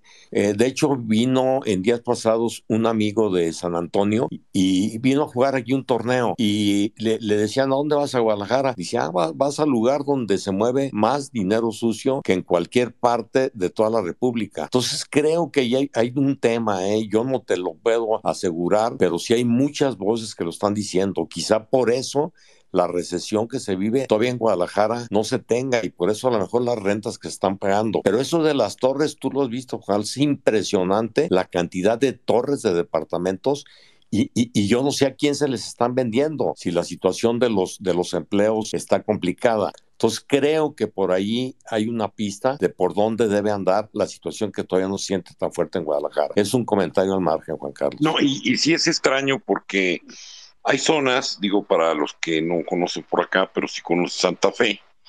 Hay zonas eh, tipo Santa Fe, allá por la zona de Andares, que hay eh, una cantidad de torres y edificios que parece otra ciudad. Yo el otro día, uno de mis hijos subió unas tomas en dron en, en esa zona, y a bárbaro, ¿eh? qué mineral hay ahí distribuido, y yo no sé exactamente quiénes vivan ahí o cómo compren ahí, pero sí sé que los precios andan arriba de los 7 millones de pesos un departamento en esa zona. No, como hay millones, Juan Carlos. A ver, ahí enfrente del country, que yo juego ahí en el, en el club de golf, a ver, a ver si eh, hicieron un departamento, y perdón que me digo, no, no voy a mencionar aquí apellidos porque están metidas familias, pues están eh, familias también de prestigio aquí en Guadalajara. A ver, una torre de departamentos, el penthouse, se vendió en 25 millones de pesos, Juan Carlos. Sí, eh, dije el mínimo 7 millones. Y Exacto. hablo de los más, este, no, yo mandaron uno de 53 millones de pesos. eh, Sí, hay una ahí como- torre que está pegada al club que se vendió en dos días. Una torre de 14 pisos que se vendió en dos días. En dos días se vendió y se vendió todavía en proyecto. Se vendió y, y eran puros departamentos arriba de 15, 18 millones de pesos. Entonces también quién compró, pues no lo sé. Pero bueno, pues, es todo un tema este de la situación inmobiliaria en Guadalajara, Juan Carlos. No, y, no nada más el inmobiliario, ve los restaurantes, Gilo. Usted va a un restaurante y están a reventar y los precios de los restaurantes. Oye, no son- Juan, Ju- Juan y Giro, no vayan tan lejos, hombre, pues desde que se hizo Puerta de Hierro, pues desde ahí véanlo, en Puerta de Hierro vive mucha gente allá, pero pues se dio Puerta de Hierro no tiene dos años, ¿eh? Bueno, se los voy a poner más fácil, Juan Carlos. Mi oficina, Gilo, estaba en Mexicalcingo y Chapultepec, a una calle de, de los, de los niños de, de los niños héroes. ¿Se acuerdan que allí, ahí en la, en la esquina, me acuerdo que había un Kentucky Fried Chicken? Vayan a ver qué edificios hicieron, ¿eh? Y hace, yo te platico de los días que fue a Guadalajara hace cinco años, y de volada se vendieron, ¿eh? Pues en el tiempo que yo estuve en Guadalajara, sí era caro Guadalajara. Bueno, imagínense, cuando llegamos a vivir a Pachuca, mi esposa me lo primero que me dijo mi esposa, eh, oye, está más feo que Guadalajara y es más caro vivir en Pachuca, porque era más caro vivir en Pachuca que en Guadalajara hace 12 años que nos venimos para acá, o 10, no sé, pues yo soy realmente para eso. Y Guadalajara no había, pero la acuérdense también los dos, digo, por favor, que eso empezó desde la época de Rafa. Desde la época de Rafa ya había un chorro de lana en Guadalajara circulando, por eso es que en Guadalajara no se ha sentido el problema que hay en otras partes de México. Pues ahí viví muchos años. Mira, Gilo, para que tengas idea, nada más que no les digo quiénes son los dueños, sino si me meten, no al cuarto frío, me hacen carnitas. Fui director de la central camionera, Gilo. Imagínate de que no me enteré. Pero pues, obviamente que ustedes saben quiénes son los dueños. Y, y ya, ya vieron el terreno que está junto al, al, al, al- al este, al nuevo estadio de fútbol. Sí lo has visto, ¿no, Juan Carlos? Al, al este de- que antes, bueno, al nuevo estadio de las Chivas. Sí, del Acro, Ya. del Acro. Ándale. Bueno, pues de quién creen que es el terreno que está ahí en litigio todavía, un terreno grandísimo que está ahí. No, en Guadalajara hay mucha lana. Mira, mientras que haya economía que la gente viva bien, pues total que no se metan contigo y lo demás que importa, ¿no? Pero sí está muy difícil Jalisco. ¿eh? Antes, yo me acuerdo cuando empezaba a ir, fíjate, Giro, yo iba a Guadalajara desde la época de Don, de Don Helio, cuando era la primera vez diputado federal el viejito. Entonces, no, no, no, Guadalajara es otro canal, Guadalajara, eso que dices tú Andares, fíjense a los que no saben, en Guadalajara hay una agencia Ferrari, creo que está Ferrari, no todavía Juan Carlos allá, hay una agencia de la Claro, Ferrari. Claro, claro. Y dime entonces hay otra agencia Ferrari, o sea, Guadalajara es otro canal, ¿eh? La verdad, viva, viva, viva eh, Guadalajara, viva Guanatos.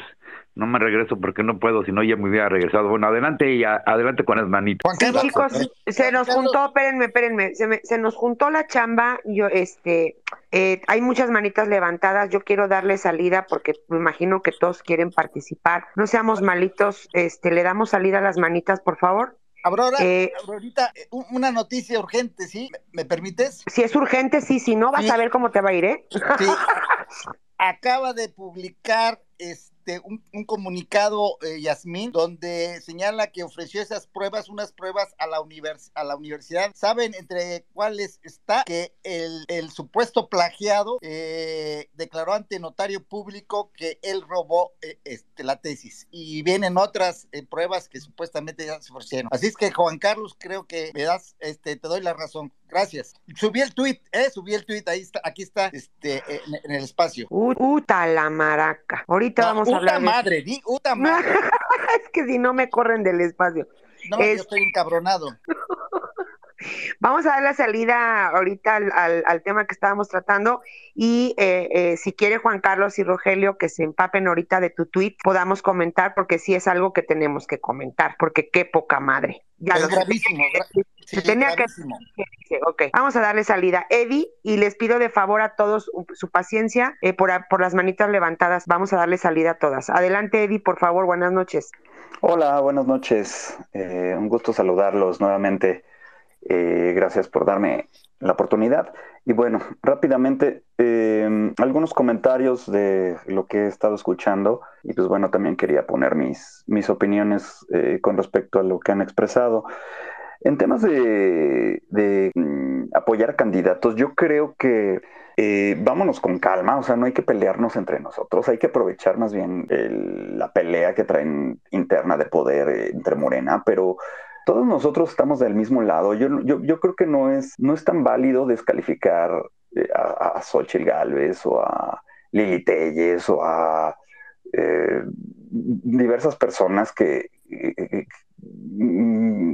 que pueden ser candidatos y que aunque no nos gusten, si jalan gente, pues eso es lo que hay que aprovechar, ni modo. O sea, eh, tuvimos un error muy fuerte en, las elecciones pasadas de que, pues como mucha gente trae corazón priista, pues votó por mí, ¿no? Y pues bueno, sí, al final de cuentas era el mejor candidato, pero al final de cuentas el segundo lugar era Anaya. Entonces, perdimos nosotros mismos por, por, por no este por no unirnos y unificar el voto. O sea, si el segundo lugar era Anaya, pues se vota por Anaya. Si en este, si en dado caso Xochitl Galvez está mejor posicionado, aunque nos caiga gorda o aunque no pensemos en, este eh, que pueda ser mejor que otros candidatos de la derecha, pero si, si, si, si jala gente, pues ni modo, Xochitl Galvez para Ciudad de México, o Lili Telles también, si no nos gusta su, su, su, su, perfil, ni modo, si está jalando gente, pues vamos a unificar, o sea, sí se vale opinar, sí se vale decirle sus cosas, este, que mejoren, este, presionarlos, claro que sí, pero, pero yo digo que no hay que descalificarnos. Eh, en su momento también pasó que no se le dio la oportunidad a un candidato independiente eh, como Pedro Ferriz, que, o sea, su mayor pecado es que fue, este, engañó a su esposa, ¿no? Entonces, ah, no, engañó a su esposa y, este, él no. Oigan, el tipo es preparado, pudo haber sido, este, si le hubiéramos dado la oportunidad de, competir, pues, oigan, en lugar del Bronco o personajes así, pues hubiera hecho mejor papel y quién quita y si, tuviéramos un mejor presidente, o sea, cualquiera hubiera sido mejor que el peje. Entonces, yo, creo que sí hay que pensar bien nuestras batallas. Eh, en el tema de frena también, pues yo tampoco coincido mucho con los estilos de, líder de frena, pero al final de cuentas traía ideas, ideas fuertes, ¿eh? o sea, ideas fuertes y, válidas. Digo, y, me voy a aventar a decirlo por el tema de que pues aquí hay expertos en, en derecho, pero al al principio cuando él decía que, se podía sacar antes de su de, diciembre en su en el primer periodo de gobierno pues por temas legales pues oigan o sea hay muchos temas legales que el PG si viviéramos en un real estado de derecho ya estaría en la cárcel o sea, hay, abogados aquí que, han expresado que ni siquiera el, el, el PG ha, este, ha, terminado con su lío este desde eh, del predio de Santa Fe y, estaba en proceso y ni siquiera pudo haber sido presidente. Este, recordemos que él tampoco ni siquiera debió de haber sido candidato al gobierno de, de la Ciudad de México porque no tenía el, el, este, la residencia de Ciudad de México todavía no tenía el tiempo. Entonces, varias cosas que hemos dejado pasar como ciudadanos. Este, eh, ese tipo de cosas, yo sí le doy la razón al peje que somos conservadores, o sea, somos miedosos, somos muy fríos, muy dejamos pasar las cosas. Y, para los que están de, nuestro mismo lado, somos de piel delgada.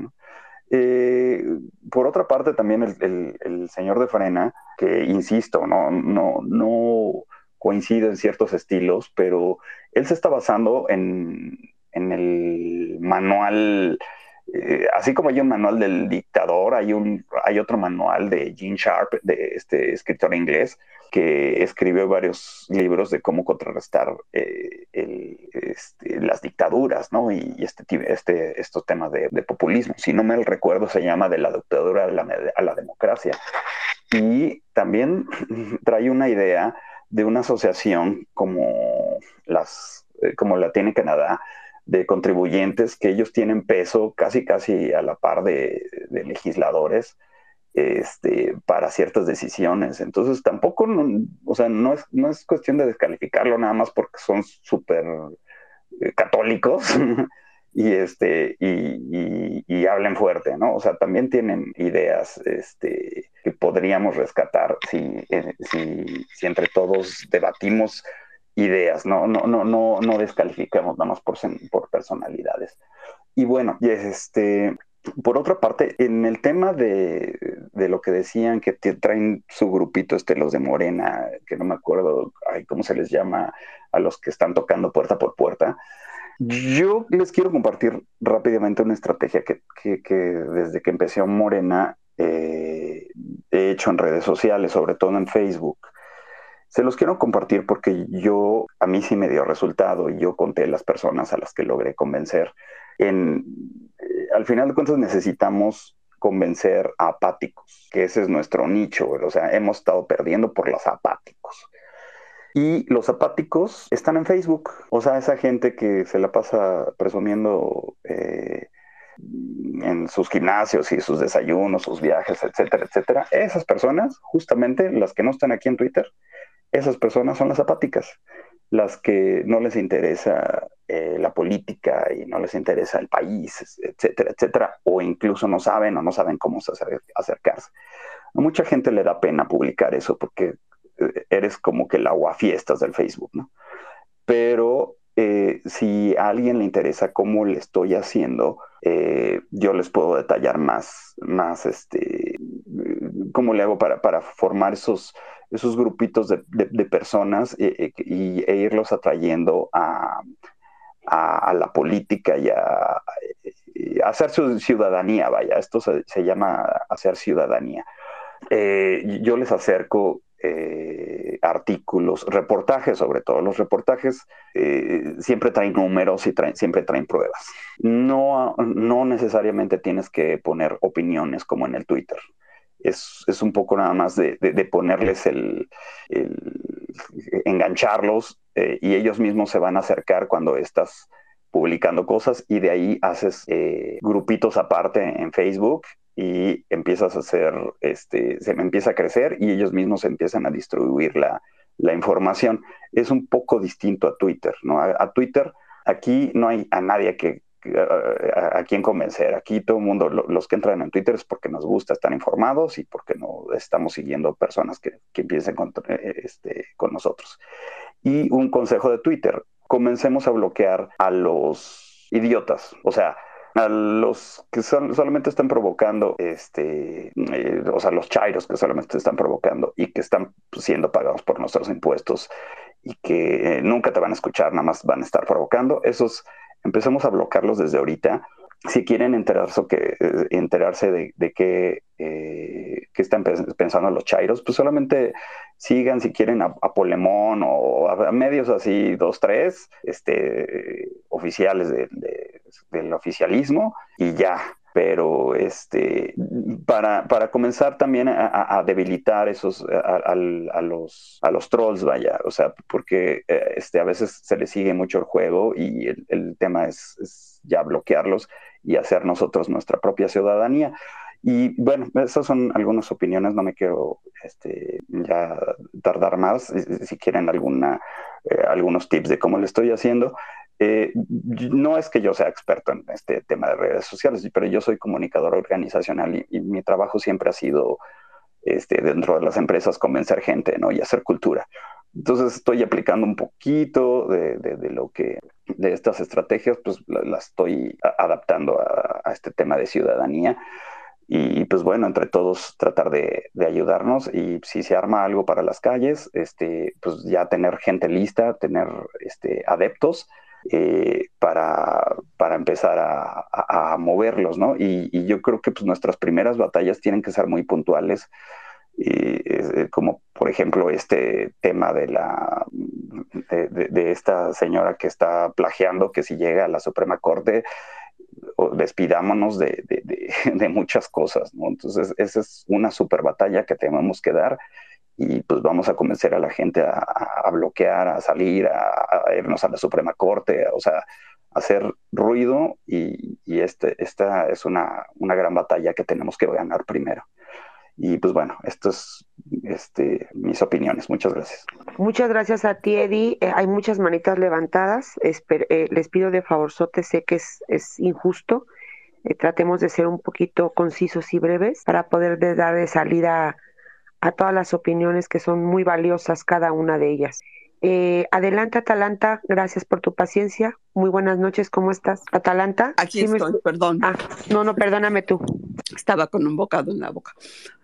Perdón por el pleonasmo.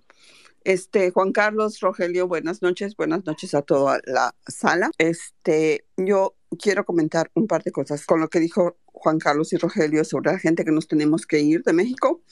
Realmente es muy difícil y como dices, los Estados Unidos están cerca, pero la verdad es no están tan cerca. Y sobre todo es esa cuestión de vivir en otra cultura, en algo que, con lo que tú no creciste, de tener que educar a tus hijos en, en, en, en, una cultura que desconoces y que tienes tú que conocer al mismo tiempo que la, va conociendo, que la, van, la, la van conociendo ellos.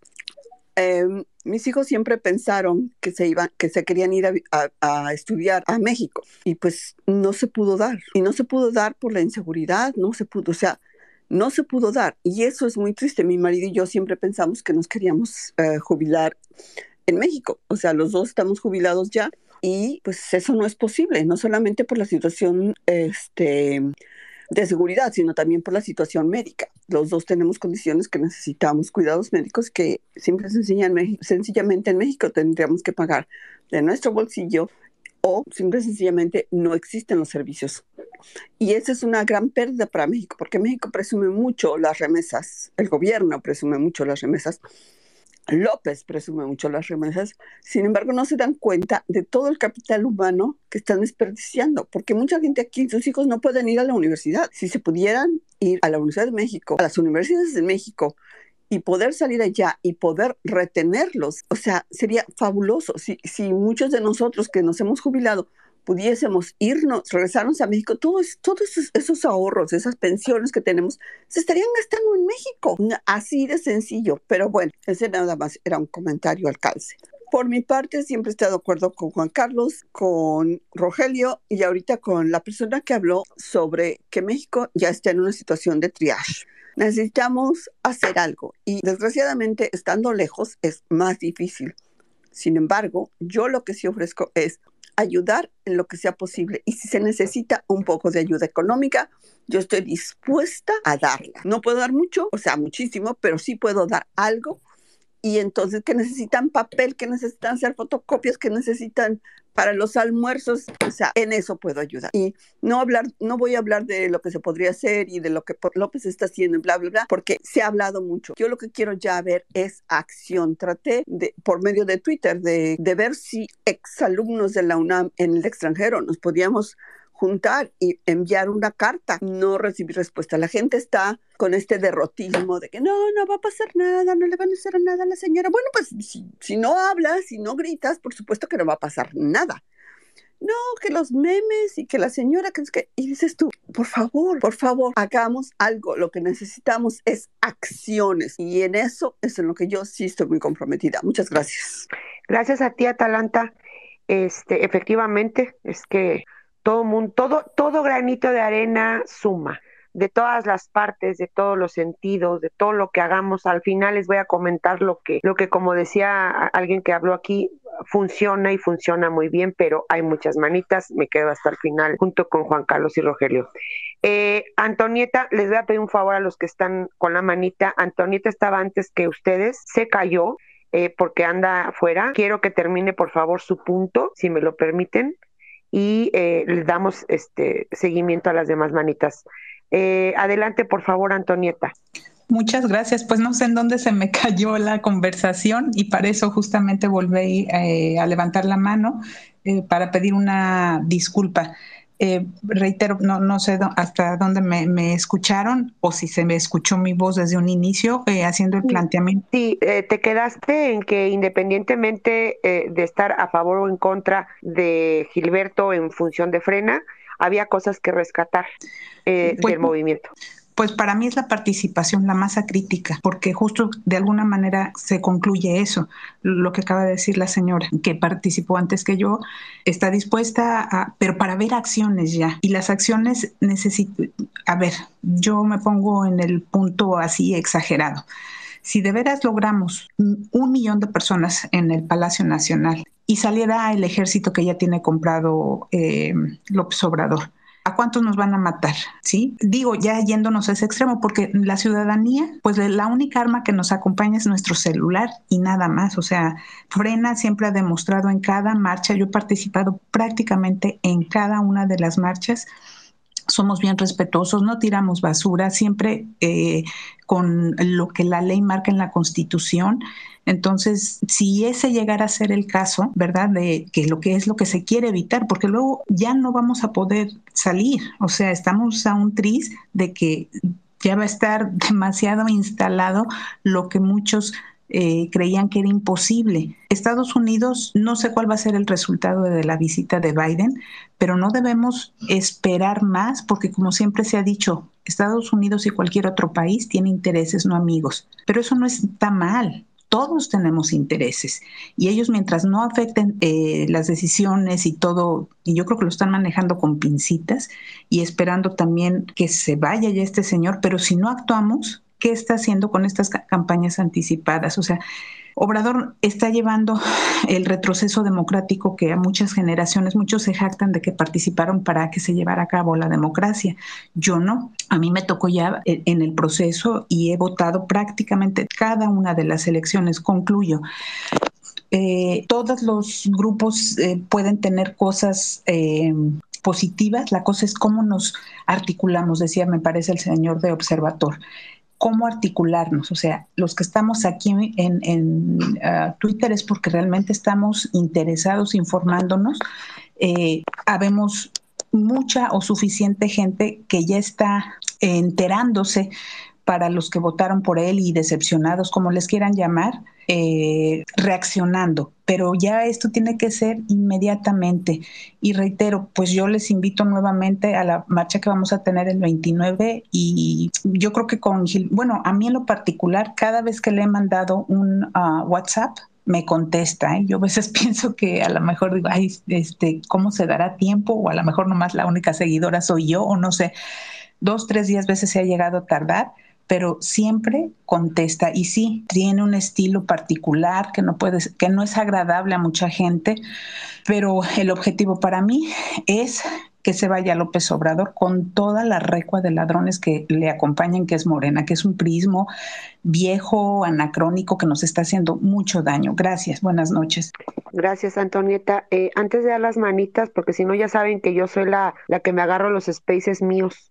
Adelante, Juan Carlos o Rogelio, ¿quieren participar antes de las manitas? ya me conocen. no. Ok, vamos a seguir con las manitas. Eh, sigue Diana, después Surem, después José Domingo y después Marco. Adelante, por favor, Diana. Hola, hola, ¿qué tal? Buenas noches.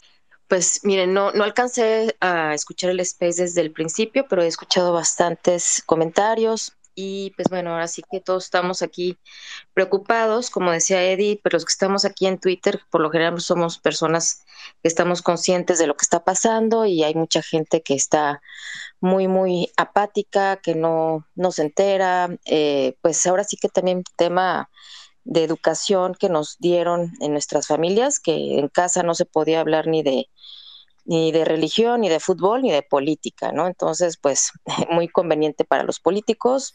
No hicimos esa labor desde chicos en casa de, de estar informados, de enterarnos. Entonces, pues terminamos siendo un país con más de 120 millones de habitantes, pero pocos ciudadanos, realmente ciudadanos conscientes que exigen entonces, ahorita la situación que estamos viviendo, efectivamente siento que estamos ya a un tris de que esto se vaya por, bueno, ya se fue por muy mal camino, pero sí está muy preocupante. Yo, con respecto a lo que dicen que ya tenemos que actuar, sí, efectivamente, están los spaces, aquí nos estamos uniendo, pero necesitamos actuar. No necesariamente si hay que, bueno, si hay que amarrarnos allá en Palacio Nacional, pues ahí nos iremos a encadenar, pero antes de llegar a ese punto, creo que tenemos que encaminarnos más hacia las causas. O sea, yo veo que hay muchos grupos de personas que están padeciendo enormemente esta situación del gobierno. Hay otros grupos que pues a lo mejor todavía están en una situación muy cómoda y no les ha afectado sus intereses porque pues siguen teniendo trabajo, siguen teniendo ingresos, pero esos grupos que sí ya están siendo afectados, Por ejemplo, hoy en la mañana, me parece que fue hoy, escuchaba a los residentes de Pemex. Es un grupo como de 800, menos de 900 personas a nivel república que están haciendo manifestación ahí en Palacio Nacional porque no les dieron su este su aguinaldo. Y así también lo que está lo que pasó con la gente del CIDE, lo que pasa con los médicos. O sea, siento que hay muchas causas y muchos grupos, pero todos estamos desarticulados. Entonces estamos aquí en los spaces, estamos comentando, estamos quejándonos, estamos diciendo, pero no nos estamos uniendo a esas causas, ¿no? Está la causa del tren Maya, hay muchas causas, pero ¿cómo le podemos hacer para unirnos a esos líderes? Porque, por ejemplo, esos los residentes de hoy en la mañana que yo escuchaba, pues son 800 pero pues esos los callan rápido, o sea, porque de esos 800 a nivel nacional, pues a lo mejor son cinco o diez los que están movilizándose. Entonces, a esos cinco o diez los rápido los extorsionan, los callan y ya no hay manera. O los papás de los niños con cáncer, o sea, hay muchas causas que yo creo que no las estamos este, apoyando lo suficiente porque apoyamos retuitando, pero necesitamos como acercarnos a esas líderes y pues cada vez que tengan alguna manifestación, algún plantón, alguna queja, nosotros como ciudadanos apoyarlos haciendo masa crítica, como dice, ¿no? Yo también estuve mm, apoyando a Frena, este, pero bueno, la, la, verdad es que a mí lo que no me gustó es que ya sin, no aceptan comentarios de nadie, igual por ejemplo los de Chalecos México, igual o sea, no, no entiendo por qué tanta división, o sea, entre los que se, deberíamos de estar más unidos, entre nosotros mismos, o sea, hay, hay, división, entonces está tremendo, o sea, tenemos que ver la manera de, de, no estar dividiéndonos entre nosotros y más bien apoyar a las causas, que es lo que yo creo que sería lo principal y pues ya de ahí pues irnos a amarrar allá a Palacio Nacional. Eso sería todo. Linda noche. Yo quiero hacer un comentario con relación a esto último que hizo Diana. Eh, este asunto de los eh, liderazgos en las asociaciones ha sido especialmente complicado porque hay protagonismo. Yo presumo que puede haber intereses creados abajo de todo esto, quizás eh, apoyando a algún candidato, algún partido, o simplemente con alguna aspiración por debajo de la mesa, ¿no? En este sentido, hubo una ruptura muy al principio de toda esta estos movimientos entre, entre grupos de Frena y eh, concretamente Gilberto. Eh, hubo un rompimiento con eh, Denis Smith, con Claudio X González y otros más. Entonces se segmentaron la, la situación. Yo hace tiempo estuve pugnando por un space de asociaciones, precisamente para poder hacer un frente común la verdad es que fue, fue la ciudadanía normal, pero de las agrupaciones, si no mal recuerdo, nada más fue Denis Smith y nada más. Y creo que alguna otra no muy popular, una liga de no me acuerdo qué. ¿A dónde voy con todo esto? Este protagonismo ha ido permeando y ha estado vigente. Eh, el problema en el caso de Frena, eh, como mencioné al principio del Space, el líder emerge como un medio, como una vía para lograr un objetivo. Cuando el líder no da esa respuesta o no se identifica la gente con ese perfil como para lograr el objetivo, pues no lo siguen. Entonces, Gilberto empezó eh, con una, un flujo de personas muy fuerte. Y, si ustedes ven su, actual patrimonio o su realmente fuente de seguidores, ha disminuido espectacularmente. ¿Por qué pasó esto? Por el ejercicio del liderazgo. El liderazgo tiene algunas etapas que se llama liderazgo situacional, eh, que para ponerlo muy simple, llega un momento que hay que, el líder tiene que saber en un momento cuando él se tiene que quitar y dejar a otro líder. Imaginemos un naufragio en el que va un barco, entramos varios que pagar y de pronto en ese barco pues está unas personas que son miembros de la tripulación, algún mesero, un marinero, un mecánico, un doctor, una enfermera, los demás son pasajeros, por ahí va un ingeniero en electrónica y una serie de cosas, un pescador y demás. Llega un momento que si la primicia es que se descompuso el motor del barco, el líder es el mecánico. Llega otro momento si donde hay hambre, el líder es el pescador. Y así sucesivamente va cambiando. En el caso de Gilberto, no tuvo la humildad o la visión para hacerse un lado. Y el parteaguas concreto fue después del plantón del Zócalo. Ahí eh, se fractura, frena, eh, se desmotivan, le sacan ahí que casas de campaña rentadas, una serie de cosas, y la intolerancia que tiene a una personalidad un tanto un yoyo, pues lo, lo ha desgastado y hoy día pues sí sobrevive, pero con pocas expectativas de crecimiento. Es una lástima porque logró tener, yo fui militante en Frena, estuve afiliado, hice marchas desde el coche y yo me di cuenta de la poca tolerancia a recibir ideas. Eso mismo ha permeado a Chalecos México, ha permeado en las demás agrupaciones y últimamente ha habido el tercer esfuerzo de Claudio X por conformar un solo frente en lo que llama Frente Unido México. Pero el rompimiento desde eh, México Unido que es la de Denis Smith, y el nombre, ahí se nota simplemente un estado de confusión y de pugna entre ambos grupos.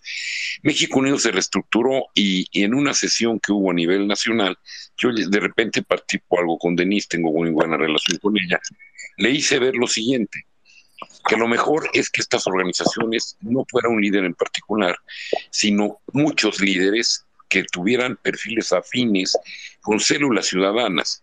Hoy, y poco se ha difundido de esto, y por eso me tomé la libertad de hacerlo, México Unido es una plataforma, no una organización, la de Denise. No tiene un líder concreto. Yo en lo particular logré, por ejemplo, que me presten la plataforma de YouTube, de Facebook Live y del Zoom y del Twitter para hacer un programa en Space y en, las demás eh, simultáneamente de abogados violando la constitución política. Invité a Gustavo, hay varios de los que están aquí que están incluidos y que está por arrancar en enero. Pero no hay un líder, no hay una persona, muchas personas, Lulú Magallanes, que está metido en esto también, me pregunté con quién tengo que hablar? Le digo, es que aquí no es así. y quitó el liderazgo, es una organización, tiene un link y ustedes pueden registrar su propia célula. Es, está estructurado como un multinivel. Cada persona registra sus células, tiene su activismo y la organización eh, tiene ciertos conductos de, vamos a decir, una reunión de líderes de células en las que ustedes piden algo y si pueden se los dan, desde fanfletos, apoyos en marchas, pero está integrada por células y no tiene una cabeza. Yo les digo porque yo obtuve todo esto que les acabo de comentar del canal, la plataforma y todo, y no conozco ni quién me la dio, nada, absolutamente nada. Entonces lo pongo sobre la mesa para que acudan a la plataforma de México Unido, registren su célula y empiecen como activistas cada uno desde su punto, de, en lo que quiera hacer, como lo quiera hacer y con quien lo quiera hacer. No hay líderes, son células en las que ustedes conforman su liderazgo acorde a ustedes. Es cuanto adelante, Aurora. Gracias, Juan Carlos. Eh, seguía Surem. Bienvenido, buenas noches, Surem. Buenas noches. Empecé con el, con el porcentaje de la batería como en el 80, ya voy en el 53. Ay, ya, perdón. La mano. no, no es cierto. Este. Para la persona que dijo de, de lo de los impuestos, que se deja de pagar impuestos Hacienda inmediatamente te localiza o te empieza a fregar, nada más hay un comentario. Dentro de la Constitución la desobediencia civil, cuando no estás conforme, una de, de las cosas que te marca la desobediencia civil es dejar de pagar impuestos, ¿sí? O sea, no es solamente este eh, es así ahí te, lo marca, es dejar de pagar contribuciones, porque no estás de acuerdo con lo que se está pasando en el país, pero bueno, eso es punto y aparte. Este, es que ya se me fue todo lo que iba a decir, es que unos comentan, unos comentan y dices, ay, quiero comentar esto, y luego comenta otro y dices, ay, también quiero comentar pues esto. Anota en una libreta, anota. Tendría que estar cargando un cuaderno. Este, yo pienso que no están inútiles las noches que les di. No, es, es complicado. O sea, yo pienso que viene un año muy difícil. Ah, estaba viendo la entrevista que le hicieron a Ezra Chabot en Atypical y la verdad es que él dice, dice, los optimistas son, son pesimistas sin información. o sea, entonces, eh, yo soy muy negativo. Después de ahorita de ver lo que hizo la, la ministra Esquivel, que sacó su comunicado, pues ya doblaron a la UNAM. O sea, a mí me, me acusan mucho de que soy muy negativo y de que todo lo veo negro y que hasta gané un premio ayer de la academia academia tuitera, que gane el premio del, del más negativo y todo. Pero ¿saben por qué soy negativo? Porque este gobierno tiene mucho poder y porque todos los gobiernos hacen lo que se les hinchan sus tenates a hacer. Hay muchos intereses de por medio. Este ha sido el peor porque son abusivos. Se, se, se, cayeron en el abuso terrible del poder porque se sintieron con el derecho de hacerlo. Se sintieron porque ellos presumen que todavía cuentan con la mayoría de la población mexicana que los respalda. Y perdónenme, pero también alguien dijo algo, algo muy cierto, que decía, pues esos que van al gimnasio y esos que van a comer y esos que salen de viaje, pues no les importa. Y sí es cierto somos dos Méxicos bien diferentes. Yo hoy estaba platicando con una persona que me decía, pues a mí me fue muy bien al final de año, me pagaron tanto, me dieron tanto, yo este, hago eventos de musicales y gané tanto, o sea, me fue muy bien. ¿sí? Y dices, güey, yo me chingué todo el año y ahorita estoy tratando de sobrevivir y a ver cómo voy a vivir en enero, o sea, porque está canijo. La cuesta de enero empezó en el 2018 para mí, desde que llegó este señor. Desde diciembre de 2018 para mí la cuesta de enero no se ha acabado. Ha sido difícil. Y entonces me pongo a pensar, o sea, son dos Méxicos bien diferentes. Hay gente que le está yendo muy bien con este gobierno. O sea, a lo mejor no están tan metidos y no están tan preocupados por todo lo que es el gobierno y se están enfocando en su trabajo y por eso les está yendo bien. No lo sé, no lo sé, pero yo estoy viendo a mucha gente que, están saliendo adelante, que están comprando casas. Oye, oye, eh, hace unos meses estaba viendo a muchos amigos, a varios amigos que estaban presumiendo que estaban comprando su casa. Este, claro, ¿verdad? Tampoco no son las casas, las casas en Polanco, ¿verdad? Pero pues estaban comprando sus casas, otros que estaban comprando su coche. Y entonces dices, güey, ¿seré yo el que estoy mal? Y no estoy diciendo que estoy a favor de este gobierno, al contrario, ¿eh? Soy enemigo y a todos ustedes les consta que he entrado a espacios y que miento madres y que, bueno, si yo pudiera tener una hebra de cabello de López Obrador, ya estaría con el vudú hasta hasta el fondo, ¿sí? Pero este, pero entonces son dos Méxicos. Estamos viendo que hay gente que le está yendo muy bien y hay gente que le está yendo de la chinipifufis, ¿sí? Hay gente que está tronando, o sea, tronaron. A ver, yo me pongo a pensar y digo, tronaron cuatro millones, dos millones de empresas. Hay cuatro millones y medio de nuevos pobres. El sector salud no tiene medicinas. En seguridad, un amigo que estaba platicando con él hace rato, eh, está en, Cuernavaca, va a pasar allá el año nuevo con su familia. Le dije, ¿cómo estás? No, pues fui al centro comercial y hubo un conato de bomba. Y le dije, ¿cómo? Me dijo, sí, hubo un conato de bomba. Nos sacaron del centro comercial porque hubo un conato de bomba. Y yo, o sea, nunca me habían comentado algo así a alguien. Entonces, estamos viviendo un problema de inseguridad estúpidamente alto tenemos una, y ayer lo dije en, otro espacio, Guantier, tenemos la educación, bueno, nos quieren enseñar este palitos y bolitas tres ahí en el sexto de primaria, o sea, porque entre más ignorantes nos tengan, mejor. O sea, tenemos un índice de migración muy elevado. Este, vemos la corrupción rampante en un Segalmex que se fueron con 12 mil millones de pesos, con donde el señor apostó en la bolsa de valores, que lo decacharon y lo pasaron a otra dependencia. Tenemos a la serranía, a la, a la, señora serranía que no pagó lo que pasó en la línea 12 del metro, que ya la pasaron a otra, a otra área. Este, tenemos lo de la, Auditoría Superior de la Federación, que cada semana nos salen con una empresa fantasma diferente de este gobierno, donde le están depositando y depositando millones y millones de dinero y que los van a buscar y los encuentran que son una, una, una, este, mm, un lote baldío. O sea, y son cosas que están pasando y sigo viendo gente comprando su coche, comprando su casa y les vale tilín y les vale madres, ¿sí? Y entonces estamos viendo cosas así y yo no puedo entender por qué entonces estamos viviendo dos Méxicos diferentes. Denme un minuto. Sí, entonces estamos viendo dos Méxicos diferentes, muy, muy diferentes. Sí, y a mí me está preocupando eso. ¿Por qué? Porque aunque nosotros salgamos a la calle y bailemos el unga unga y les digamos a la gente lo que quieran, que, les, que, que estamos pasando un momento difícil, que la gente se está quedando sin dinero, que la inflación y todo, pues la gente no te escucha y la gente no lo entiende, ¿sí? Y soy pesimista porque este gobierno tiene mucho poder y no estamos haciendo absolutamente nada. O no estamos haciendo lo suficiente o estamos equivocados en la estrategia. ¿Por qué queremos quitar este gobierno?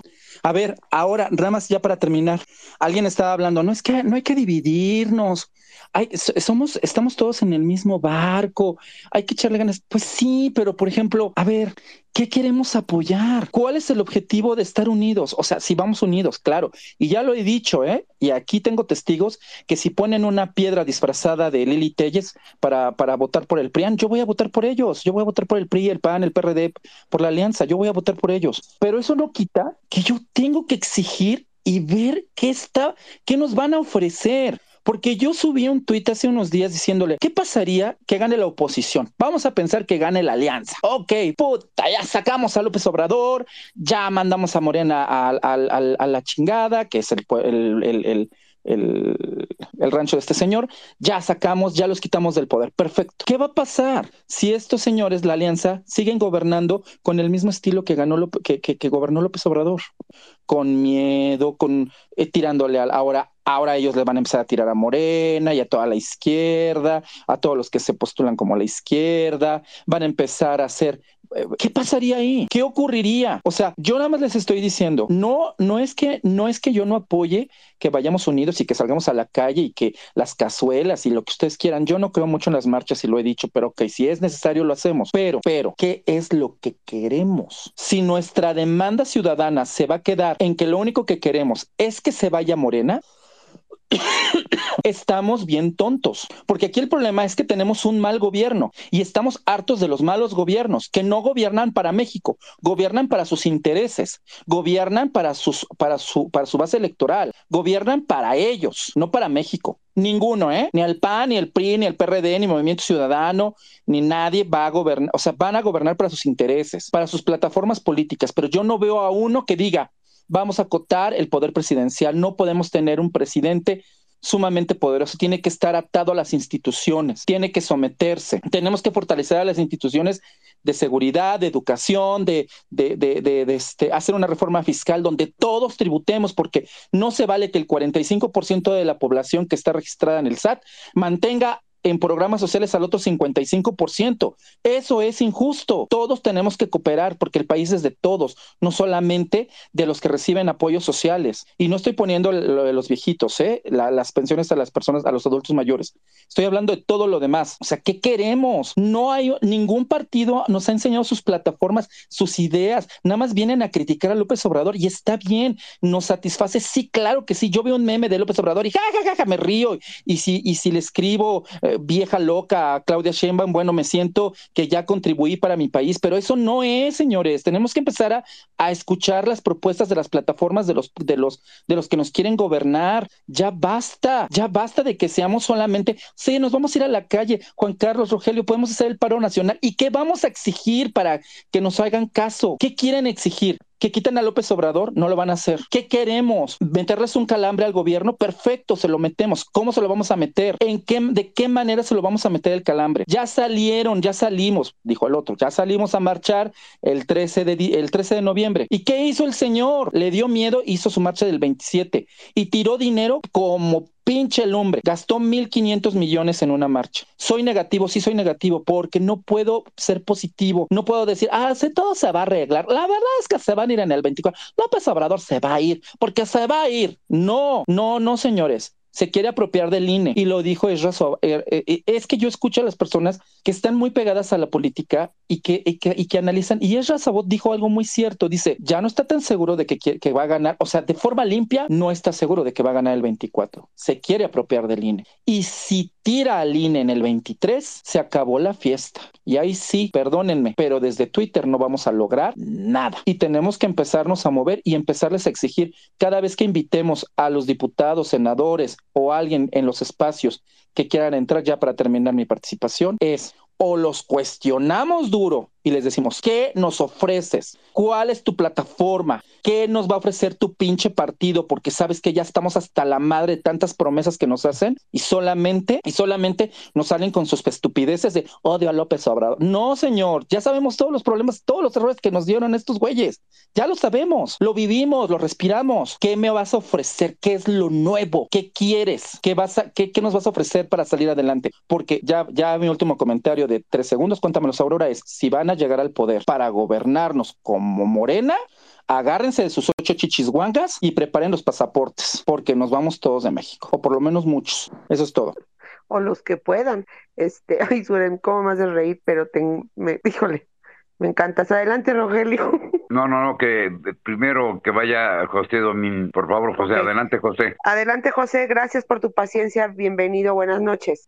Buenas noches, gracias por el micrófono poder participar con ustedes. Bueno, yo quiero hablar de lo que dice ahí el space este, del, señor Juan Carlos. Dice el Estado de Derecho en México. El Estado de Derecho en, México, porque muchos tenemos ese concepto, precisamente por la situación coyuntural que vive nuestro país. Podemos, eh, eh, el, ese concepto puede estar variado o puede estar eh, precisamente eh, no definido en nuestro país, porque Estado de Derecho puede ser muy diferente en, Hungría, en Suecia, en Estados Unidos, en, América del Sur, América Central, en nuestro país. Estado de Derecho se fundamenta más precisamente por conceptos jurídicos o conceptos jurídicos que regulan al Estado mexicano, hablando particularmente de nuestro país, Sí, y sí, obviamente que ese, esas normas jurídicas que articulan el Estado, el Estado, el gobierno con los ciudadanos, les da a los ciudadanos tanto una participación como el gobierno, pero el ciudadano da una revisión y una exigencia al gobierno, así como el gobierno a los ciudadanos. Son normas jurídicas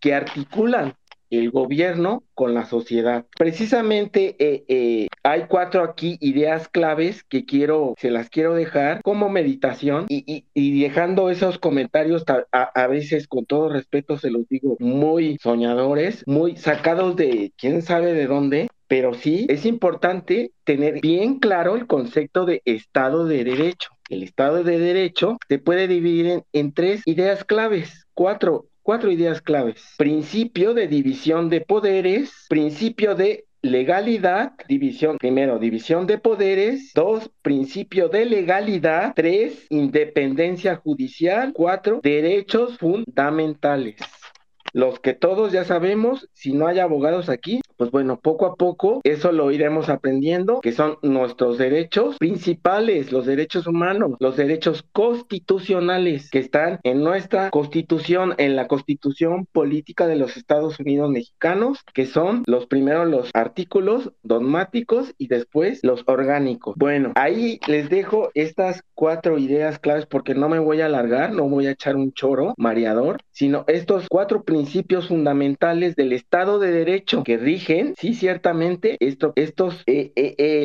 la aplicación correcta de la ley dentro del Estado que regulan estos, estas normas jurídicas al Estado y a la ciudadanía. Son principio o el, el, principio de, de, de, de, división de poderes, que todos ya lo sabemos, derecho este principio de legalidad, independencia judicial y derechos fundamentales, los derechos humanos, que a veces los gobernantes trasgreden los derechos de todos los ciudadanos y es ahí donde cualquier gobernante puede entrar en conflicto con los ciudadanos cuando un gobernante no sabe o no aplica correctamente los derechos humanos constitucionales.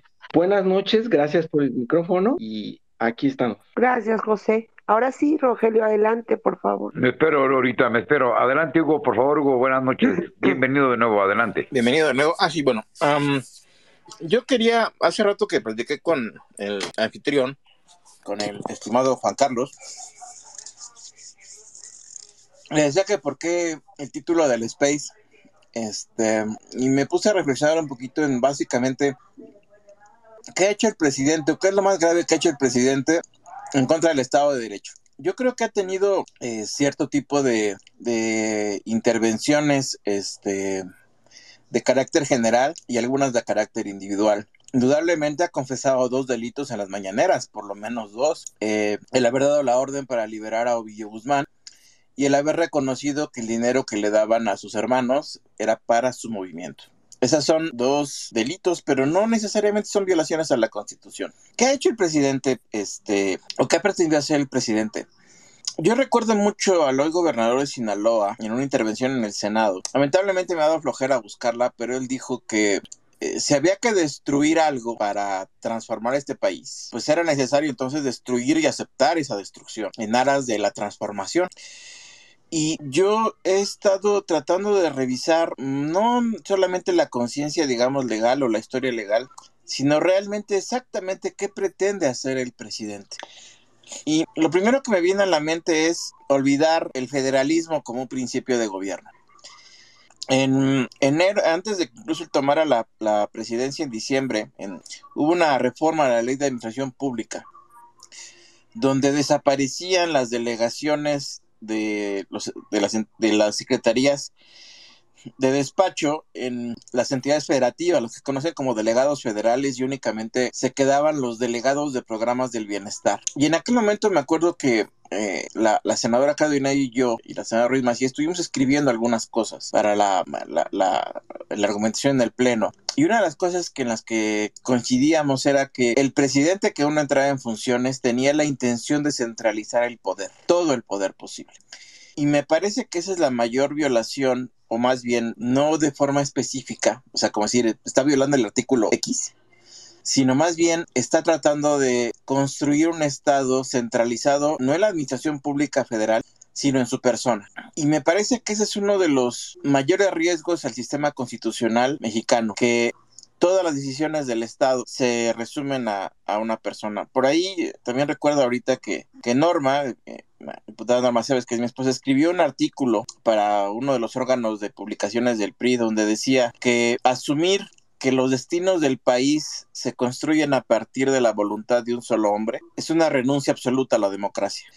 Y yo creo que el riesgo al que estamos cayendo es que esa centralización reitero, no solamente en el orden federal, sino en una sola persona, es decir, el presidente de la República, sea quien sea, es muy riesgosa para cualquier Estado de Derecho termino diciéndoles que alguna vez también eh, algún jurista mexicano, este, don, don Héctor Fix, me decía que el problema del sistema presidencialismo mexicano era que su verdadero contrapeso era el sentido común del mandatario. Y me parece que nos estamos dando cuenta de eso, que decía don Héctor que en paz descanse. Yo creo que necesitamos una, un nuevo pacto político, un nuevo contrato social en México, donde la fragmentación del poder no se convierta en un mecanismo de inmovilidad como sucedió en la transición del 2000 al 2018, tres sexenios de Fox de Calderón y de Peña Nieto, donde las fuerzas opositoras actuaban más que como un contrapeso, como una, un engrane de inmovilidad.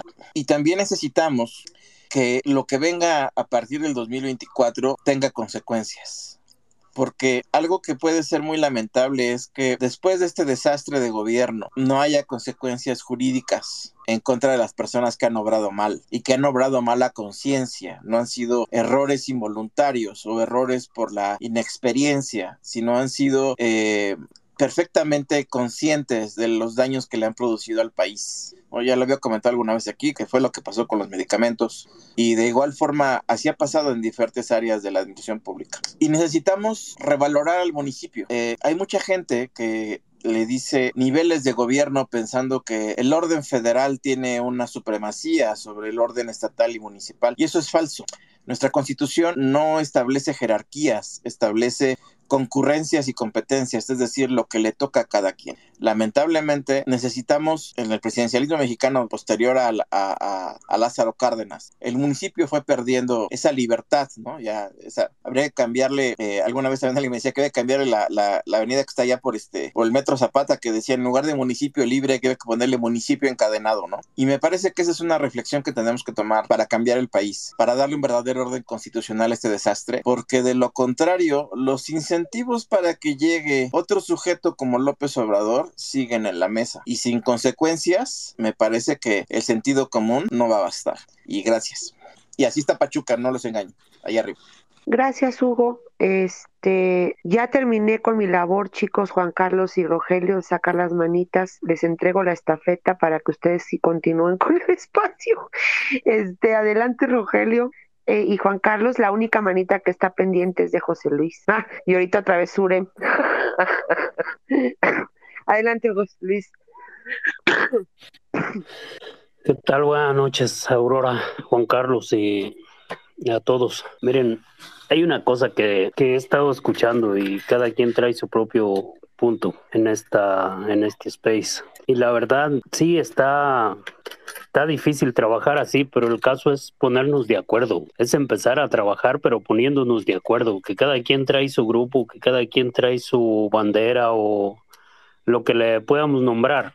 Los políticos van a seguir trabajando. Eso ténganlo por seguro, porque muchos de nosotros nos cansamos. Nos salemos, nomás somos como la llamarada de petate, que viene algún tema en que nos gusta llamar la atención o nos gusta el protagonismo, nos metemos y pues no está mal, pero en este caso es ponernos de acuerdo. En este caso los partidos están afuera prácticamente, están, están separados la ciudadanía es la que está moviendo el, digamos, la, las acciones.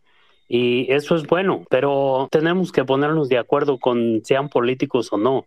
Ahora, puras personas nuevas en la política o en los, en los puestos de, de toma de decisiones tampoco es muy bueno. Es mejor combinar uh, experiencia con, con juventud, con ímpetu o ganas de trabajar que traen, que traen las personas nuevas. Y aquí sería más bien con cabeza fría sentarnos y trabajar en algún tipo de liderazgo para poder unir a todo esto. Porque si cada quien jala por su lado, vamos a terminar como en Venezuela, donde la oposición van a terminar cada quien fragmentándose con su grupito de simpatizantes, aplaudidores a cada lado y pues le dejamos el camino libre al señor de Palacio para que ponga al siguiente presidente. Aquí tenemos que hacer las cosas con inteligencia, no nomás quedarnos a decir aquellos con, que están con Gilberto, aquellos que están con Sociedad Civil o Claudio X González es más bien ver las coincidencias y no las diferencias. Diferencias todos tenemos. Es mejor trabajar en las coincidencias y de esa manera podríamos hacer mucho más y salir adelante y poder incluso meterle la pata a este gobierno que lo único que vino a hacer en este país es atrasarlo, porque salirnos de este país, porque yo ya me salí en una ocasión, ya viví tiempo fuera regresé y todo iba muy bien, pero hasta que llegue este gobierno las cosas están para el perro, está malísimo, especialmente aquí donde yo vivo.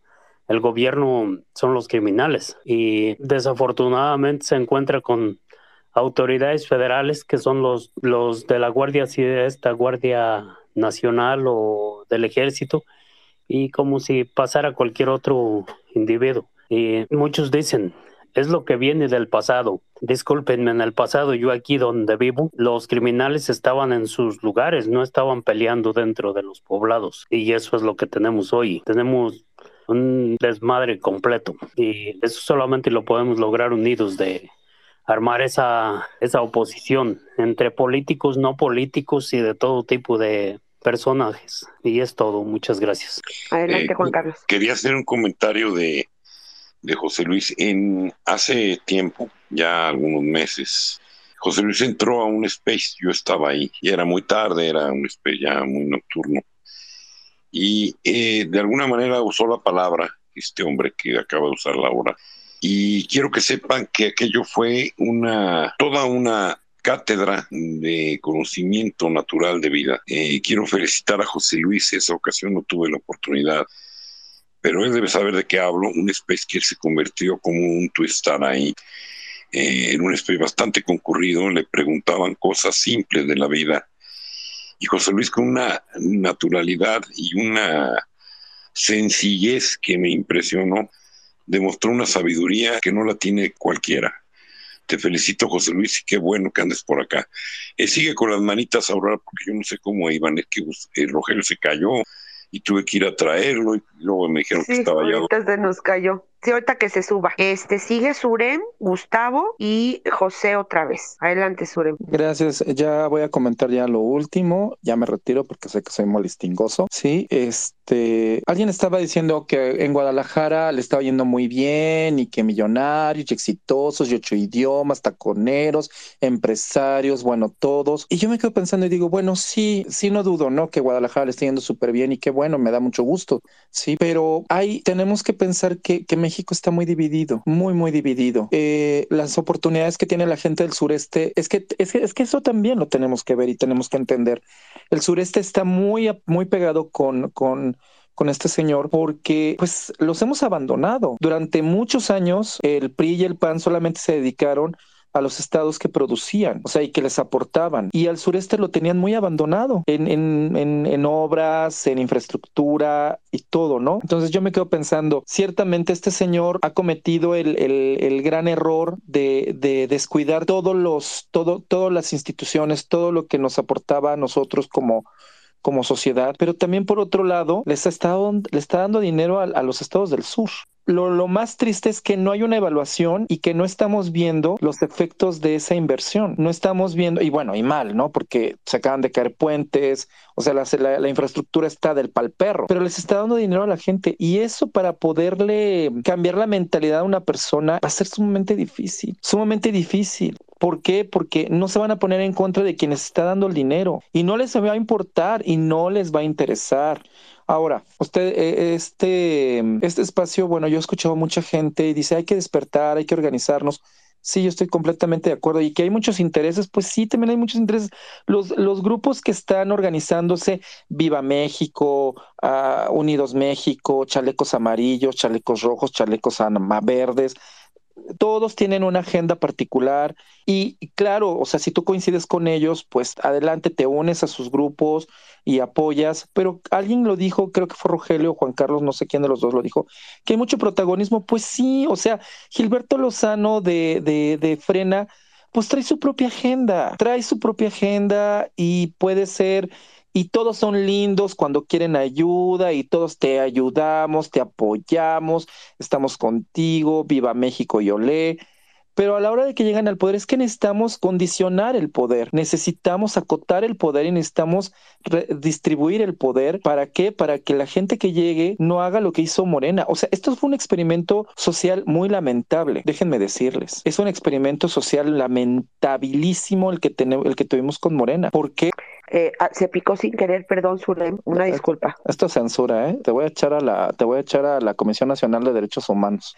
Este, ahí no sirve para nada, también esa. Este, ya, y ya, ya digo, ya para terminar, es, ya se me perdió. Aurora, ya ves lo que me hiciste. Perdóname, perdóname, lo siento. ah, sí, ya, ya, me acordé. Miren, yo quisiera escuchar a, a alguien que me hablara de, de, que pudiéramos acotarle el poder al gobierno. ¿Por qué? Porque no puede ser que los gobiernos que lleguen a nuestro país utilicen esa plataforma para enriquecerse y para abusar de la autoridad. Hemos tenido casos, o sea, por ejemplo, hablando del Estado de Derecho, ya comentó muchas cosas José y ya comentaron varias personas, pero a ver, casos particulares. Lo que pasó con Alejandra Cuevas, díganme qué Estado de Derecho fue ahí. O sea, la metieron al bote, le crearon, o sea, ya la Suprema Corte de Justicia dictaminó que le crearon delitos a la señora para meterla al bote y fue el procurador de justicia del país. O sea, no fue Aurora, no fue Rogelio, no fui yo, fue el procurador general de la República y, se, y ya dictaminaron que crearon esos delitos, que esos delitos eran inexistentes y la tuvieron en la cárcel no sé cuántos años, creo que dos o tres años estuvo en la cárcel o un año, no sé cuánto tiempo estuvo la señora, ¿sí? Y ahí estuvo. Y Rosario Robles le hicieron lo mismo. Y yo no estoy defendiendo a Rosario Robles, puede ser que haya sido cómplice de, de, de, de, de, la estafa maestra y no lo dudo, pero por el delito que la metieron al bote, pues no, no, no, no, no le tenía... Eh, no le correspondía prisión preventiva. O sea, estamos viviendo en un México surrealista, donde la ley se la están pasando por el arco del triunfo todos, todos. Y nosotros estamos preocupados si va a ser enrocada la madre o le tallas. O sea, ¿qué andan los dos? O sea, no manchen. Realmente me preocupa más que permitamos que nos quiten el INE. Eso me preocupa más. Les prometo que a mí, Enrique de la Madrid, Lili Telles, Angélica María y quien se quiera postular para presidente, ahorita me vale tres kilómetros de poblana. Me preocupa más la institución, porque si nos quedamos sin la institución, ya no nos vamos a tener que estar preocupando por quién nos quedamos, por quién vamos a votar. Eso me preocupa más, sí, porque entonces ahí sí vamos a perder todo. Siento que estamos enfocados de forma incorrecta. Siento que no debemos de perder de vista lo que está pasando. Ya ahorita ya nos bombardearon con una marcha del 27 de noviembre, con lo que está pasando con la ministra, con el atentado de, de, asesinato de Ciro Gómez Leiva, nos están distrayendo para que no veamos lo que está pasando y que no nos enfoquemos en lo que nos tenemos que enfocar. Sí, estamos viendo violaciones de derechos humanos, estamos viendo que están creando delitos, estamos viendo que una ministra ya sacó un comunicado donde seguramente coaccionaron a la otra persona para que se declarara culpable. O sea, tenemos un Estado de Derecho que está más torcido que un cheto. O sea, y nosotros estamos preocupadísimos por quién va a ser el candidato para el 2024. Creo que nuestras prioridades están un poco equivocadas, creo que tenemos que enfocarnos de forma correcta y creo que tenemos que no perder de vista lo que está ocurriendo, que es que nos quieren quitar al INE, nos quieren quitar el derecho de votar por quien queramos. Eso es lo que me preocupa. Sí, no debemos de soltar el tema. Perdónenme que se los diga, por encima de lo que sea, no podemos perder eso y la Suprema Corte de Justicia. Si queda esta señora, también olvídense, van a pasar hasta que todos tengamos que tener el corte de cabello de López Obrador. Hombres, mujeres y quimeras, todos, ¿sí? Son capaces de pasar eso, ¿sí? Y esta señora se los va a aplaudir y le va a buscar la manera de torcer la ley para que así se, se legisle. Y nosotros vamos a seguir preocupados por si es Enrique de la Madrid o Lili Telles, o sea, perdónenme, o, Gilberto Lozano, perdónenme, pero creo que estamos medio perdidos en nuestras prioridades. Eso es todo, los escucho unos 10 minutos más por si me quieren bufar y, sin, y, sin, y ya me voy, porque acabo de bajar HBO y sí quiero aprovecharlo, chicos. No, hombre, gracias, Surem. Adelante. A, ver, yo nomás quiero hacer una observación, todo lo que dice de... Oh, fíjate, Surem, que hoy en tu primera intervención por primera vez te oí preocupado. Fue la percepción que tuve por tu voz. Y en ti es muy raro, amigo. Pero bueno, tienes razón en lo que dices de, del, del INE. Pero ¿qué te crees? Eh, defender al INE es defender una parte de la Constitución, un artículo de la Constitución, una hoja de la Constitución, una poca letra de la Constitución. Aquí hay dos abogados que, que siempre nos acompañan, que es Javier y Laszlo a ver qué opinan de lo que voy a decir. Me gustaría saber su opinión, o del mismo Rincón, de Jorge Rincón.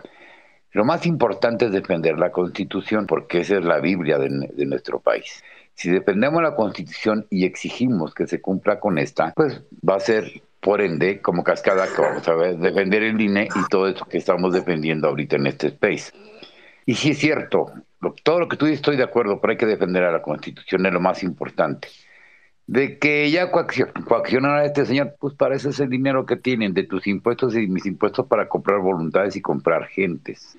Aquí lo más triste, enojo y llama lo que tú quieras, en tu lenguaje que tú quieras, es que va de nuevo, quienes que tendrían que hacer esa, esa defensa son nuestros legisladores de oposición, que son poquitos, sí, sí son poquitos, pero yo no digo que griten, y si esos poquitos gritan, se va a ir el grito hasta acá, hasta Pachuca, pero no gritan. Fíjense a dónde hemos llegado. Aquí se los voy a poner de ejemplo. Y tenemos ahora aquí un gobierno de la oposición, de Morena. Están legislando que el gobernador Hidalgo dure nada más dos años para que se le echen este trompo al dedo. Hablaste de Rosario Robles. ¿Qué te crees? Que en el juego de la estafa maestra estuvo eh, Gerardo Sosa. Gerardo Sosa era el presidente del, patronato de la Universidad de, de, de Hidalgo, vaya. También estuvo en el bote y ya salió. Y va a postularse para nuevamente ser el, ser el, el presidente del patronato. ¿Y a quién creen que va a llevarse con el amigo Juan Carlos y los que están aquí? Al ex jefe al señor ese que a Santiago Nieto.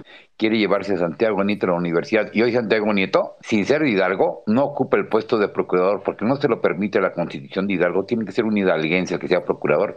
La van a cambiar para que no sea procurador, sino sea este ah, fiscal. Y si cambian la constitución de Hidalgo, este señor va a ser el nuevo fiscal de Hidalgo. Para que vean cómo es de podrido Morena y sus gobiernos. Yo se lo decía al, presidente de la barra de abogados, que es muy amigo mío, le digo, oye, bueno, ¿y qué van a hacer? O sea, ¿Qué van a hacer ustedes si aquí hay abogados de Hidalgo, originarios de Hidalgo, de la Universidad del Estado de Hidalgo? Yo no digo ninguna voz, cabrón. ¿Qué les da miedo? ¿De ¿A qué le tienen temor? Ah, bueno, pues esos son los gobiernos en un pueblito pequeño, un estado pequeño de, que se llama Hidalgo, es lo que está pasando. Y tiene razón, Surem, yo estoy en, en completo acuerdo contigo, pero se los digo para que imaginen eso a la milésima, millonésima potencia que es lo que está pasando en, nuestra, en nuestro país. Por ahí decía José Luis algo muy cierto, y, a otra persona en el Space, eh, la persona que habló hace rato también de que le decían que compró una casa de 5 millones, pues esa es la lana que están ocupando para los señores, para la publicidad de las corcholatas, la lana que viene de Ovidio, la lana que viene, pues de toda esa gente que, que tiene, la, la lana que viene de Guerrero, en serio, ¿eh? En Guerrero está la cosa cabrón. Bueno, Históricamente, en Guerrero ha habido más movimientos del narcotráfico que, que, ya en, el norte. En serio, en Guerrero está más canijo. Pero ahí no dice nada porque está más controlado. Pero de veras, estamos viviendo en un narcopaís. Ya tenemos, yo platicaba Juan Carlos de que me he metido en Space, sí me he metido en Space de Venezuela, me tienen mucha alguna consideración. y un día me decía uno, yo, Rogelio, pero pues lo que están ustedes viviendo, ya lo vimos nosotros. Bueno, ¿y cómo nos ven a nosotros? Pues ustedes están siguiendo el mismo paso de los que integran el, el famoso convenio de Sao Paulo hoy de Puebla. Pues está pasando lo mismo con ustedes, lo mismo que pasó en Venezuela, lo mismo que está pasando en Perú y en esos países, en Brasil. Fíjate, ellos están diciendo, y sí es cierto, ¿eh? En Brasil llegó un expresidiario a la presidencia, que es Dula, porque estuvo en el bote, y llegó con la política de estos gobiernos progresistas, hay un expresidiario que es Lula, que va a tomar posesión el domingo en Brasil. Y dices, bolas, perico. Y me dice, ¿y sabes qué es lo peor de todo? Que ustedes no aprenden la lección. Ustedes no voltean para acá. pues yo sí voy. Pues sí, pero pues tus cuentas. Porque luego se meten a los space y escuchan lo que decimos. Se pues tú lo dices, pero yo no veo que nadie diga nada. Eso es lo peor de todo. Que ya tenemos la experiencia de los países como del Perú. El señor que habló hace rato de Perú, tú lo oíste, o tú, lo oíste también, o muchos de aquí lo oyeron, y lo que dijo, pues lo que está pasando acá. Y cuando me meto a los especies de otros países latinoamericanos y les platico hasta, oye, pues entonces, ¿de qué están hechos? ¿Por qué no hacen? Pues no sé, no sé. Entonces, sí es cierto, todo lo que dijo Surem se lo aplaudo pero yo voy a lo mismo. Eh, miren, el problema de la Suprema Corte, ya lo decía Juan Carlos, era muy difícil o es muy difícil que resuelva a como nosotros queremos y pensamos que es legalmente hablar, ¿sí? Pero desafortunadamente, ahí voy de nuevo, y para los que están en la sala, si defendemos la Constitución, defendemos al INE. Porque defender al INE, y tú creo, Aurora, que también me decías un de algo, decías parecido, defender al INE es muy bueno, pero si defendemos a la Constitución, defendemos al INE y defendemos todo lo demás. Es tanto, gracias, seguimos con las manitas, Aurora. Bueno, yo quiero mencionar que ahí en el banner subí dos documentos, uno al que refería Gustavo, y creo que por ahí andaba todavía el licenciado Lasgo, eh, el, problema ahí es que ya ahí eh, están poniendo una declaración que, que ante notario público, donde una persona pues, se inculpa, ¿verdad? Como, como que él robó una tesis, así de simple. Ese es uno de los banners, ahí está en el banner el documento de esta eh, señora Yasmín, ahí lo subí.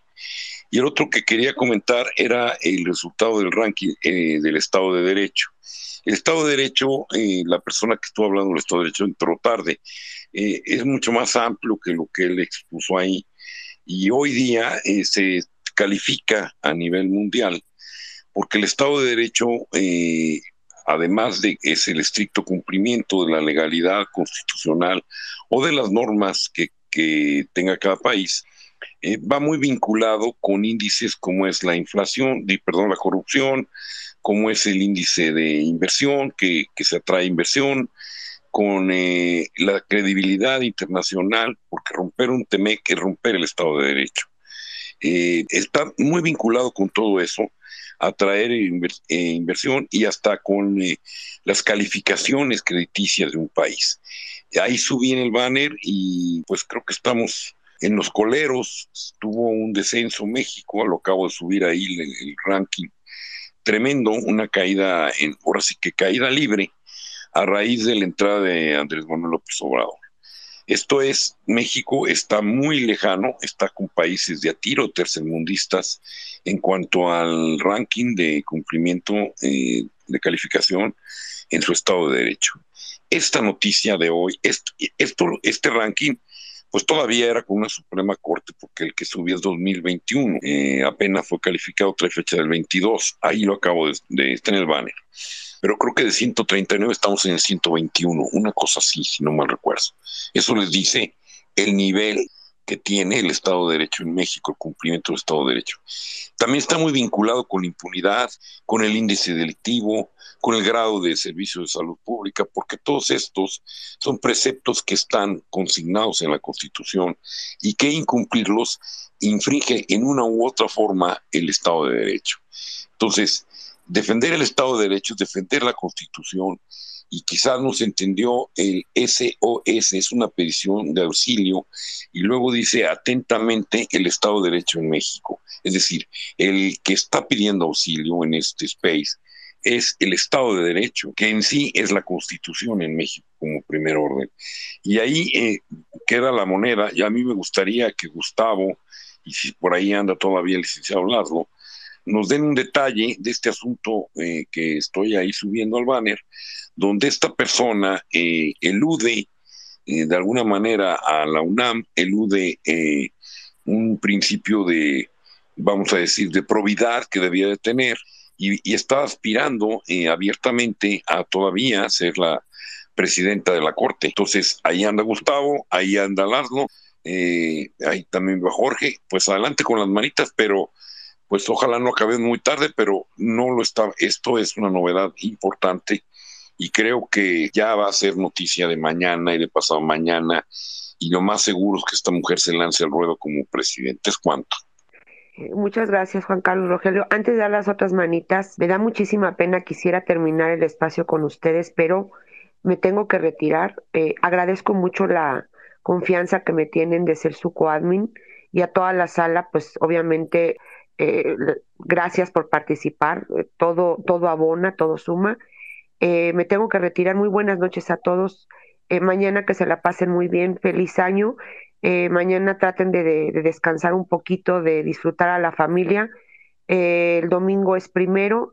Pues nos vemos el lunes, nos vemos el lunes para darle duro y seguir con esta pelea y esta lucha que, que pues viene 2023 duro y tupido. Pero también hay que descansar un poquito el cerebro, eh, también hay que respirar profundo porque hay que agarrar fuerzas para lo que se viene. Gracias, Rogelio, gracias, Juan Carlos, y a toda la sala. Y pues bueno, este, mm, los voy a seguir escuchando nada más de radio, este, mientras hago lo que tengo que hacer. Y bueno, muchas pues, gracias a ti. Feliz año. Igualmente, un abrazo, feliz año. Gracias, Aurora, feliz año. Gracias, Aurora, feliz año. Pues este, Rogelio, vamos con las manitas. Adelante, Gustavo, ¿cómo ves esta noticia? ¿Qué nos cuentas? Gracias, eh, Juan Carlos, este, Aurora, Rogelio. Este, a propósito de las prioridades y del título del espacio SOS, atentamente el Estado de Derecho, creo que, que lo hemos dejado eh, este tema porque, señores, hay que recordar, el lunes tenemos nuevo presidente de la Corte, de la Suprema Corte de Justicia, y como tú bien dices, Juan Carlos, la señora, por lo que acaba de publicar este, pues va a seguir insistiendo. Y, quiero hacer unos señalamientos nada más sobre este pliego de pruebas que ofreció doña Yasmín, eh, este, ministra de la Corte, eh, señalando que eh, la primera prueba que refiere ella es a una declaración notarial rendida por el alumno, ni siquiera da el nombre, el alumno, y lo increíble es que, ¿saben quién ofrece ese testimonial notarial? La propia directora de la tesis. Eso es lo que me, eso, eso es lo que me confunde. ¿eh? dices tú, no es posible, es increíble. Y la señora Yasmín dice, bueno, y, esa declaración creo, todavía descaradamente, creo que me ayuda porque confiesa que él fue el que plagió mi tesis. O sea, lo lee uno y dice uno, carajo, no, no es posible. Mira, Juan Carlos, ¿sabes qué? Bueno, voy a terminar de, las... Luego ofrece tres peritajes de que, eh, donde demuestran, eh, tres peritajes en tecnología o en computación donde se demuestra que su tesis fue depositada en el, ¿cómo les llaman? Repositorio de, eh, tesis desde mil, antes de que, desde 1985, ¿sí? Que creo que no había ni siquiera ese sistema. Luego vienen otros dos peritajes que, prueban que eh, su tesis sí la empezó a hacer en el 85. Carajo, ¿cómo? ¿Cómo? Yo no sé cómo, qué fregones son esos peritos, ¿eh? Prueban que la señora empezó a hacer su tesis. Y el último peritaje, que eh, de acuerdo con la información que señor, eh, eh, dio el señor Guillermo Sheridan, fue alterada su tesis ahora el 21 de diciembre del de, ese año, o sea, cuando salió la nota en el periódico. Imagínense a qué grado de, desesperación está la señora. Y por eso creo, Juan Carlos, aunque sé que tú tienes, eh, ahorita, ahorita sí me vas ganando, tienes eh, toda la razón, ¿Saben qué está buscando la señora? Y yo creo que ya el presidente le dijo, ¿sabes qué? Por lo menos gana el pleito en la UNAM y presentas tu... No vas a ser presidenta de la Corte y presentas tu renuncia posteriormente. Es increíble todo lo que dice en ese pliego de ofrecimiento de pruebas. Ah, además, quiero decirles, eh, la declaración notarial de esa persona no tiene validez alguna si no declara él personalmente ante la, ante la autoridad que lo requiera. En este caso sería la UNAM y, si sigue el juicio, pues sería la, la, la ¿cómo se llama? La, la, Dirección de Profesiones y si hay delitos sería el Ministerio Público. Esas, esas declaraciones notariales no tienen ninguna validez para estos efectos. Entonces, eh, fíjense, y es la ministra, digo, debería de saber más que yo y que cualquiera de nosotros, por lo menos lo mismo. No tiene validez. Está, Gustavo, está, está desesperada la señora y yo creo que están buscando el perdón legal, el perdón de que no se le declare que hay plagio, porque imagínate lo que significa, no solo es perder la, la, la, este, ser ministra, no, no, no, y la presidencia ni se diga, insisto, no va a ser la presidenta, este, y con este, este escrito que, que, acaba de publicar la señora, menos, este, yo la veo desesperada, yo creo que quieren llegar a una negociación con la UNAM, ¿sabes qué? Eh, dime con estas pruebas que yo no plagié, este, no me voy a lanzar para la candidatura o ya está hablado con los otros ministros y voy a renunciar, porque es, es, es, son, son pruebas totalmente, eh, eh, lo voy a decir con las palabras que son falsas, totalmente falsas, son increíbles, pero además ella sabe, debe saber que ese testimonial notarial no tiene ningún valor jurídico pleno, ¿sí? Y, y, y, a mí sí me, me, me, preocupa porque el lunes eh, estamos hablando de candidatos, de Lili Telles, de fulano. No, el problema es ahorita, como dices tú, Juan Carlos, este es el, el grave problema, porque si perdemos la corte, perdemos México. Gracias. Oye, Gustavo, se te fue un pequeño detallito. Te lo voy a poner tan simple como lo que te voy a preguntar. ¿Tú puedes exhibirme una fe de bautismo o un acta de nacimiento de un niño que ni siquiera ha sido, eh, eh, que no es ni embarazado a la mamá? ¿Puedes exhibirme un acta de nacimiento o una fe de bautismo de un niño que ni siquiera ha sido concebido? Obvio que no. Bueno, obvio que no. Bueno, nada más dime cómo le van a robar a una persona en 1985 un documento que hace referencias a acontecimientos de 1987. Y mira, eh, acabas de desbaratar todo su, su, pliego de, de, pruebas que presentó la señora. Con eso, más que suficiente, ¿sí? Por eso te digo, ¿cómo es posible que tres peritos, no sé de dónde carajos lo sacaron, este, están... Eh, no, es un asco, es un asco, Gustavo. Ándale, esa es la palabra que no encontraba. Es un asco. Yo, mira, eh, tú, Rogelio, Laszlo, eh, yo, he litigado en materia penal y he sido secretario de acuerdos, agente del Ministerio Público, director, tal, tal. Y jamás, jamás había este había visto este tipo de ofrecimiento de pruebas, entrecomillado, y es de lo, es, es asco, es, es un asco, ¿eh? todo lo que está haciendo la señora. Por eso creo que se confirma mi teoría de que van por el perdón de la UNAM, que no va a ser presidenta de la Corte y que va a renunciar. Porque no hay otra, ¿eh, Juan Carlos? Con lo que tú acabas de, decir, de que cómo carajos eh, habla de un dato del 87, si estábamos en el 85, y, y dime tú, ¿qué perito puede decir, afirmar, demostrar yo estoy que se hizo en el 85, después de 30 años? ¿Qué perito puede decirlo? Mira, yo, yo, yo sé algo de grafoscopía y porque me metí en, la Dirección de Servicios Periciales y, más o menos, yo pregunto, ¿qué pinche perito es un chingón, eh? Discúlpenme la palabra. Yo, yo sí le doy el premio Nobel, ¿sí? No sé de qué, eh, de, de, ciencia, pero eh, no es posible que diga esas babosadas. Y luego que el, el, el, la, la, directora de tesis ofrezca la prueba, ni siquiera ella, ella ofrece la prueba testimonial de, una declaración ante notario que no tiene valor, no, no existe, ¿sí? Jurídicamente no tiene ningún valor en un, en un juicio, en un proceso.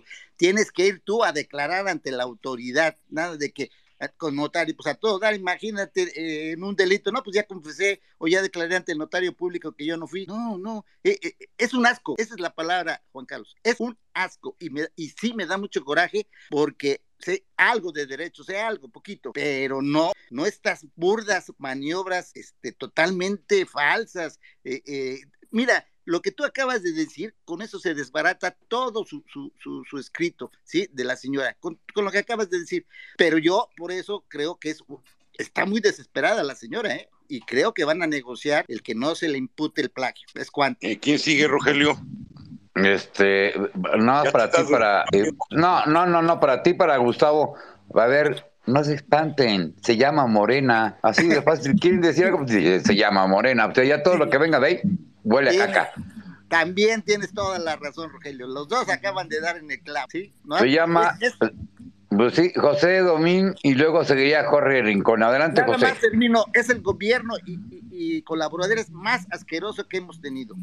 Pues sí, pues ya qué. Adelante, José, y luego Jorge, por favor, adelante. Gracias. No, yo nada más que este quiero este puntualizar algo, que es este lo que yo comentaba fue mi opinión y bueno, yo creo que cada una de las opiniones son respetables y, y pues cada quien eh, emite su opinión conforme a yo di un concepto nada más así a pequeños rasgos si el si al señor Rogelio no le pareció, pues bueno, este, pues qué lástima porque me desacredita y dice que, que no y que lo que dije no está bien, pues bueno, cada quien da su opinión y es libre de dar su opinión. Gracias por el micrófono le agradezco, señor este, Juan Carlos. A ver, a ver, nada más, espérame, yo, yo, ¿qué dije? Yo la verdad no, no me he referido a nadie, ¿eh? Digo, si me aclaras, porque ahorita me agarraste sacado de onda, yo no he rebatido la opinión de nadie ahorita, ni en todo el space.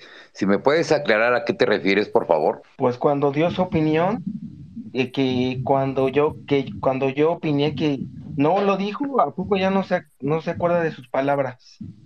Pero no, en serio, no, eh. digo, bueno, no, no me no, es que no sé de qué me hablan, Juan Carlos. No sé, o sea, no, entiendo la opinión de José no he dicho nada de ninguna opinión de los que han invertido aquí, o si alguien dice que, que sí. Si acaso dije algo de Javier, de lo que dijo Javier, porque sí lo cité a él, pero de ahí en fuera nadie más, ¿eh? Yo creo que estás confundido, Javi.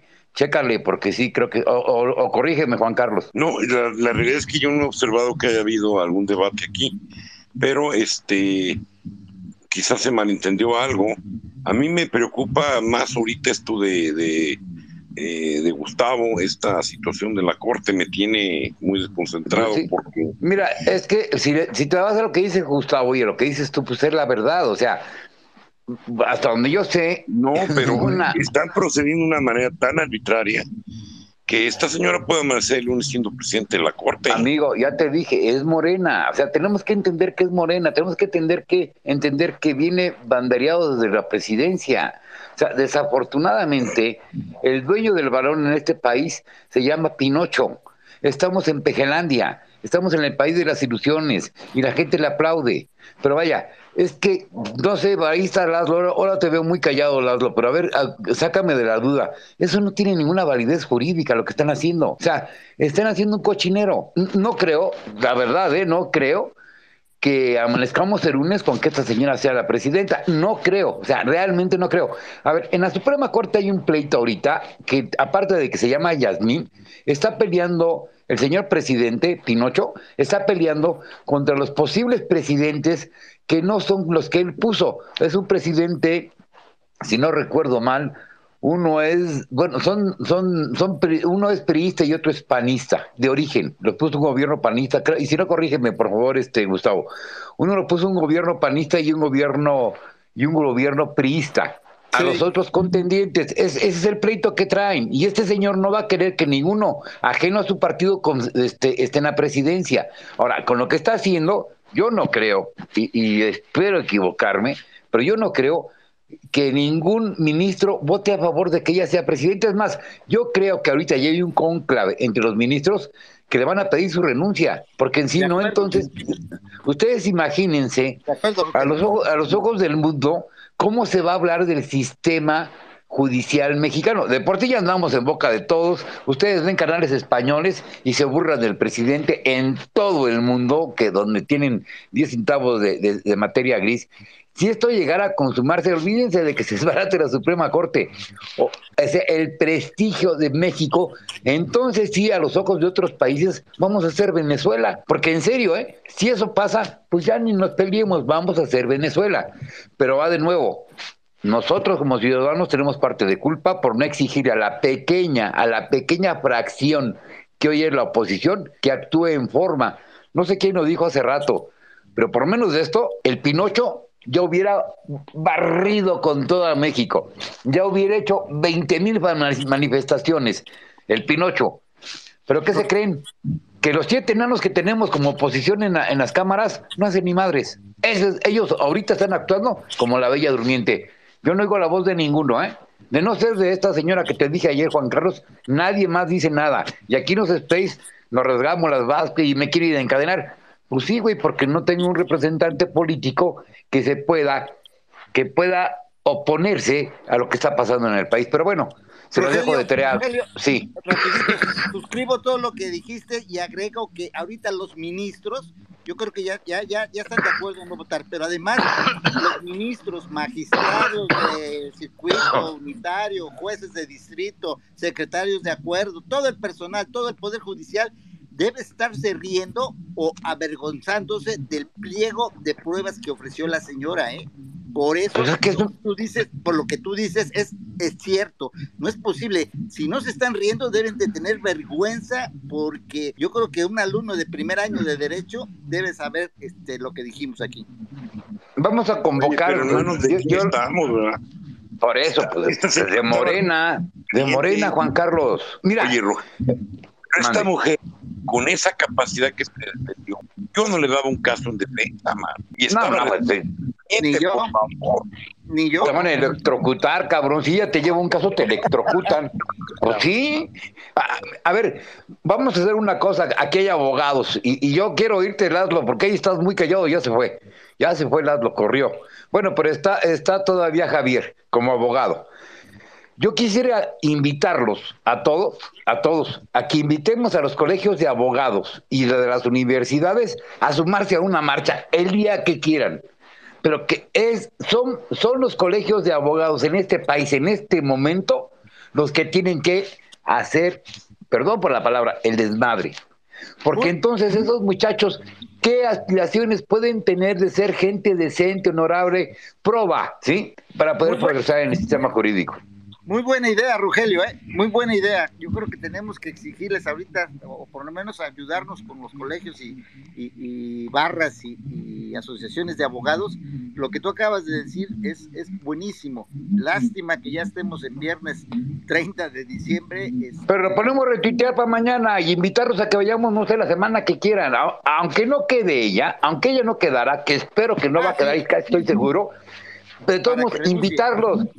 Sí, y aparte de eso, para que vea la Suprema Corte y el señor presidente que los que están en las aulas hoy ya están peleando porque se respete la ley en este país.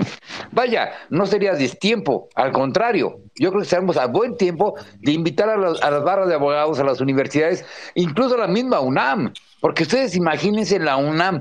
No, no, yo no quiero pensar si la UNAM le da por bueno eso, no quiero pensar lo que puede pasar en universidad. Y más con el historial de su, de su, de su, de su directora de tesis. Oye, una persona que, que, que actúa en 500 tesis, y yo tengo un comentario hoy hay un- en un canal español, se reían. Es que es, es más, esa señora ya no puede ser maestra emérita. Tiene que ser rectora de la universidad. Imagínate ya para que en España se estén burlando de tu directora de tesis de la carrera de Derecho. Puta, no, pues imagínense. Y- el prestigio de la UNAM, el prestigio de la UNAM en todas las carreras. Imagínate la presión que está haciendo la señora Yasmín contra su directora de tesis que tuvo que ofrecer ella ese testimonio notarial.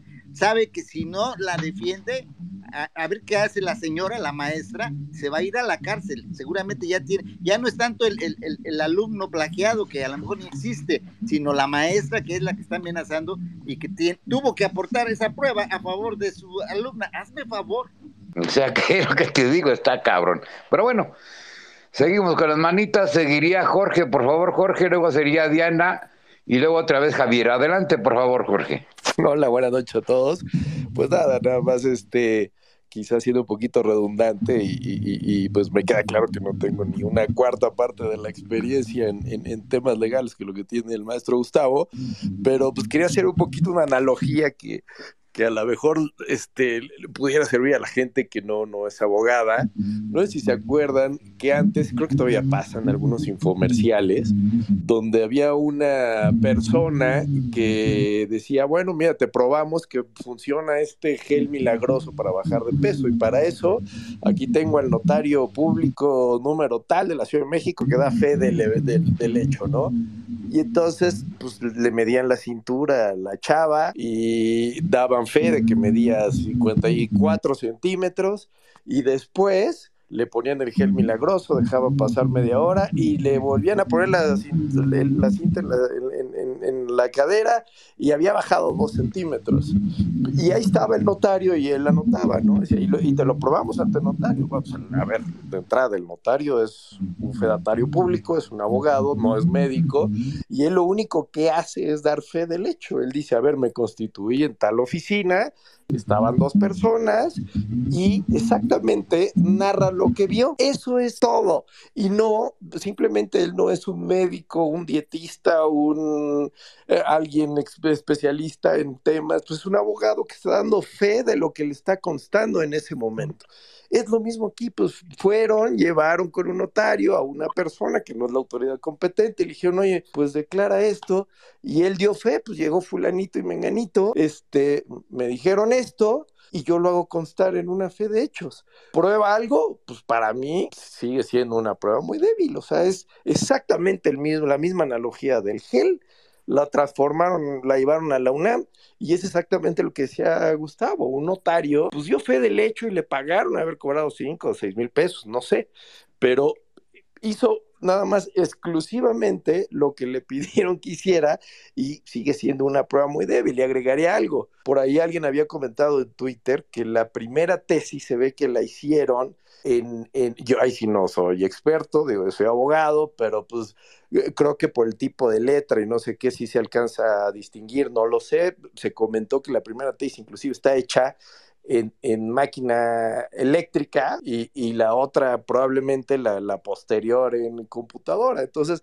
sería muy difícil tener un resguardo en una memoria si no es simplemente impreso. O sea, me parece que las pruebas que está haciendo en su, en su, en su comunicado la pseudo ministra, pues sí, sí siguen muy débiles. Y esto obedece exactamente a lo que bien comentaba el abogado Gustavo. Decía, pues siendo estrictos, pues probablemente es porque, porque si ella no quiere verse, quedarse en ridículo, eh, ante la comunidad universitaria, ¿no? O sea, yo creo que para, para que tuviera un poquito de más validez, quizá la, eh, la UNAM era para haber traído a los dos testigos, interrogarlos de manera separada y a ver si sus interrogatorios de entrada no tienen inconsistencias, pero así como está, me parece que sí, este, Sí, sí está muy débil la prueba, ¿no? A mí me parece que Jorge, sí, perdón. Jorge, nada más agregando a lo que dices, eh, todo, tienes toda la razón. Y no tiene ningún valor este, en un juicio penal o civil, ¿eh? ese testimonio.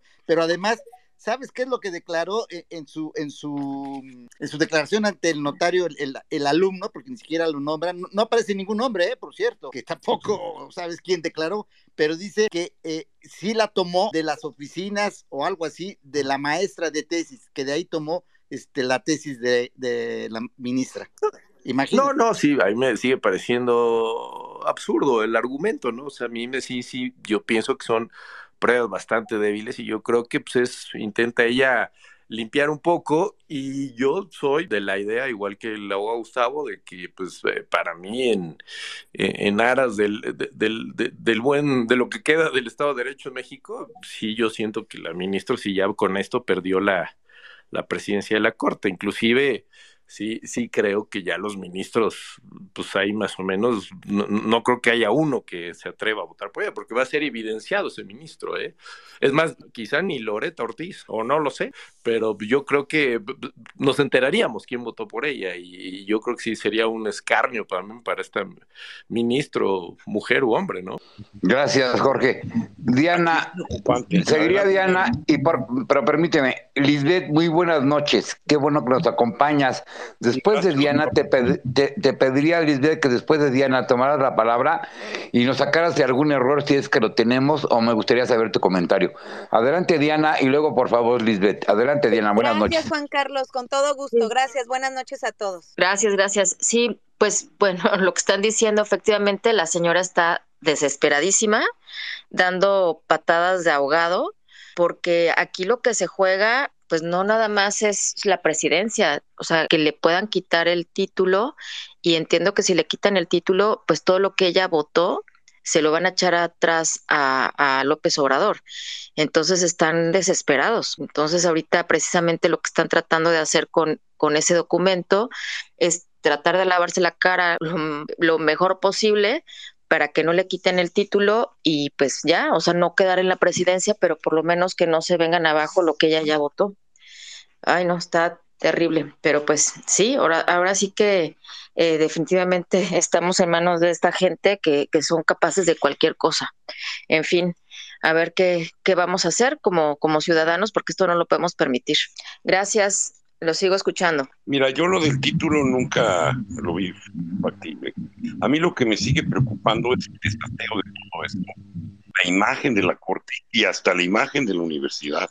Pero bueno, a ver, doctora, ¿qué nos puede comentar sobre este tema? Muy buenas noches y muchas gracias por los No, hombre, al contrario, Juan Carlos, Rogelio, Gustavo, Diana, Jorge, Jorge, George, qué gusto de verdad estar aquí con ustedes. Sí, me tomé el atrevimiento de entrar a su space porque, bueno, acabo de leer el pronunciamiento de la ministra. Ay, no, de verdad, ay, qué vergüenza, qué vergüenza. La defensa, yo no sé, a lo mejor, ¿no? Alguna persona la asesoró, quiero decir que qué mal asesoramiento. Como bien lo dijo Gustavo, pues evidentemente eh, eso no hace ninguna prueba y también como bien lo dijo Jorge, que sin ser abogado, ¿no? Nos dio un ejemplo buenísimo. O sea, evidentemente eso no demuestra nada, sobre todo que hay pruebas contundentes que son anacrónicas con respecto a lo que ella está diciendo. Yo escribí una columna que se va a publicar mañana y, mañana la voy a compartir aquí en Twitter y en todas mis redes. Para mí, como abogada, la defensa de la ministra era muy sencilla muy sencilla, independientemente, fíjense ustedes, que incluso hubiese o no plagiado la tesis. La defensa era muy sencilla, pero lo que está demostrando, por eso te digo que qué mal, o sea, si el tema lo están agarrando político y no jurídico, qué mal eh, eh, eh, posicionamiento está dando ella. Verdaderamente, si, si a mí me hubiera pasado que no toco madera, aquí debe haber madera, toco madera, yo hubiera dado la cara a todo el país y me hubiera pronunciado desde la perspectiva del derecho, desde la presunción de inocencia, desde la carga de la prueba, desde el principio de retroactividad que ya hemos visto, ¿no? Aquí ya lo hemos platicado, desde el principio de legalidad y evidentemente amarras de las manos a todo mundo, a todas las autoridades las amarras.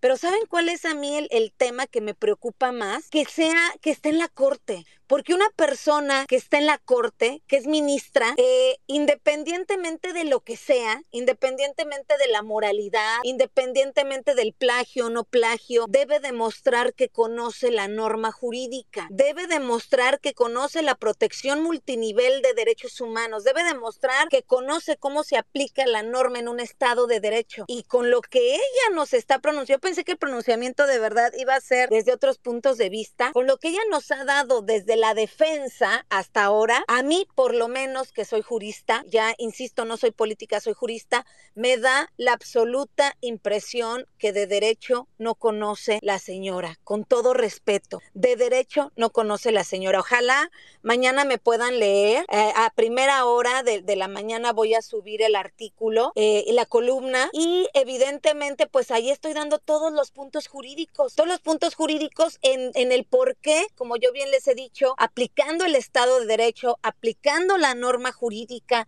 aplicando el principio de legalidad, las garantías mínimas, no le hubieran podido hacer nada. De verdad, de verdad se los digo, ¿eh? Su defensa era muy sencilla, pero con estos puntos, pues, ¿qué es lo que sucede? Pues más se mancha, ¿no? Más mancha el tema y aquí sí ya entra el tema de la moralidad, porque la moralidad opera desde la perspectiva del derecho en la creación de la norma misma. Ahí la tenemos, pero la moralidad, bajo estos puntos que ella está señalando, que evidentemente son absolutamente contradictorios y ninguno probatorio, ¿verdad? Además, bueno, de que no hay ningún procedimiento en tema, pero es ridículo lo, lo, lo que estoy leyendo, de verdad es ridículo lo que yo leí. Entonces, eso sí demuestra que no es una persona digna de estar en la corte. Alguien que está en la corte evidentemente debe ser absolutamente docto y con experiencia de la norma jurídica. No es óbice, de verdad, ni operativo de ninguna manera la defensa política y tan ridícula que se están llevando a cabo en las redes. Por eso yo digo, qué pena con los asesores de la, de la ministra, de verdad, qué vergüenza. Y si alguno de ellos me está escuchando en este momento, quiero decirles que la dejaron en ridículo y que además de que la, la dejaron en ridículo, están denotando que de derecho no sabe un ápice en este momento. Y cuando quieran, ¿eh? Yo no tengo problema.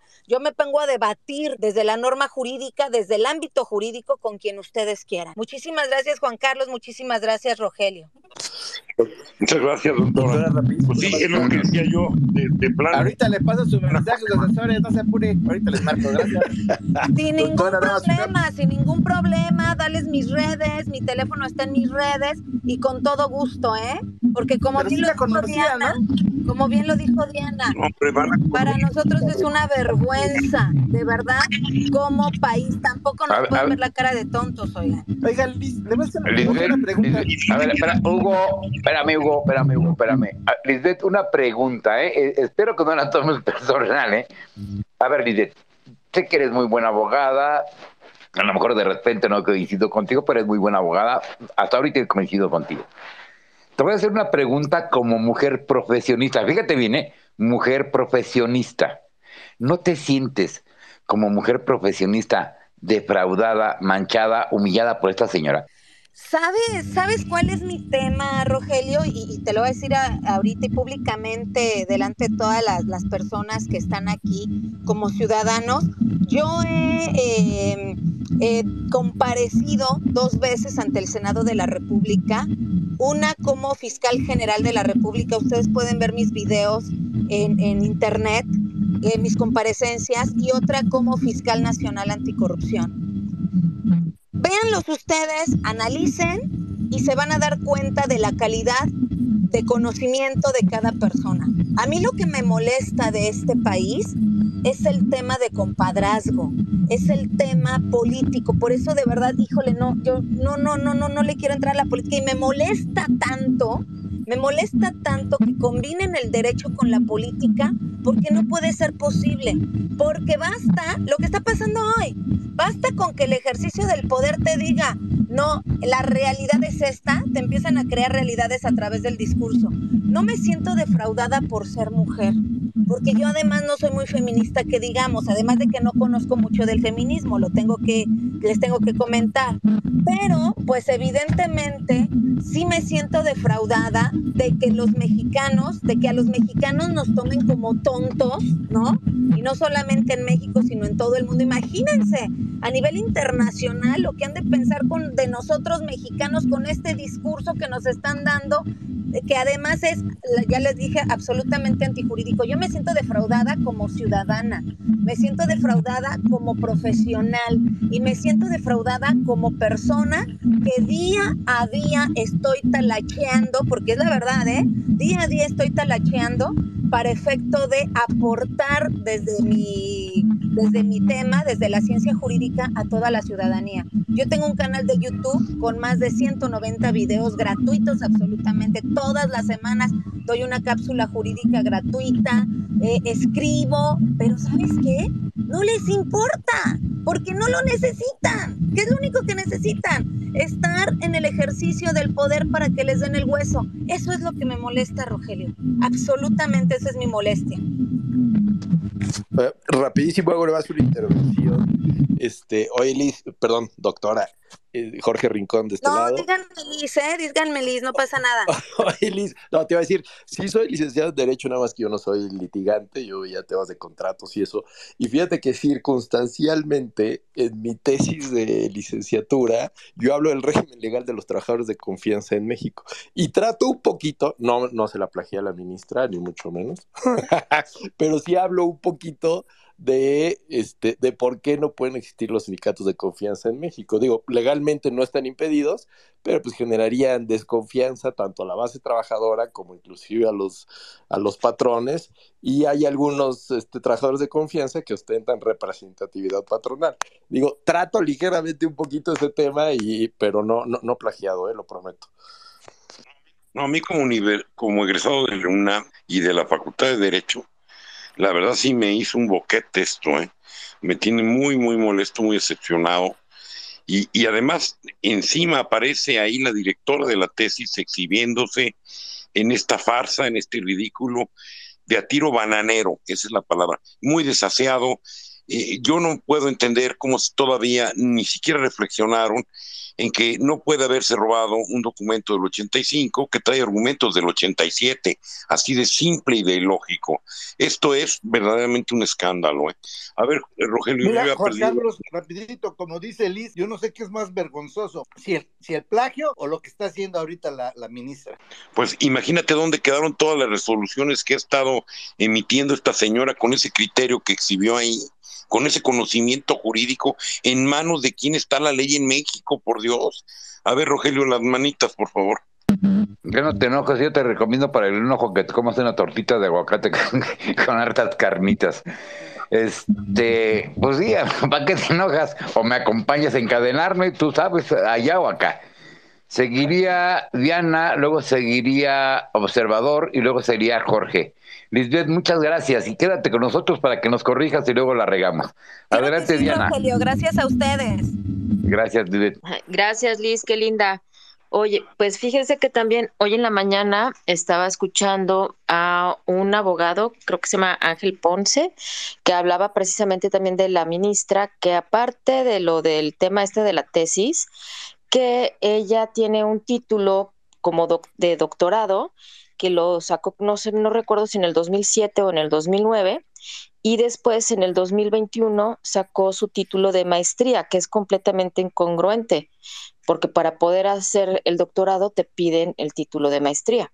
Entonces, ahí yo no sé qué tanto hayan escarbado ese tema sobre sus títulos de, maestría y doctorado, cómo están sus fechas, pero según lo que expone este abogado ahí en su canal de YouTube, con pruebas y todo, o sea, lo muestra que pues, o sea, esto está mal. O sea, creo que el título de, doctorado lo sacó de la Universidad de Anáhuac y luego la maestría apenas en el 2021. Se los traté de compartir, pero no sé cómo subir el, el documento. Pero bueno, ahí lo, lo puse en el chat de nosotros, que del, del Space, pero se los quise subir aquí y no, no pude. Pero bueno, sí está tremendo. Gracias, gracias. Este observador, luego Jorge, por favor. Buenas noches, felicito a la doctora Lisbeth, este, porque al final de cuentas se dio cuenta de lo que eh, decíamos desde los otros es- espacios y ahora yo al menos he entendido su postura, que no debe manejarse políticamente lo jurídico, pero pues, sabemos muy bien que el poder judicial siempre ha estado manejado por la política. ¿Qué es lo que está pasando?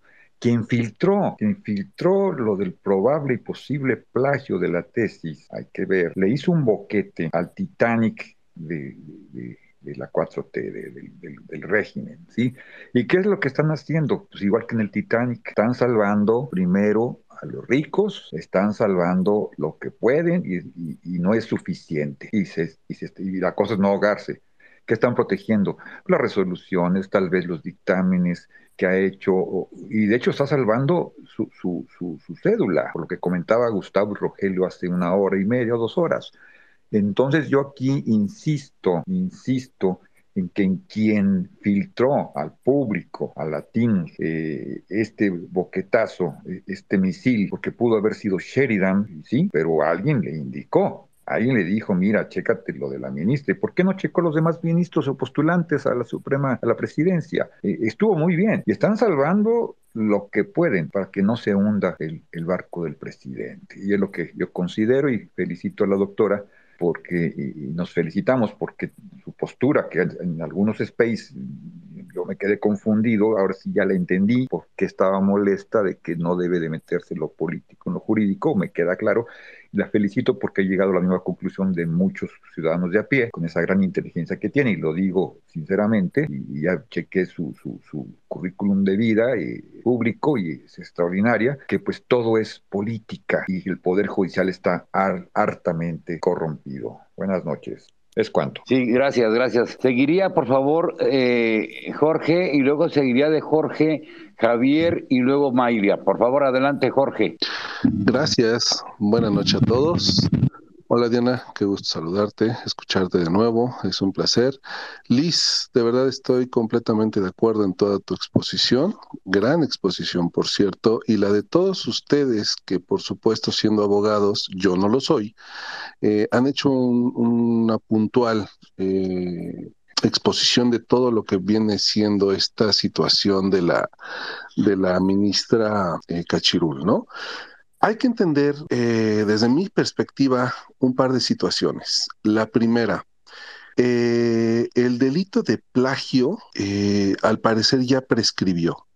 Entonces, la persona a la cual le plagiaron su tesis, creo que no tiene la oportunidad de llevar a cabo una denuncia de este tipo por plagio porque principalmente este delito ya prescribió.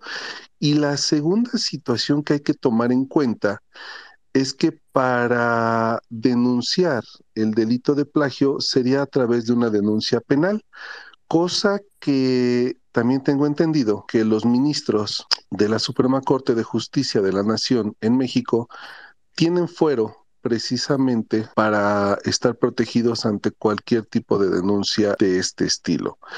Entonces, hay una situación también que hay que tomar muy en cuenta. Eh, la ley de responsabilidades de servidores públicos. Por ahí precisamente es por donde se le puede eh, atacar o se le puede pelear a esta ministra precisamente para que eh, sea de alguna manera detenida su postulación para la presidencia de la Suprema Corte de Justicia.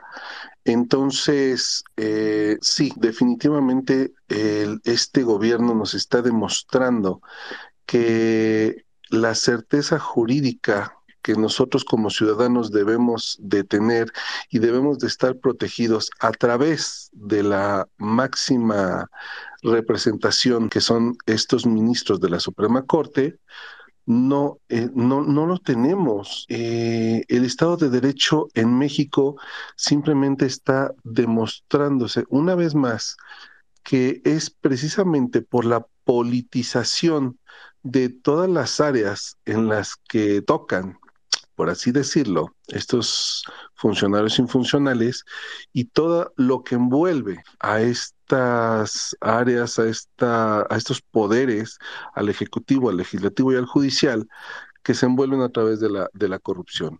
Tengamos bien entendido que estamos viendo en estos tiempos al presidente más poderoso de México. ¿Por qué? Porque no solamente es el rey del cash, por supuesto que tiene y se ha hecho de los legisladores a modo, de los jueces a modo y por supuesto de dos grandes poderes con los cuales no podemos todavía pelear los ciudadanos de a pie, que uno es el ejército, las Fuerzas Armadas, y el otro, que es el más peligroso y que está no solamente resguardando a este presidente tan poderoso que tenemos en México, que son los carteles del narcotráfico.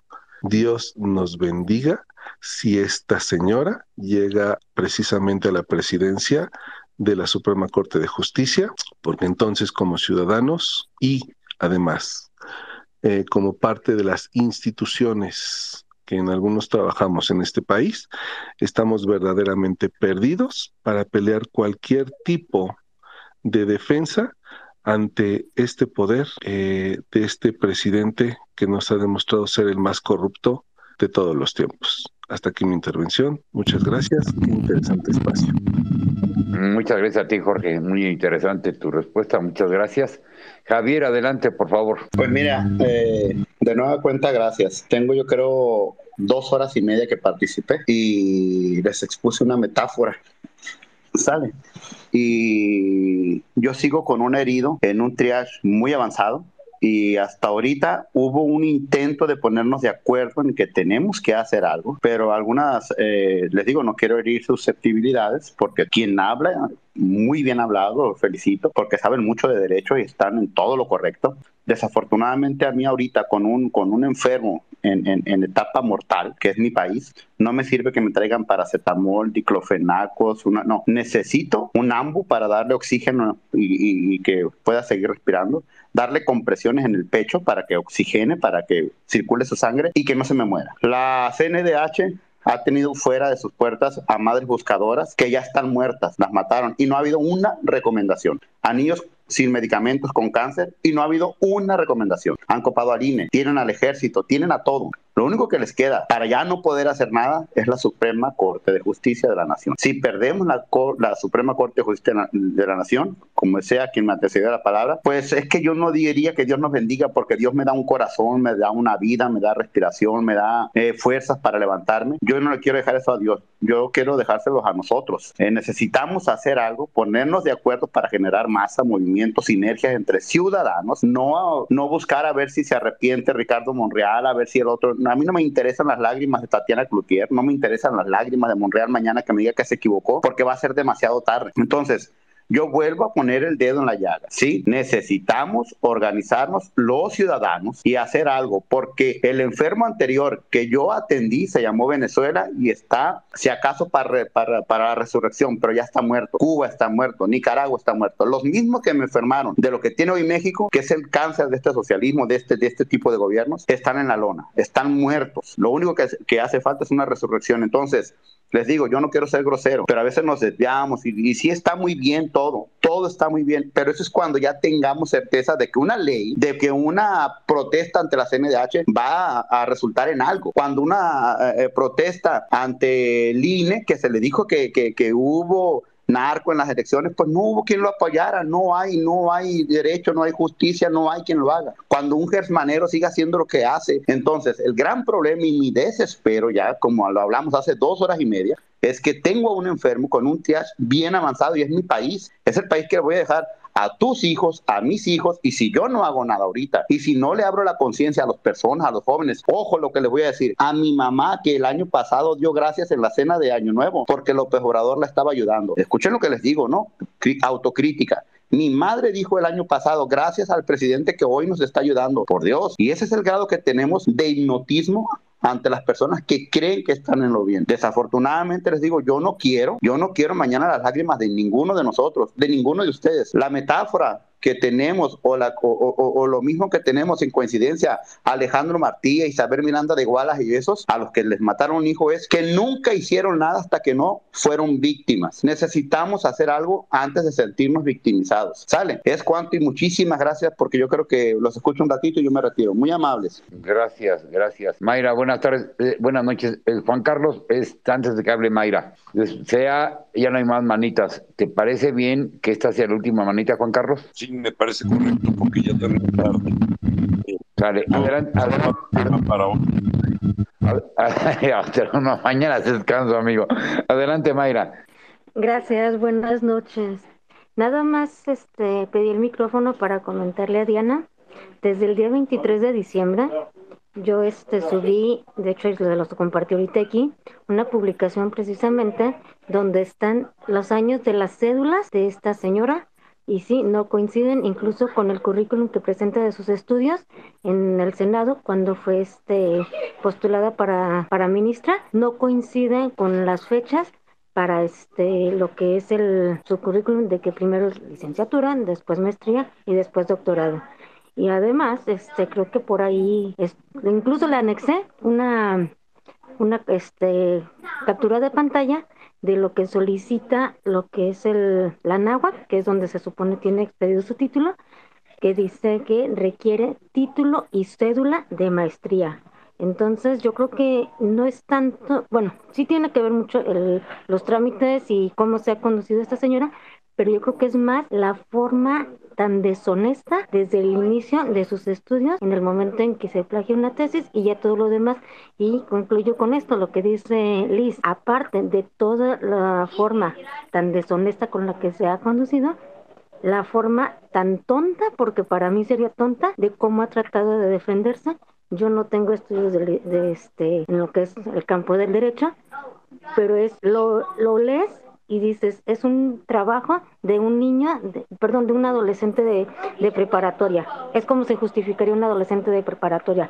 Y para que este tipo de personas esté en la Suprema Corte de Justicia y nosotros esperando que se cumpla el Estado de Derecho con este tipo de personajes, yo creo que es una combinación de deshonra y otra desconocimiento de las leyes y este pues que tenemos un caldo de cultivo para que se haga lo que quiere desde la presidencia manejar y manipular a como ellos necesiten y ellos quieren para que no tengamos nunca ese estado de derecho. Muchísimas gracias hasta todos. Gracias por la información y por aquí les compartí. Ya tiene días que les estoy compartiendo. Gracias.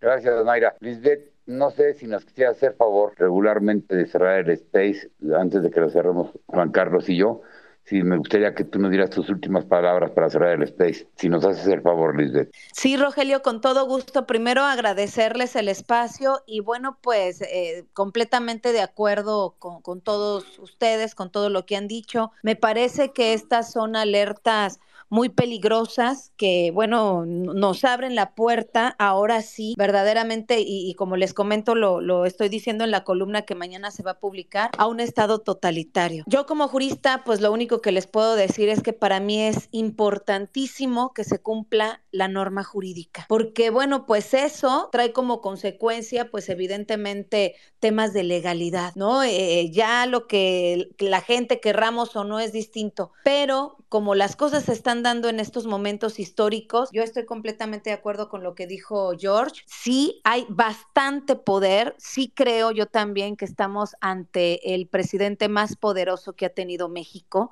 Y bueno, pues ese poder ahorita lo estamos viendo con este tipo de cuestiones de, de, ridiculeces, como es la, el pronunciamiento que hace unos minutos del cual comentamos. Entonces, eso me parece gravísimo, gravísimo, gravísimo. Y bueno, pues ojalá y, abramos más spaces para efecto de poder conjuntar, ¿no? El, el tema jurídico, el tema político, el tema económico, porque verdaderamente esto ayuda muchísimo a la ciudadanía. Muchísimas gracias, que tengan todos una excelente noche y excelente 2023. Los mejores deseos de mi parte para ustedes. Muchas gracias, Cuando tú veas que estamos en un space, ya sea Juan Carlos o yo, este, siempre serás bienvenida. Muchas gracias por atender a nuestro llamado, por participar y, la verdad, mis respetos como, como persona, como abogada, porque además eres, eres tajante, directa, pero sabes lo que dices. Muchas gracias. Igual para ti muchas felicidades. Pues yo me voy a despedir antes de Juan Carlos. Juan Carlos, muchas gracias, amigo, por la confianza que siempre me tienes. Este, no íbamos a abrir Space ya tú y yo supuestamente hasta el año entrante, pero este Space estuvo muy bueno. Yo, yo te doy las gracias, Juan Carlos, a todos los participantes, a los que no hablan y se van a la burbujita a dejar comentarios. Muchas gracias a todos, les deseo muy, muy feliz año nuevo. Yo tengo mucha fe en la legalidad de este país, tengo mucha fe todavía en los ministros de la Suprema Corte que van a tener que decidir al final todo esto yo creo que no va a llegar la señora por, por, por, el respeto que se merece la Suprema Corte de Justicia, porque yo creo en las leyes de mi país. Yo también estoy adolorido, estoy triste, preocupado por la patria que le voy a dejar a mis hijos y a mis nietos, por la edad que tengo. Bien dice Lisbeth, yo vi a muchos presidentes, igual que Juan Carlos, por la edad que tenemos, pero nunca había visto uno como este. Que Dios los bendiga y me voy a despedir con la frase que siempre les digo. No vean a nadie para abajo, sino es para darle la mano y ayudarle a levantarse. Juan Carlos, gracias amigo. Nos seguimos en contacto. Adelante, Juan Carlos. Pues agradecer a todos la asistencia, a la doctora, gracias por asistir, Diana, George, a todos en general. Ahí en el, en el banner está el famoso oficio que acabamos de mencionar y también está tristemente el ranking de México en cumplimiento del Estado de Derecho en el lugar 121 de 139 países, en la cola totalmente de lo que debiéramos ser. Tuvimos una caída en esta parte del Estado de Derecho y eh, eso eh, implica no nada más eh, el aspecto de, pues de, de, impunidad, de delincuencia, sino también para efectos de inversiones y para muchas otras cosas es muy mal indicador una caída en el Estado de Derecho de un país. también recordarles, el próximo año vamos a arrancar un programa en plataformas de México Unido, invité a la doctora, es un programa eh, respecto a un panel de abogados que van a, dar sus puntos de vista sobre cuestiones eh, puntuales, eh, concretas, y después los ciudadanos podrán preguntar. Es todo por ahora. feliz año nuevo. nos vemos el próximo año. Esperemos tener un 2023 mucho mejor que este año y y esperemos pronto salir de todo este asunto político que aqueja a México. No es tanto López Obrador, es las deficiencias con las que se están haciendo las cosas, fuera del marco legal y sin resultados. Y a mí sí me da tristeza estar en un país que, como dijo Rogelio, dejarlo a las generaciones venideras, mis hijos, mis nietos, pues la verdad es muy preocupante. Pero esperemos que juntos podamos sacar este asunto del otro lado. Muy buenas noches y que descansen y feliz año nuevo.